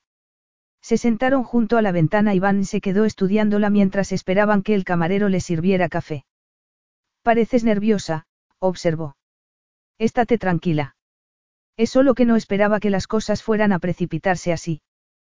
Supongo que soy más cobarde de lo que pensaba. Casi me dan ganas de esperar a hacer alguna otra prueba.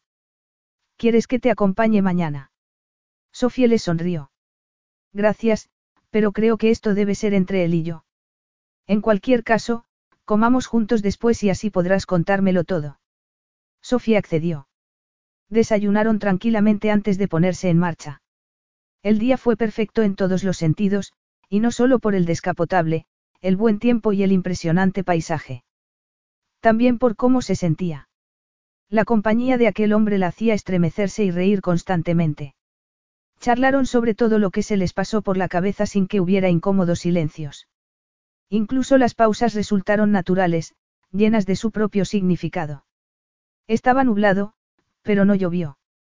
A ratos, algunos rayos de sol atravesaron las nubes, reflejándose en el mar, se detuvieron en varios miradores a admirar las vistas y pasearon por la playa.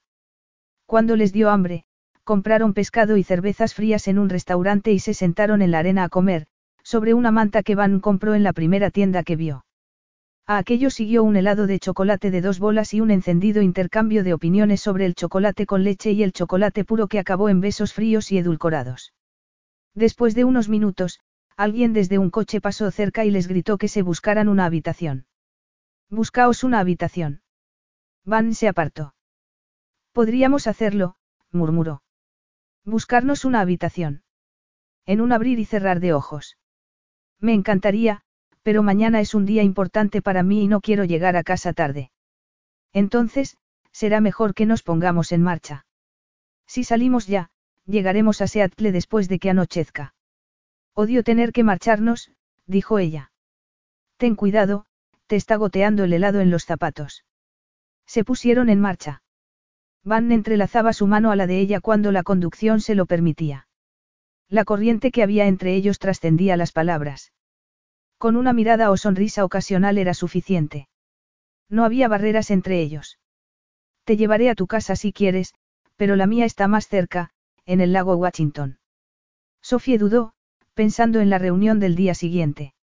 Al lado de Van se sentía valiente y audaz, y esa energía le vendría bien, le daría coraje.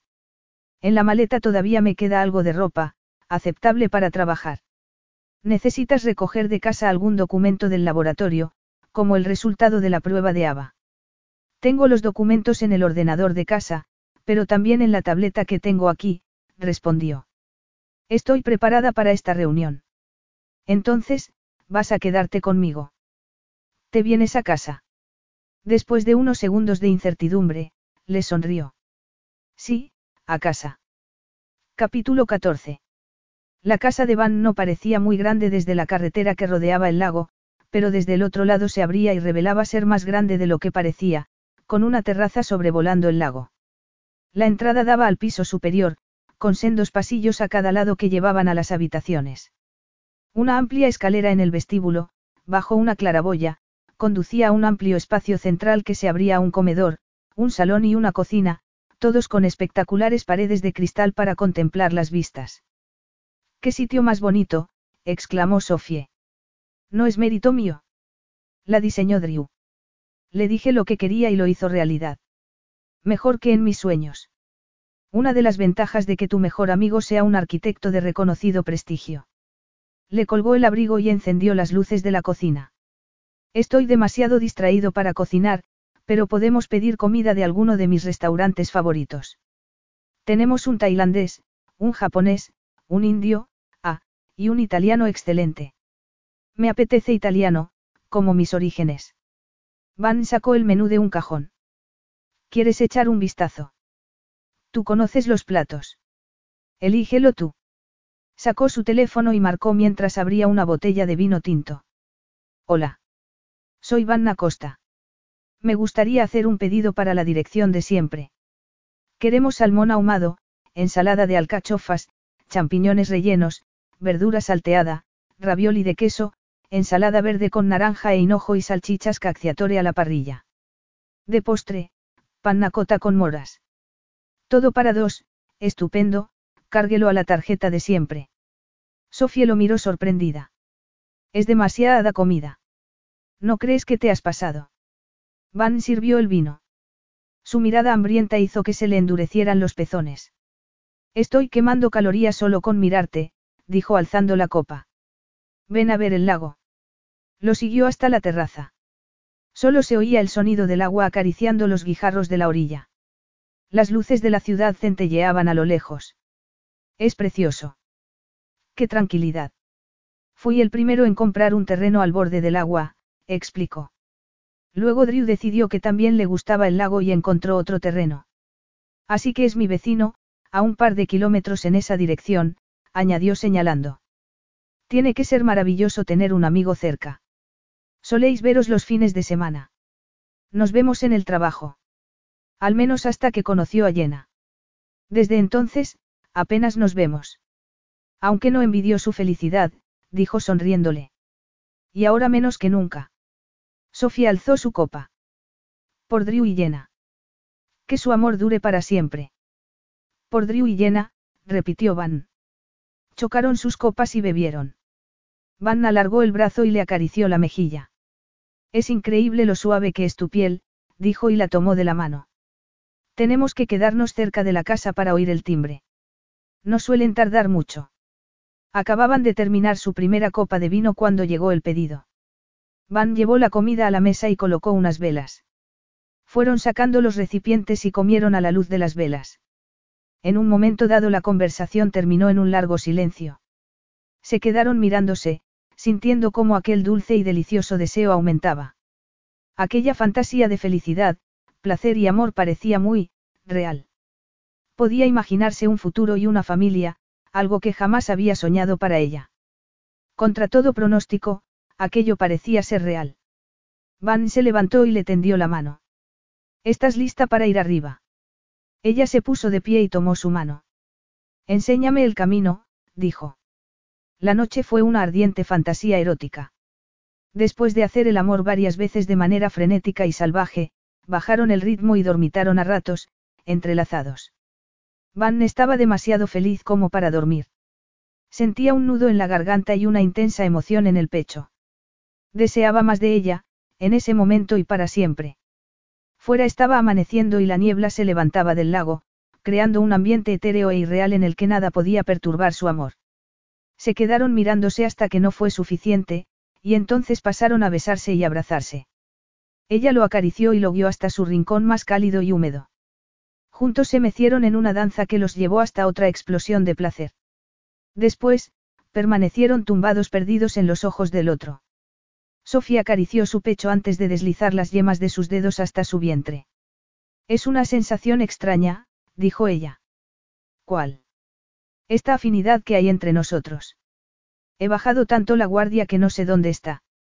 A mí me pasa lo mismo, admitió él. Y eso es bueno. Maravilloso, le aseguró. No volvamos a levantar barreras entre nosotros.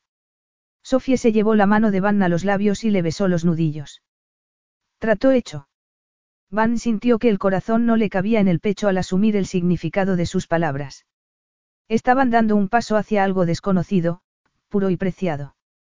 Se sentía maravillado. Confiaba en él y era todo un regalo. Quería ser un mejor hombre y hacerse merecedor de su confianza. ¿Qué hora es? preguntó ella. Muy pronto, pero estoy demasiado alterado como dormir más. Es un gran día. Te prepararé un buen desayuno. Salió de la cama, se puso unos pantalones y bajó a la cocina. El comedor estaba hecho un desastre del festín de la noche anterior, pero el rincón del desayuno aún estaba impecable, así que puso la mesa allí. Cuando Sofía bajó, envuelta en su albornoz azul y con el pelo mojado, él ya había dejado en la mesa salchichas, panecillos, zumo de naranja y café, y estaba sirviendo huevos fritos en sendos platos. No había sentido tanta hambre desde su época de adolescente.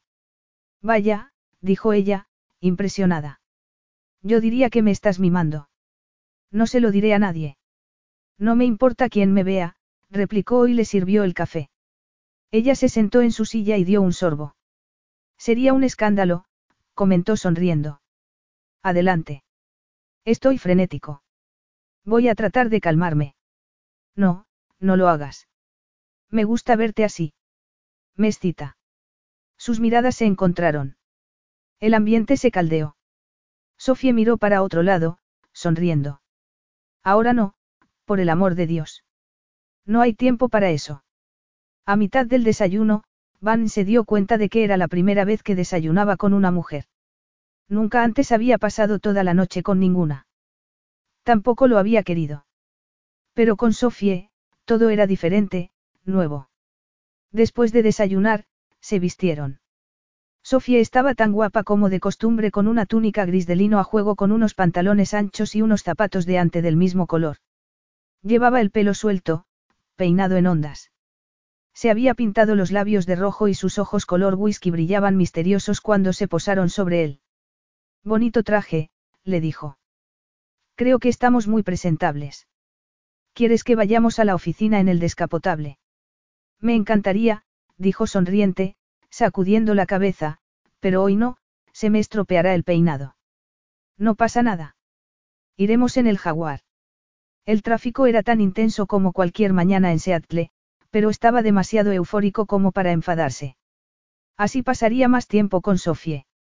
Teniendo en cuenta lo pronto que habían salido, llegarían con tiempo de sobra. Puedes dejarme en la entrada principal. Tengo que ocuparme de algunos asuntos antes de que lleguen los demás. Van detuvo el coche en la entrada del edificio. Pasaré por tu despacho a las doce y cuarto. ¿No te parece mejor que quedemos en el restaurante? Preguntó vacilante. Por ahora. Él sacudió la cabeza, decidido. Ya hemos hablado de eso. Vamos a dar un paso adelante. Sofía le dirigió una sonrisa que lo hizo estremecerse. Hoy estás que te sales, Van. Tú has encendido la mecha. Ella rió de felicidad. Está bien, de acuerdo. Nos veremos en mi despacho. Hasta luego. Buena suerte en la reunión. Estoy seguro de que todo saldrá bien. Se quedó embobado mirándola alejarse hasta que los coches que tenía detrás empezaron a tocar el claxon. Van pasó la mañana sintiéndose flotar. En un momento dado, Zack asomó la cabeza en su despacho. Hola, puedes ponerme al día rápidamente antes de irme al despacho de Malcolm. Van lo miró sorprendido. ¿Sobre qué?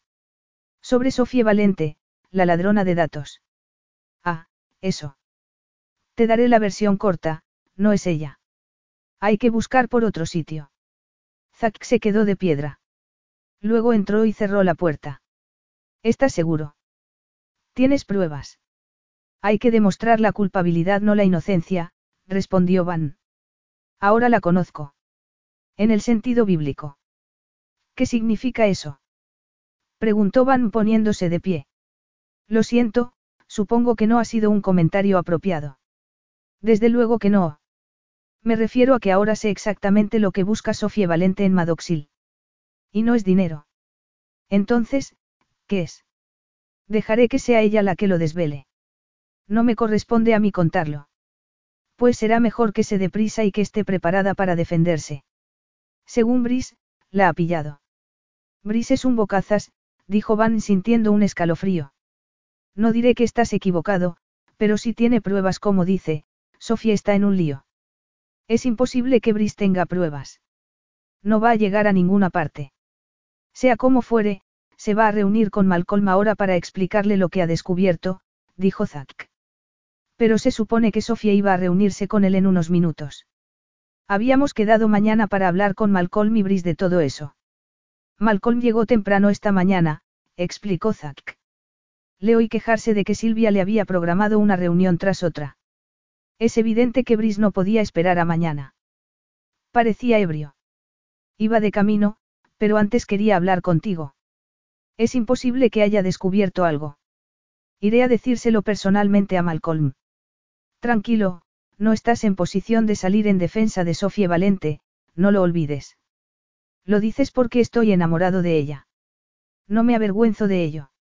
Esto es peor de lo que pensaba. Van ya había salido por la puerta. Zack lo alcanzó y lo siguió hasta el despacho de Malcolm. Silvia le dirigió una mirada reprobadora al verlo acercarse. Vengo a ver a Malcolm.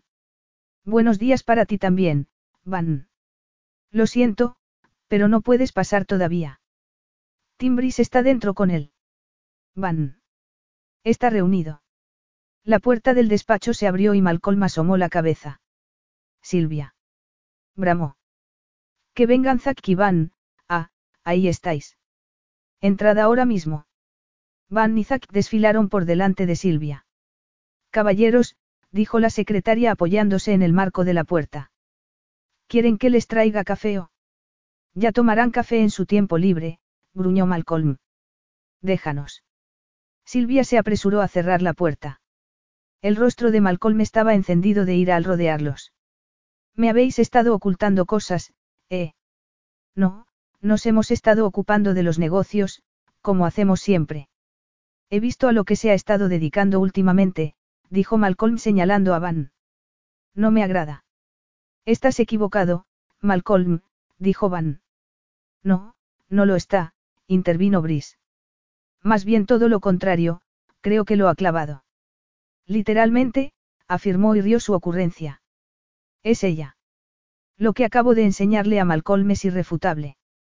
Van contuvo el impulso de darle un puñetazo para borrarle aquella sonrisa fanfarrona. ¿Qué crees que has descubierto sobre ella? No lo creo. Lo sé. Míralo tú mismo. Tengo un vídeo de Sofía Valente robando documentos del ordenador portátil de Malcolm. Eso es imposible, dijo Van. Es un hecho. Lo he visto. En el vídeo aparece la fecha. Lleva el vestido que llevó a la boda y reconozco la habitación que ocupé en el hotel. Se la reconoce perfectamente. Pensar que invité a una ladrona mentirosa a la boda de mi propio sobrino y que dejé que tratara con la gente a la que más quiero, por no hablar de toda la información sensible que escuchó en las reuniones con Zangbei. Que Dios nos ayude. Pensé que el plan de Van era conseguir más información antes de que continuáramos con la investigación. Parece que se tomó la tarea en sentido literal. Zack resopló. Quiero ver ese vídeo ahora mismo. Rodearon la mesa y se concentraron alrededor del monitor. Bri se acercó, pero mantuvo la distancia de la mesa entre Van y él. Coloqué cámaras en el pasillo que llevaba a su habitación de Paradise Point, comenzó Brice. Dudo que eso sea legal, dijo Zack. La ley. Calla y observa, le ordenó Malcolm. Muéstrales el vídeo desde la pasarela. Brice tomó el ratón y reprodujo el vídeo. La cámara enfocaba a una de las pasarelas de madera de Paradise Point. De pronto apareció Sophie, caminando con paso rápido y decidido. Se detuvo, frunció el ceño y miró la hora en su reloj. Luego, salía del encuadre de la cámara. Todos estáis de acuerdo en que es Sofía Valente, ¿verdad? Van ignoró la pregunta. ¿Qué hora era? El reloj del vídeo muestra el minuto 3 con 51 segundos de la grabación, contestó Brice. La ceremonia empezó diez minutos más tarde. Eligió muy bien el momento. Todo el mundo estaba ya reunido en la explanada donde se celebraba la boda. Ahora, mirad esto. Adelantó la grabación hasta que se vio otro destello rosa. Entonces echó un poco hacia atrás y apretó el botón de reproducción. Era Sofía otra vez, volviendo por el otro lado. Seguía con el ceño fruncido. El viento revolvía su pelo, que le caía sobre la cara. Esta vez iba casi corriendo. Cuatro minutos y veinticinco segundos, dijo Brice. Un par de minutos después, Rich la vio en el vestíbulo y le dijo que llegaba tarde a la ceremonia. Los dos llegaron juntos, como todo el mundo vio. Van miró a Brice a la cara, su mirada inquebrantable. Sofía me contó que una mujer que decía ser empleada del hotel le dijo que fuera a la suite de Malcolm justo antes de la boda. A mi suite. Justo antes de la ceremonia. ¿Para qué? Eso es absurdo. Eso pensó ella también, dijo Van. Esta mujer misteriosa le dijo que estabas allí y que necesitabas que te tradujera algo. Evidentemente, no encontró a nadie en la habitación. Me dijo que llamó, que esperó un par de minutos. Cuatro minutos y veinticinco segundos para ser exactos, le interrumpió Brice. Ese es el tiempo que estuvo dentro de la suite. No llegó a entrar. Me lo contó. En recepción le dijeron que la mujer que la había mandado a la habitación de Malcolm nunca había trabajado allí. Vaya, qué casualidad. ¿Quieres ver lo que pasó en la habitación de Malcolm en ese intervalo o no? Preguntó Brice. Por el amor de Dios, Tim, aprieta el botón, protestó Malcolm. Regodearse es de mal gusto y no estoy de humor. Brice tecleó algo en el ordenador. Voy a mandaros una copia de estas grabaciones para que podáis verlas cuando queráis, dijo y miró de reojo a Van. Algo digno de recordar. Tim. ¿Qué acabo de decir? Lo siento, dijo y después de apretar el botón de reproducción, se apartó. Disfrutad. El vídeo estaba grabado desde la pared de detrás de la mesa. La habitación estaba tenuemente iluminada. En el minuto de la grabación 4 con 34 segundos, vieron una silueta sentándose delante del ordenador. Movió el ratón y el ordenador se encendió. La luz azul de la pantalla la iluminó. Era Sofie, con el mismo vestido de gasa de seda que se había puesto para la boda. Estaba mirando la pantalla, completamente absorta, y tecleó algo. Luego sacó el teléfono, al igual que había hecho en el vídeo que Brice le había enseñado la semana pasada, antes del viaje a San Francisco. Estaba haciendo fotos de la pantalla. Cargué el ordenador con algunos archivos trampa para ella. Resultaban muy convincentes, pero todos los detalles y cálculos estaban mal. El que le haya encargado el trabajo va a estar muy enfadado. Me temo que nuestra joven delincuente se merece unos azotes.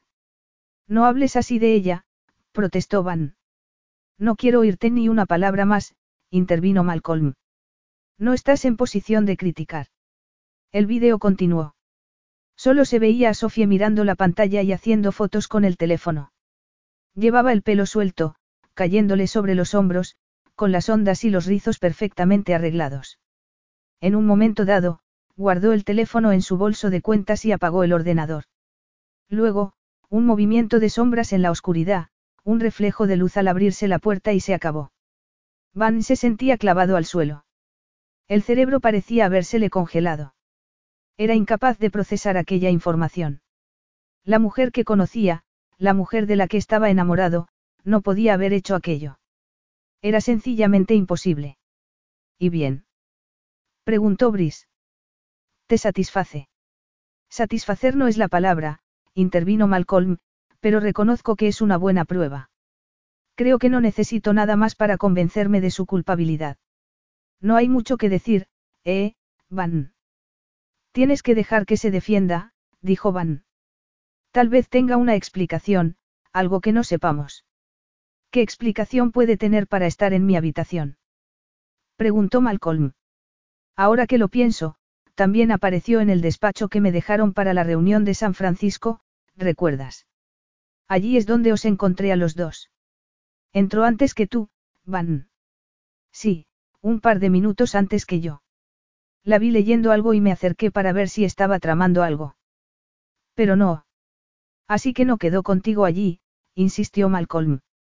No, respondió Vanna regañadientes. La sorprendí. Y te distrajo echándose a tus brazos, dijo Bri sonriendo con malicia. Bueno, eso es un clásico. Nada como el sexo para distraer a un hombre. No te culpo. Cierra el pico, Tim, dijo Malcolm. No hay nada divertido en todo esto. Así que puede que estuviera mirando algo en mi ordenador. No, estaba lejos de tu ordenador. Estaba en el cuarto de baño, intervino Van. De verdad. Así que no le gustan los aseos públicos. Preguntó Malcolm con ironía. Van no contestó. Bueno, Van, ya sabes qué tienes que hacer. Van se quedó mirando a Malcolm sin comprender. ¿A qué te refieres? Eres tú el que tiene que hacerlo. Tú la conoces mejor, añadió Malcolm. ¿Hacer qué? Deja de hacerte el tonto. Haz que confiese lo que ha estado haciendo hasta ahora. Hazlo si de verdad sientes algo por ella. Convéncela para que coopere. Seré indulgente si lo hace. La boca se le secó. No puedo. Tienes que ser tú, dijo Malcolm. ¿O prefieres que pase los mejores años de su vida en la cárcel? No me conviertas en el malo, Van. Ayúdame. Ayúdala. El intercomunicador sonó.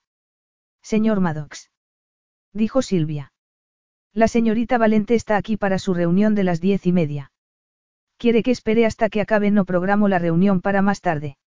No, Silvia, dile que entre, le ordenó Malcolm. ¿Está seguro? Preguntó Silvia desconcertada. ¿Con todos ahí dentro todavía? Sí, por eso exactamente, respondió Malcolm y fue mirándolos uno a uno. ¿Por qué alargar esto? La hipótesis más pesimista se estaba desarrollando ante los ojos de Van a una velocidad aterradora. Sintió un nudo de pánico en el estómago. Entonces la puerta se abrió y Sofía entró. De repente, Van recordó la poderosa razón para mantener instintivamente la guardia. El amor le había hecho olvidar aquella regla tan básica y elemental, la guardia se mantenía para no ser aniquilado. Capítulo 15. Sofía se detuvo nada más entrar en el despacho de Malcolm al ver toda la gente que había, incluido Van, que estaba muy serio. Su rostro era una máscara tensa e indescifrable. Le trajo recuerdos de algo triste y doloroso, el rostro de su madre aquella última y terrible semana antes de morir. Era la expresión de una persona cuando trataba de contener un dolor intenso. Estaba a punto de preguntarle a Van si estaba bien, cuando Malcolm habló. Buenos días, señorita Valente. Se volvió hacia Malcolm, que estaba detrás de la mesa, junto a Zack Kaustin y Timbris. Siento interrumpir. Puedo volver en otro momento y... No, adelante. Diga lo que tenga que decir. Sofía estaba desconcertada. Algo no iba bien y tenía que ver con ella, aunque no tenía ni idea de qué se trataba. ¿Está seguro de qué? Completamente. Por favor, diga lo que sea. Desembuche. Respiró hondo. De hecho, lo que quería hablar con ustedes de índole personal. Me gustaría hacerlo en privado. Malcolm se quedó mirándola. Creo que no. Diga lo que tenga que decir delante de esta gente. Aquello no estaba bien y sintió un escalofrío, pero no podía recular. Sería una cobardía y resultaría extraño, como si estuviera ocultando algo. Cielos, lo haría por su madre. Si resultaba una bomba, se marcharía para siempre de allí y empezaría de nuevo en otro sitio. Volvió a mirar a Van, esperando ver una sonrisa, una muestra de solidaridad. Pero ni siquiera la estaba mirando. Se estaba empezando a asustar. He venido a verlo porque tengo algo personal muy importante que contarle. Nos afecta a ambos. Suéltelo ya, dijo Malcolm sin invitarla a acercarse a su mesa ni ofrecerle un asiento. Tim tomó una silla y se sentó, mirándola como si fuera una atracción. Bris, dijo Zack entre dientes. No empieces. No he dicho nada. Me dispongo a contemplar el espectáculo. Aquello la enfureció tanto que no pudo permanecer callada. No he venido aquí para montar un espectáculo, Tim. Eso está por ver. Sofía se volvió y se acercó al escritorio de Malcolm. No quería permanecer allí, junto a la puerta, como si fuera a salir corriendo. Le he pedido esta reunión, comenzó y se irguió, porque he decidido contarle que soy su hija biológica. Malcolm palideció en cuestión de segundos. Quiso romper el silencio, pero le correspondía a él dar el siguiente paso. Tim se quedó con la boca abierta y Zack no salía de su asombro. El único que no parecía sorprendido era Van, pero parecía estar conteniendo su agonía bajo una máscara. Volvió la vista a Malcolm. Se había quedado mirando al suelo. Entiendo. Así que Vicky, dijo y carraspeó. Es hija de Vicky Valente, ¿verdad? Se parece a ella. Me llamó la atención su apellido cuando nos presentaron. No es un apellido común, pero nunca imaginé que tuviera algo que ver con ella. ¿Se acuerda de ella? Claro que me acuerdo de ella. ¿Cómo está? Murió no hace mucho, explicó Sofie, en abril del año pasado. De un cáncer de páncreas. Malcolm se tapó los ojos con la mano. Pasaron largos segundos antes de que carraspeara. Lo siento mucho. Mi más sincero pésame. Gracias, dijo Sofía desconcertada. Luego permaneció allí de pie, en un incómodo silencio, esperando. Aquello era muy raro. Lo más duro ya estaba hecho. No la había echado del despacho ni la había gritado. Tampoco la había llamado mentirosa ni había negado que conociera a su madre. Era todo lo que había imaginado que haría, pero nada de eso había pasado. Entonces, porque todavía se masticaba la tensión. Y porque parecía que Van Nizak que estaban siendo obligados a presenciar una ejecución. Por el contrario, Tim parecía estar disfrutando del espectáculo. ¿Cree lo que le digo? Preguntó Sofie. Nací en Nueva York, nueve meses después de que usted y mi madre coincidieran en el pabellón Pelps. No desconfío, dijo Malcolm en tono inexpresivo. Sofie sacó la tableta de su bolso y abrió unos archivos. Este es mi certificado de nacimiento. Hace unas semanas hice analizar una muestra de ADN de Ava en un laboratorio genético y aquí están los resultados. Como puede ver, hay una gran probabilidad de que seamos parientes. Entiendo. Malcolm ni siquiera se echó hacia adelante para ver el certificado de nacimiento o el resultado de las pruebas, lo cual no era demasiado prometedor. También aproveché la oportunidad de conseguir una muestra de su ADN cuando estuvimos en San Francisco. No porque dudara de lo que mi madre me había contado, puesto que me creo lo que me contó, sino para tener una prueba objetiva. Me llevé un tenedor y un vaso de su oficina de San Francisco. Entonces me di cuenta de que no podía esperar a tener los resultados para hablar con usted. El nerviosismo de mantener el secreto me estaba matando. Esto explica muchas cosas, comentó Tim. Nadie te ha pedido tu opinión, Tim, dijo Malcolm. Tim hizo el gesto de cerrar una cremallera sobre sus labios. Sofía miró en derredor y sacudió las manos en el aire. ¿Qué es lo que explica? Preguntó y al ver que nadie contestaba, añadió, venga, ¿qué está pasando? ¿Por qué nadie me dice nada?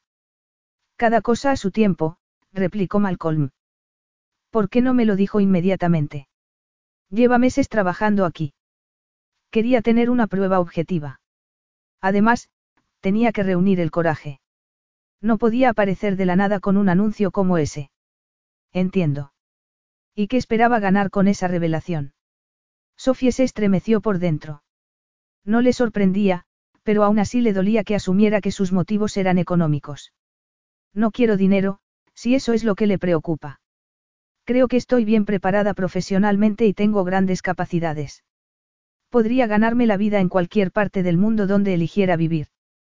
También he heredado una considerable suma de dinero y propiedades de mi familia materna. Tengo casas en Singapur, Nueva York, las Catskills, Florencia y Positano. No necesito ni un céntimo suyo. De hecho, ni siquiera necesitaría trabajar, pero no me educaron para aburrirme. Necesito retos en mi vida. Malcolm se aclaró la voz. Son demasiadas cosas para asumir de una vez. Si es económicamente independiente como dice, entonces ¿qué quiere de mí, señorita Valente? Por favor, llámeme Sofie. Mi madre me pidió que lo buscara en su lecho de muerte. Quería que nos conociéramos. Le preocupaba que no tuviera familia. Es por ella por quien estoy aquí. Le prometí que vendría y le hablaría de mí. Malcolm y Sofie se quedaron mirándose fijamente. El corazón se le encogió. Malcolm no parecía enfadado, ni estaba a la defensiva. Simplemente parecía triste. Me conformaba con que supiera de mí, continuó Sofie. Estaría dispuesta a que nos conociéramos, si es que le interesa. He disfrutado mucho trabajando aquí y he hecho lo mejor para la compañía. También me gustaría tener relación con mis primos. Ava y parecen buena gente. Lo son. Sofie tocó la tableta y abrió un archivo de fotografías. Tengo fotos de mi madre y mías a lo largo de los años, si es que quiere echar un vistazo. Esta vez, Malcolm se inclinó hacia adelante. Vio más de 50 fotografías, deteniéndose en algunas durante largos segundos. Finalmente cerró el archivo y después la tableta. Guárdelo. ¿Qué hacemos ahora? Preguntó Sofía metiendo el dispositivo en su bolso. Eso depende de usted, replicó Malcolm cruzándose de brazos. De mí. Dijo sacudiendo la cabeza. En absoluto, señor Maddox. Le he tendido la mano. Ahora le toca a usted aceptarla o no, lo que prefiera. Una vez más aquella mirada gélida, como si esperara algo más de ella, como si pensara que le debía algo. Al cabo de unos segundos, Malcolm resopló impaciente. Vamos, señorita Valente. ¿Hay alguna otra cosa importante que quiera contarnos? Disculpe. Preguntó confundida. No le parece lo suficientemente importante como para tratar en una reunión privada con usted. Ahórrese el sarcasmo, por favor. Tiene algo más que añadir, más allá de sus descubrimientos genéticos. Sofía estudió a los tres hombres uno por uno. Tenía la incómoda sensación de que alguna trampa inexplicable se cernía sobre ella. Nada, contestó, negando con la cabeza. Ya le he dicho todo lo que tenía que decirle. Basta ya de mentiras, estalló Malcolm, dando una palmada en la mesa. Sofía se echó hacia atrás, sobresaltada. Cielos. ¿Qué mentiras? Vamos, muchacha. Por la memoria de su madre, lo dejaré pasar. Pero tiene que confesar. ¿Confesar el qué? ¿Qué es lo que va a dejar pasar? Explíquese, por el amor de Dios. No se haga la tonta conmigo. No seré duro con usted si coopera con el equipo de investigación interna y promete no volver a contactar conmigo o con mi familia jamás. Pero para eso, tiene que confesar. Pero, está sugiriendo que yo. Si yo fuera usted, también querría vengarme. Vengarme de usted. Espere un momento. ¿Acaso piensa que estoy vendiendo información de Maddox y la China? Así que lo sabe. Por supuesto que lo sé. Me enteré en cuanto llegué aquí. Pero no sabía en quién podía confiar, así que mi plan era desenmascarar al ladrón y servirle su cabeza en bandeja antes de decirle que era su hija. Pero resultó ser un asunto más lento de lo que pensé. Tim sacudió la cabeza sin dar crédito. ¿Podéis creer esto? Todavía sigue haciéndose la inocente. Llega aquí, consigue un trabajo con falsas intenciones. Nunca he tergiversado nada. Me he entregado al 100% en mi trabajo.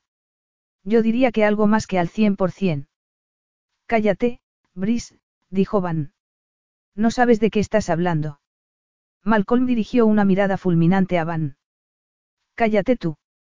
Has llevado muy mal esto desde el principio. Te aprovechaste no solo de mi confianza sino de la de ella, lo cual es despreciable tanto si se lo merece como si no. Se han hecho muy mal las cosas y estoy disgustado. Recoge tu mesa ahora mismo. No quiero seguir viéndote la cara por aquí. Con aquellas palabras, el mundo se le vino abajo a Sofie. Se volvió a mirar a Van, horrorizada. Lo sabías, dijo con voz apagada.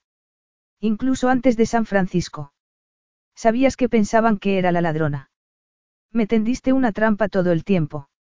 No. Te estaba defendiendo. En ningún momento creí que tú pudieras. No sigáis con esa farsa, dijo Malcolm. No somos estúpidos, señorita Valente. La hemos pillado con las manos en la masa. Tenemos grabaciones en las que se la ve entrando en mi habitación de Paradise Point y tomando fotos de documentos de mi ordenador. Jamás estuve en esa habitación. Me mandó allí una mujer que se hizo pasar por personal del hotel. Estuve llamando a su puerta, pero no entré. ¿Para qué iba a hacerlo? Por favor, dijo Malcolm llevándose la mano a la cabeza como si le doliera. Por favor, Sofie.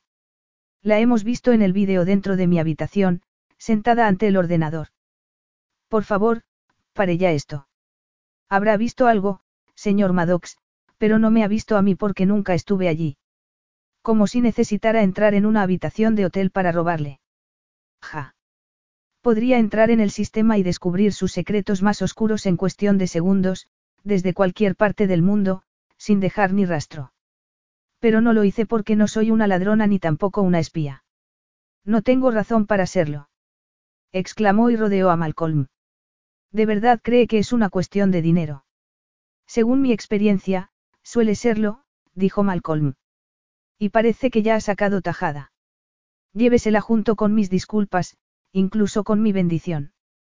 Considérelo su herencia, su pensión alimenticia, su recompensa, como quiera llamarlo, mientras no vuelva a asomar su cara por aquí. No se acerque a mí o a mi familia. Si lo hace, haré que caiga todo el peso de la ley sobre usted. Sofía se tomó un momento para controlarse. Las lágrimas inundaban sus ojos. La invadían la rabia, el dolor y la confusión. Se colgó el bolso del hombro y se enderezó. No soy una ladrona, pero creo que nadie aquí se da cuenta. Espero que ese canalla le dé sangre. Es lo que se merece. Adiós, señorita Valente, dijo Malcolm. Hemos acabado. Se volvió, cegada por las lágrimas, y enfiló en dirección a la puerta.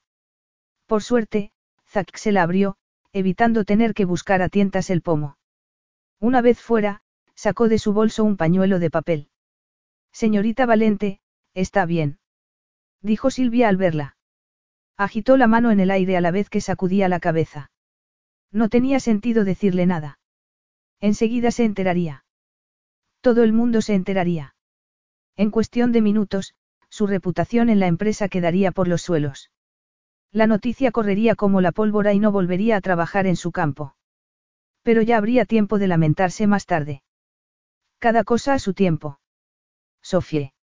Era la voz de Vanna a sus espaldas, y sintió que le ponía la mano en el hombro.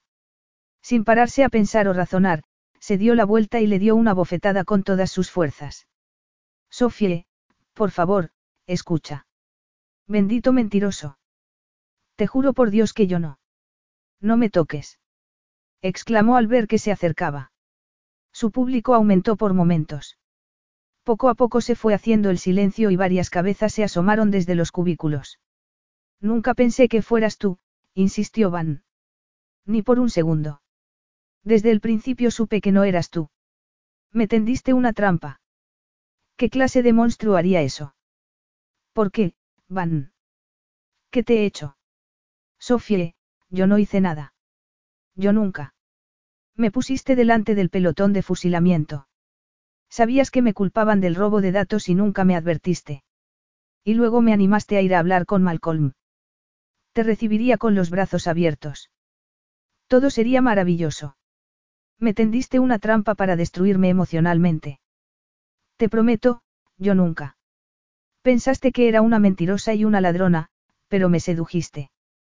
¿Por qué no aprovechar la situación al máximo? No, nunca pensé que fueras. Si hubieras confiado en mí, me habrías advertido, gritó. No sabía que Tim tuviera ese vídeo ni que fuera a enseñárselo a Malcolm antes de que te reunieras con él. Habíamos quedado mañana para hablar de ello y le iba a explicar que era imposible que tú.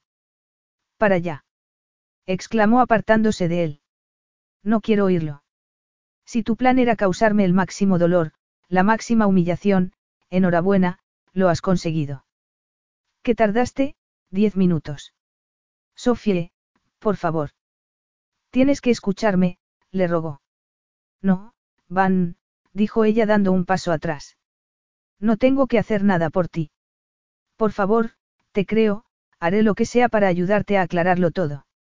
Dime qué estabas haciendo en la habitación de Malcolm en el hotel de Paradise Point.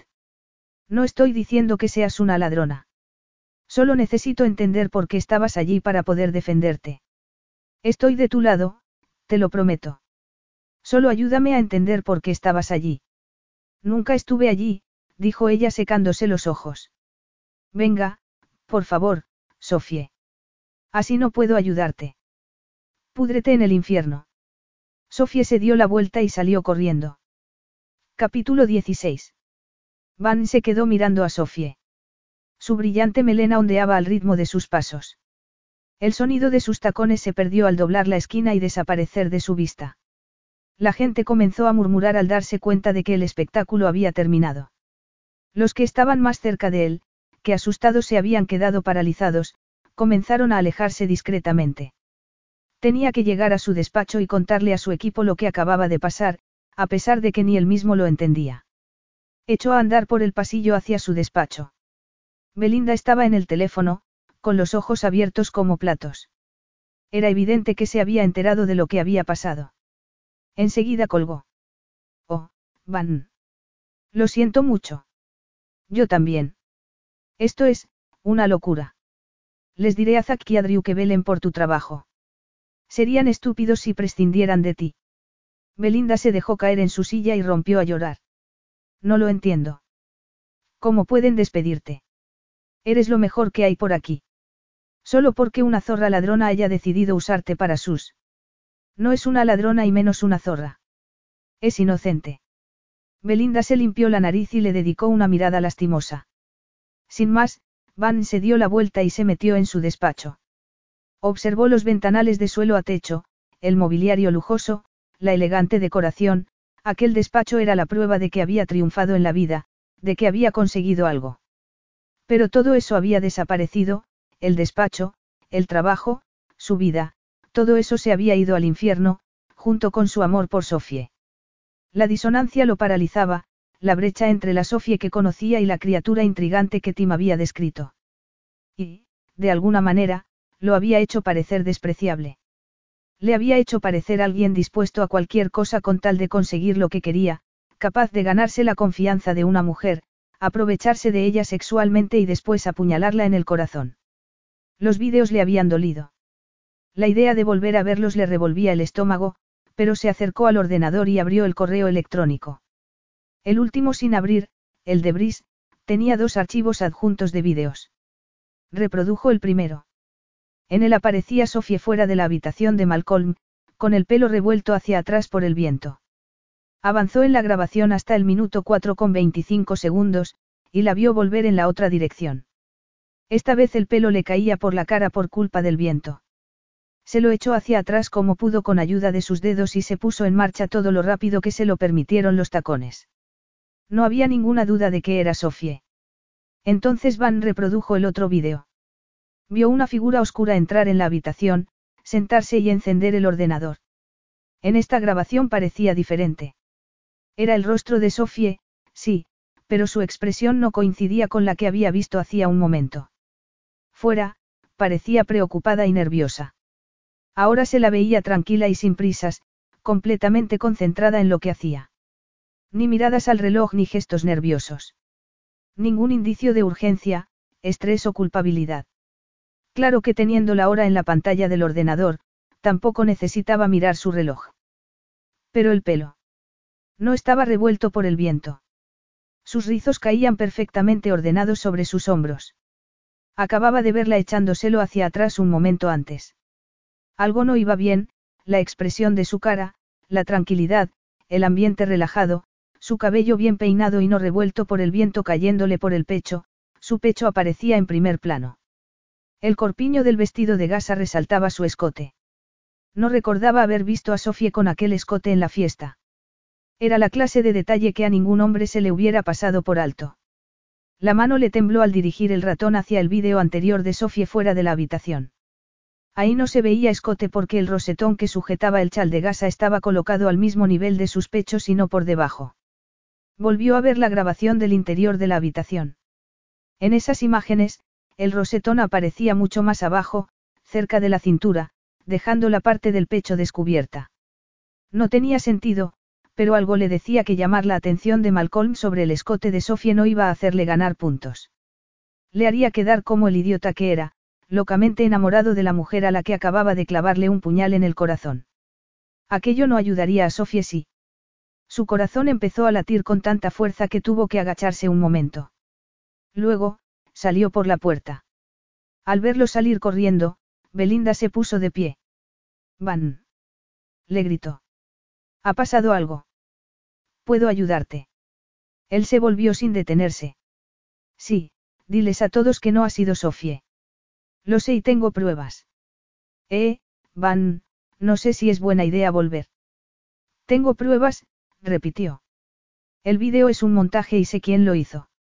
Le tendió una trampa y la difamó. Belinda salió detrás de él, resollando. Pero, ¿a dónde vas? Voy a hacer papilla a ese canalla, dijo Van. La rabia le dio alas para volar hasta el despacho de Malcolm. Oyó a Silvia protestar a sus espaldas al irrumpir por la puerta.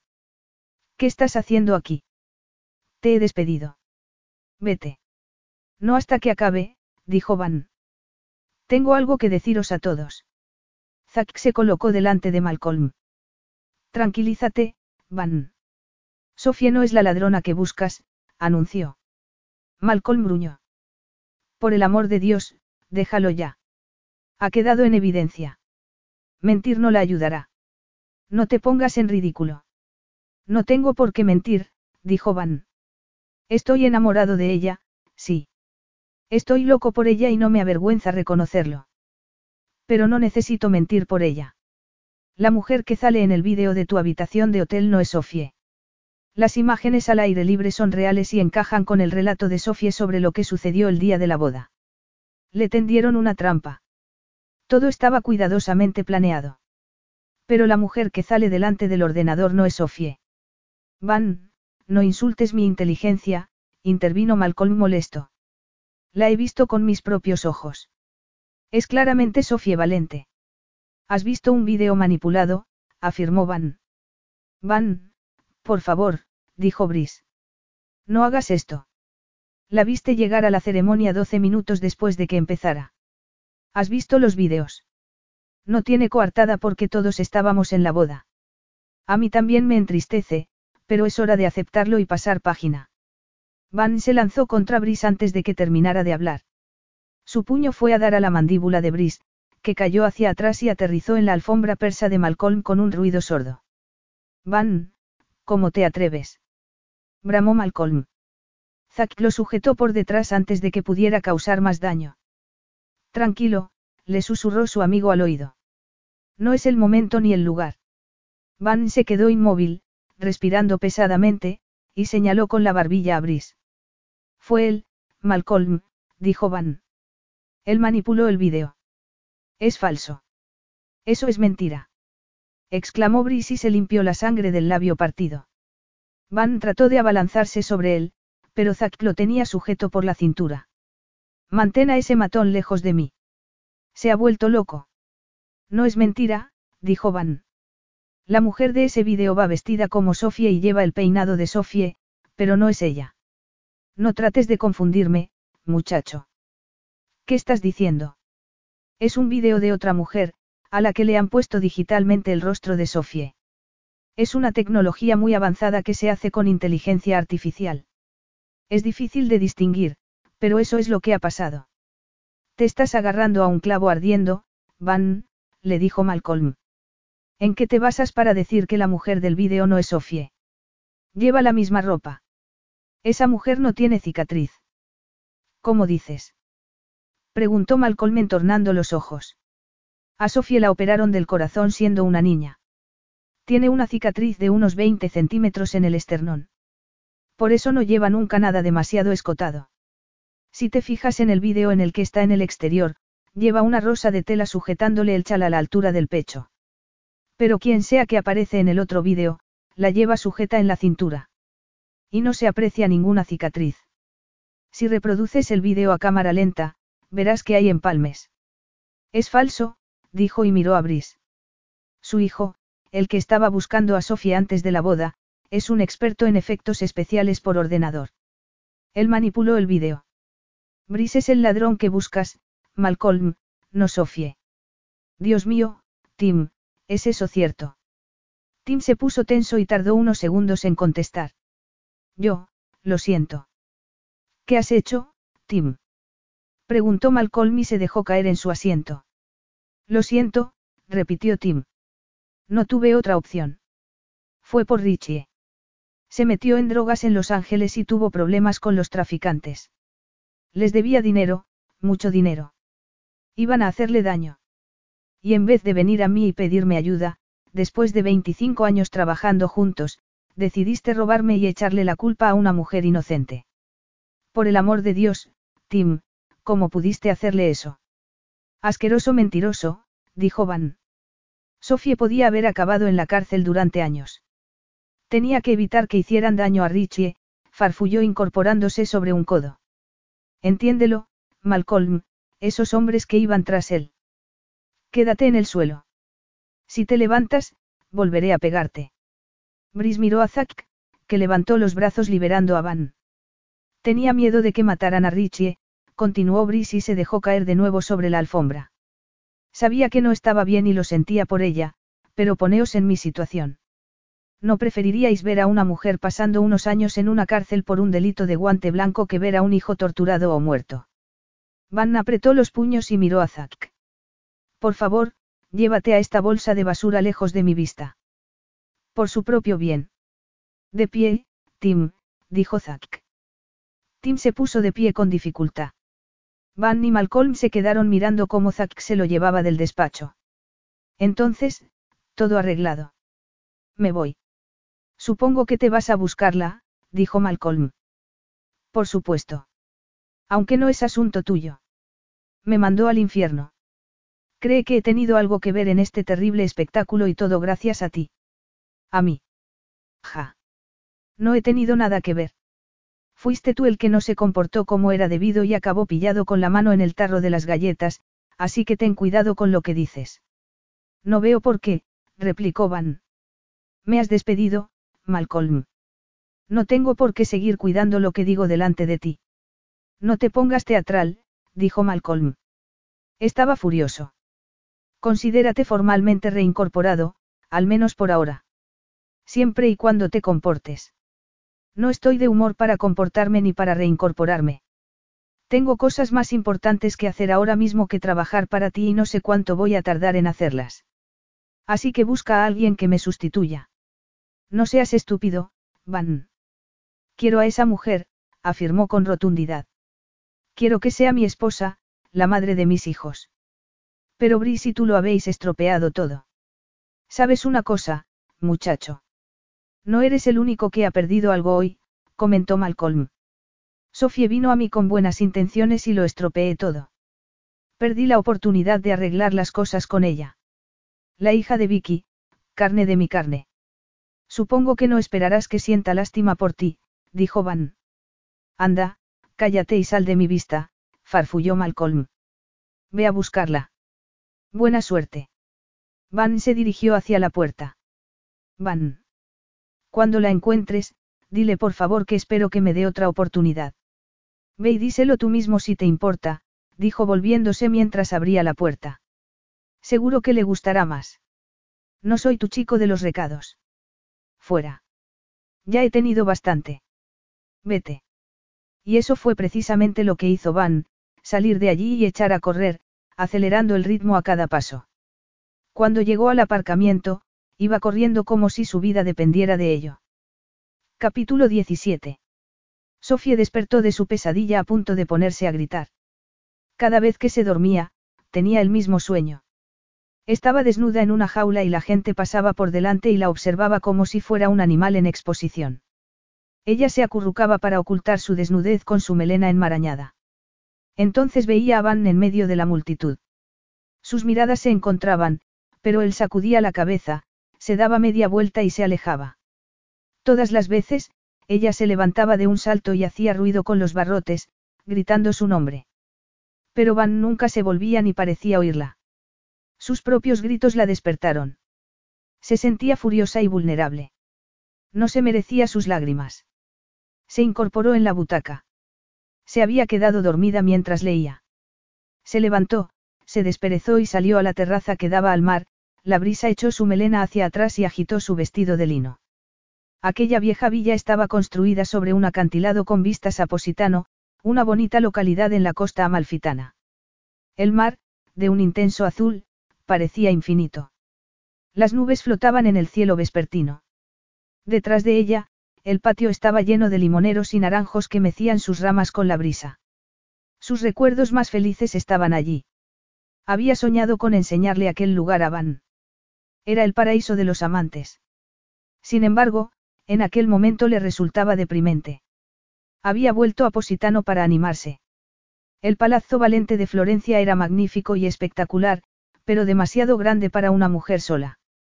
Estaba hecho para una familia, así que probablemente lo vendiera. Estar sola era la prueba de su fracaso personal. Pero cada cosa a su tiempo. No le corría prisa. Su corazón roto, su orgullo herido, su dignidad dañada, su carrera hundida, sus esperanzas aniquiladas, nadie querría volver a contratarla, pero ya se ocuparía de todos aquellos desastres. De momento, su mayor reto era no dejar de respirar. No se había dado cuenta de lo apegada que estaba a aquella fantasía. Al principio lo había hecho por su madre. Le había pedido que buscara a Malcolm en un último intento por curar aquella vieja herida. Sofía había obedecido y había querido honrarla. Pero había fracasado. Había sido rechazada públicamente en todos los sentidos. Por su padre, por su amante, incluso en su puesto de trabajo. Humillada, deshonrada, desterrada. Había esperado demasiado de la familia a la que había soñado con pertenecer, del hombre con el que había soñado casarse. A aquella fantasía había añadido algunos ingredientes más, Malcolm acogiéndola, deseando conocerla, Sus primos Drew y admitiéndola en su círculo más cercano, la felicidad de una gran familia, amor, sexo, bebés, las aventuras e hitos de una vida junto a un compañero con el que envejecer de la mano. Se había saltado la primera regla. Siempre había sido sensata y la había respetado, pero el amor le había hecho olvidarla. Cuanto más atractivo era un hombre, mayor era su defecto. Tenderle una trampa para que Malcolm la destruyera había sido. No podía haber mayor defecto. Había bloqueado a todos sus contactos de Madoxil en las redes sociales y se había cambiado de número de teléfono. Eso aumentaba su aislamiento, pero no quería leer nada sobre su reputación profesional. No lo soportaría. Las puestas de sol en el mar le recordaban a su madre, sentada cada tarde en la terraza pensando en Malcolm y dejando pasar la posibilidad de volver a enamorarse. Y allí estaba ella, la desafortunada hija de Vicky Valente, contemplando sola la puesta de sol. La historia se repetía. Pero al infierno con aquellos cretinos. No se rendiría ni ante ellos ni ante el destino. Iba a tomar armas en el asunto y cambiaría la historia, empezando por cuidarse mejor. Compraría algo de comida y se lo cocinaría con mimo. Se querría más a sí misma, aunque nadie más se preocupara por ella. Tomó unas bolsas de compra de lona, se puso unas zapatillas y salió a comprar ingredientes básicos para hacerse comidas sencillas. Haría tres paradas, la frutería, la charcutería y la carnicería. Cuando estaba en Italia le gustaba hacer la compra en tiendas donde la conocieran. Pero ese día, fue una tortura. Las tenderas no dejaron de tentarla y darle a probar de todo. La signora Hipólita, la esposa del carnicero, incluso insistió en que se llevara un buen entrecot, a pesar de sus protestas de que era demasiado para una persona sola. Se detuvo un momento para colocar el contenido de las bolsas y, al levantar la cabeza, vio a Van al otro lado de la calle. Se le cayeron las bolsas y la botella de vino empezó a rodar ruidosamente sobre los adoquines. Van seguía ahí. No era un sueño ni un espejismo. Van interceptó la botella antes de que siguiera rodando más lejos. La recogió y mientras se acercaba a ella, la limpió. Sofie. ¿Qué estás haciendo aquí? ¿Cómo me has encontrado? Tenía que verte. Llevo semanas buscándote. ¿O no frío? exclamó Hipólita asomando la cabeza desde su tienda y llamando a su marido. Sal ahora mismo. Hay a alguien molestando a la signorina Sofie. Che cosa. Onofrio, un tipo alto y corpulento, con un delantal manchado de sangre que le quedaba estrecho en la zona de la barriga, salió a la calle con un gran cuchillo de cortar carne. Signorina Sofie, va tutto bene. Le está molestando este idiota. Sofie les dedicó una sonrisa tranquilizadora al matrimonio de tenderos. No se preocupen, estoy bien, contestó y se volvió hacia Van. Gracias, dijo extendiendo la mano para tomar la botella de vino. Van se la dio, la guardó en una de las bolsas y volvió a cargar con ellas. ¿Quieres que te las lleve? No, gracias, dijo Sofía y se despidió del carnicero y de su mujer. Todo está bien, les aseguró con otra sonrisa. Buenasera. Van se puso a su altura y caminó con ella hasta la gran puerta de madera que daba acceso a la villa. Sofía se volvió y se dio cuenta de que Onofrio e Hipólita seguían mirándolos desde la calle. Tres o cuatro personas más en la plaza estaban pendientes de ellos. Sujeta las bolsas mientras busco las llaves, dijo. Van hizo lo que le pedía. Cuando Sofía por fin abrió la puerta, le hizo un gesto impaciente para que entrara. Gracias por dejarme pasar. Creo que el carnicero quería cortarme en pedazos. Estás aquí porque no quería público. No lo he hecho por tu bien, te lo aseguro. Atravesó un arco de piedra y salió al patio central. Van la siguió y dejó las bolsas de la compra en el suelo, junto a una fuente. No era justo. Van estaba muy guapo con unos pantalones cargo color tabaco y una camisa de lino blanca que resaltaba su bronceado. La intensa emoción de su mirada la desconcertaba y enfurecía. Después de lo que había hecho, no tenía derecho a mirarla de aquella manera. No eres bienvenido. Lo sé. Escúchame, es todo lo que pido. No recuerdo haberte hablado de este sitio ni haberle dado a nadie la dirección. El último día en el despacho de Malcolm dijiste que tenías propiedades en Singapur, Nueva York, las Catskills, Florencia y Positano. Eso y el apellido de Valente fue todo lo que me hizo falta. ¿Imaginaste que vendría aquí? Bien pensado. He estado en todas tus casas, buscándote. ¿En todas? Preguntó asombrada. Has estado viajando por todo el mundo. ¿Y tu trabajo? Eso se acabó. Ahora mismo no tengo trabajo. Así que de verdad te despidió, creo que habría sido preferible que dedicaras tu tiempo a encontrar trabajo y no a buscarme. Estoy segura de que no querrás que mi pasado delictivo te afecte. Ya sabes que soy toda una delincuente. No, Malcolm sabe que no fuiste tú. Se quedó de piedra. Una noticia tan buena tenía que ser una trampa, una nueva crueldad. ¿Cómo es posible? Estabas muy seguro.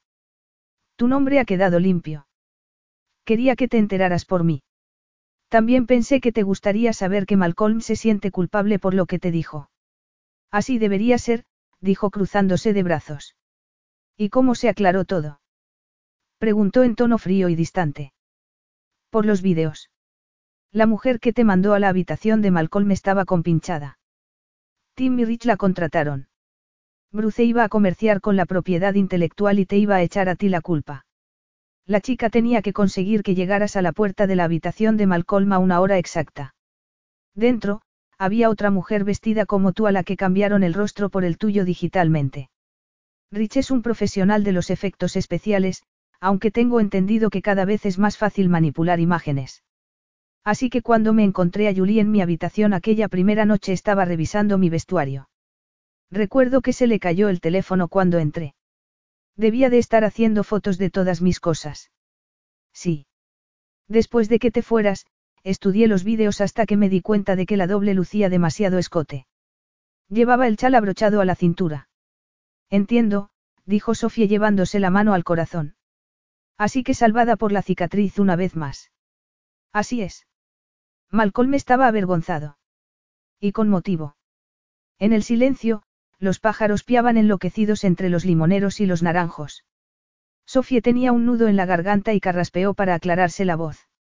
Me alegro de que mi reputación esté intacta, prosiguió en tono formal, y de que no necesite cambiar de carrera. Agradezco que hayas venido a decírmelo, pero habría sido más sencillo mandarle una carta a mi abogado. Necesitaba verte. El sentimiento no es mutuo, replicó ella encogiéndose de hombros. No soportaba mirarlo a los ojos. Había algo entre nosotros, insistió. Hubo algo, pero lo echaste a perder. Por favor, déjame terminar. Nunca pensé que fueras la ladrona. Cuanto más tiempo pasaba contigo, más convencido estaba. Eres una persona íntegra, muy segura de ti misma, con una gran fuerza interior y que conoce muy bien sus capacidades. La gente así no miente ni engaña ni roba, no necesita hacer ese tipo de cosas. Sofía sonrió con amargura. Siento defraudarte, pero no destaco por la confianza en mí misma ni por mi fuerza interior. Cuando llegamos a Paradise Point, le dije a Brice que sabía que no había sido tú, continuó Van. Pero nunca se me pasó por la cabeza que él estuviera detrás. Pensaba que si no eras tú, estabas a salvo. Por muchas trampas que hubiera, nunca morderías el anzuelo. Así que cuando te dije que fueras a hablar con Malcolm para decirle que era su hija, te prometo que no tenía ni idea de que corrieras peligro. Cuando me enteré de lo que pasaba, Malcolm ya te había llamado a su despacho. En algún momento pensaste que fuera yo. Me refiero a después de ver el vídeo. Jamás, replicó negando con la cabeza. Pero lamento no haber salido en tu defensa antes. Si me hubiera dado cuenta antes del detalle de la cicatriz, te habría ahorrado mucho dolor. Lo siento mucho, Sofie. Por favor, Perdóname. Cielo santo, Van, dijo con los ojos llenos de lágrimas. Esto no es justo. No, no lo ha sido. Te han tratado muy mal y eso me mata. Bueno, replicó sorbiéndose las lágrimas. Por favor, no te mueras. Sabe Dios de qué me acusarían. Una sonrisa asomó a sus labios, pero permaneció aquella expresión en su mirada.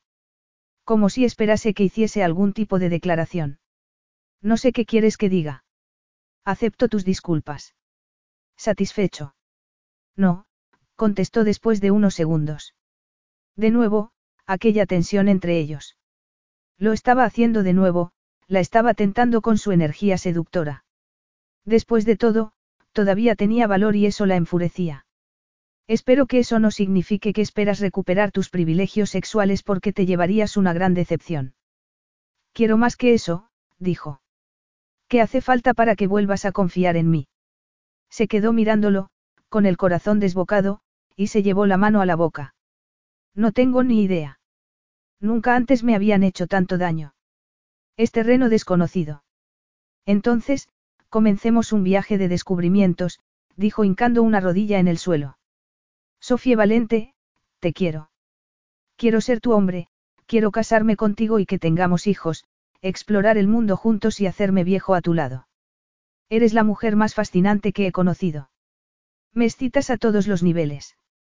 Por favor, cásate conmigo y te prometo que trataré de ser digno de tu confianza hasta el día de mi muerte. Sofía se había quedado con la boca abierta. Espera, continuó Van y se echó mano al bolsillo. Se me olvida un detalle importante, dijo sacando un pequeño estuche envuelto en seda gris y lo abrió. Toma. Era una impresionante sortija con una esmeralda flanqueada de perlas y pequeños diamantes, digna de una reina. Oh, Dios mío, Van, susurró. Recuerdo que dijiste algo en la playa sobre tomar decisiones y llegar a conclusiones, explicó. He tomado mi decisión. Estoy seguro. Te quiero. Pero yo. Su voz se quebró y se llevó la mano a los labios. Después de pasar por Nueva York y Singapur, me dirigí a Florencia y estuve vigilando el Palazzo Valente durante una semana. Todos los días pasaba dos veces por el Ponte Vecchio, yendo y viniendo de la pensión. Después de una semana, todos esos joyeros del puente me conocían por mi nombre. Sé que es arriesgado comprar algo tan personal, pero sentí que no podía venir aquí sin un anillo. Tenía que demostrarte mi compromiso en todos los niveles. Siempre podemos buscar algo diferente si prefieres otro estilo. Es, es precioso, susurró. Pero es que no puedo. No puedo qué. No puedes confiar en mí. Dijo, y tomó su mano y se la besó. Entonces, seré paciente y también persistente. Me quedaré hasta que confíes en mí. Años, si hace falta. Su rostro se arrugó. Van le puso un pañuelo en la mano, pero siguió de rodillas, esperando pacientemente. Tengo muchas heridas por dentro. No sé si podré. Esperaré todo lo que haga falta. Estoy decidido. Eres la única a la que siempre querré. Sofía rió entre lágrimas y tiró de él. Levántate. Me pone nerviosa verte de rodillas. Van se puso de pie y la rodeó con los brazos. Era una sensación maravillosa. Un torbellino de emociones la envolvió. Después de unos segundos se apoyó en su pecho. Cuando las lágrimas cesaron, se sintió más calmada. ¿Tienes más pañuelos? Le preguntó secándose los ojos. Los que necesites, contestó Van ofreciéndole un paquete. Ya está bien de cháchara, dijo limpiándose. Odio llorar en público. Ahora ya me has visto, ¿cuántas? Tres veces. Todo un récord que ni mi madre mejoraría. Es un privilegio, un honor del que espero ser merecedor. Su rostro volvió a arrugarse y se lo cubrió con un pañuelo. Vaya. ¿Qué? ¿Qué pasa? preguntó él. Me he emocionado al mencionar a mi madre. He pensado mucho en cómo debió sentirse cuando Malcolm la dejó. Además, tuvo que criar sola a una hija. Debió de ser muy duro. Lo siento mucho, cariño. Aquel día en el despacho de Malcolm, pensé que era una especie de maldición, y que me había atrapado. Lo mismo pensó Malcolm. Pero hemos roto el hechizo. Estas últimas semanas he pensado en mi padre. No quiero acabar solo como él, quiero una vida mejor. Quiero aprender y madurar. Haré lo que haga falta. Bueno, me alegro de oírlo. Yo también quiero madurar, dijo secándose las lágrimas. Pero no sé si estoy preparada para perdonar a Malcolm. No te preocupes por Malcolm. ¿Qué hay de mí? Sofía se irguió y lo miró directamente a los ojos. Prométeme que nunca me dejarás al margen, ni para proteger mis sentimientos, ni para evitarme dolor, vergüenza o miedo. Tienes que prometerme ser valiente. Te lo prometo, seré valiente por ti. Pero tienes que prometerme lo mismo. Aprenderemos a ser valientes el uno por el otro. Te lo prometo. Van sacó el anillo del estuche. Te casarás conmigo. Sofía trató de hablar, pero su voz se quebró y se limitó a sentir con la cabeza. Le puso el anillo en el dedo y le besó la mano. Amor mío, susurró.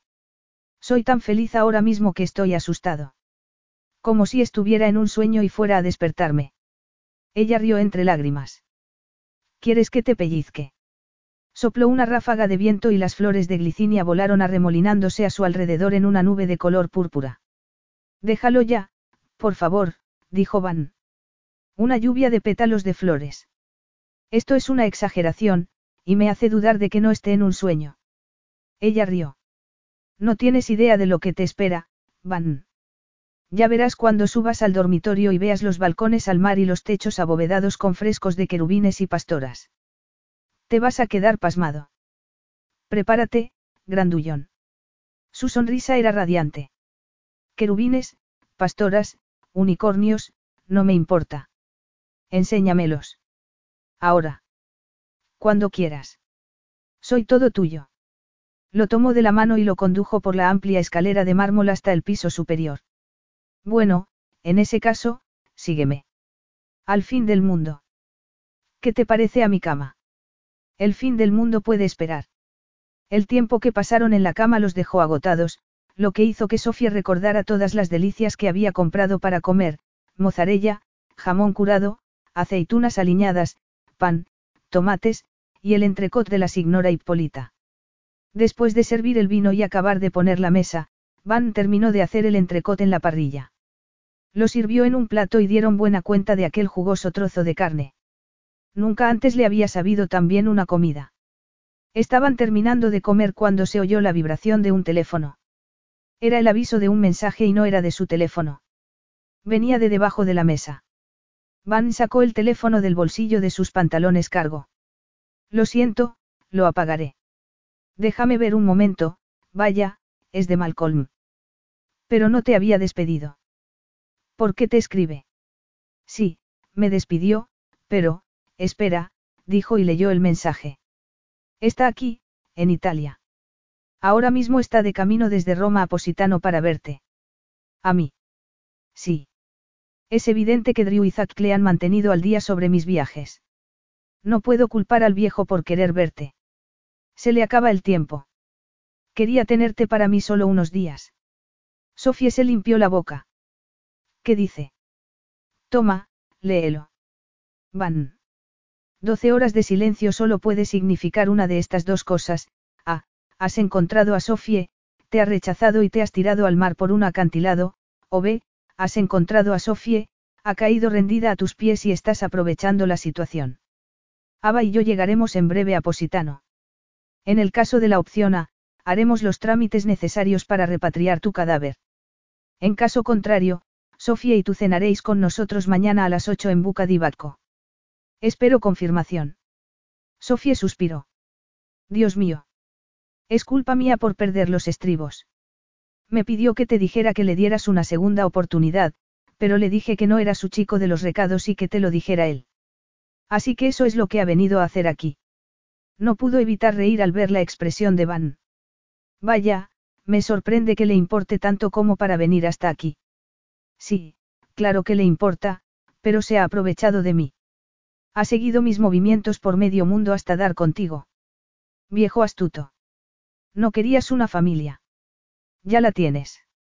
De ahora en adelante tendrás el placer de disfrutar de las opiniones, consejos y juicios de Malcolm en todos los aspectos de tu vida. Qué afortunada, dijo y abrió los ojos de par en par. ¿Qué? ¿A qué viene esa cara? ¿Pasa algo? Acabo de darme cuenta de que Malcolm Maddox va a ser mi suegro. Que Dios me dé fuerzas. Pobrecito, me pregunto cómo te las vas a arreglar. Dejó la copa de vino y eligió una cereza. Van la observó fascinado mientras se la comía. Sofía Valente, eres una mujer muy peligrosa. Si te asusta, si crees que no podrás soportarlo, no es demasiado tarde para cambiar de opinión. Te equivocas. Era demasiado tarde la primera vez que te vi. Mi destino quedó marcado aquel día, dijo Van, y sin dejar de mirarla, tomó el teléfono. Vamos a contestar el mensaje para poder apagar este aparato. ¿Qué le digo a Malcolm? ¿Le perdonas? Creo que esta noche podría perdonar cualquier cosa a cualquiera. Qué afortunado Malcolm. Entonces, confirmo la cena. Sí. Van tecleó en la pantalla, de acuerdo, opción B. Luego, apagó el teléfono y lo puso boca abajo en la mesa. Y ahora, eres mía hasta mañana a las 8 de la tarde.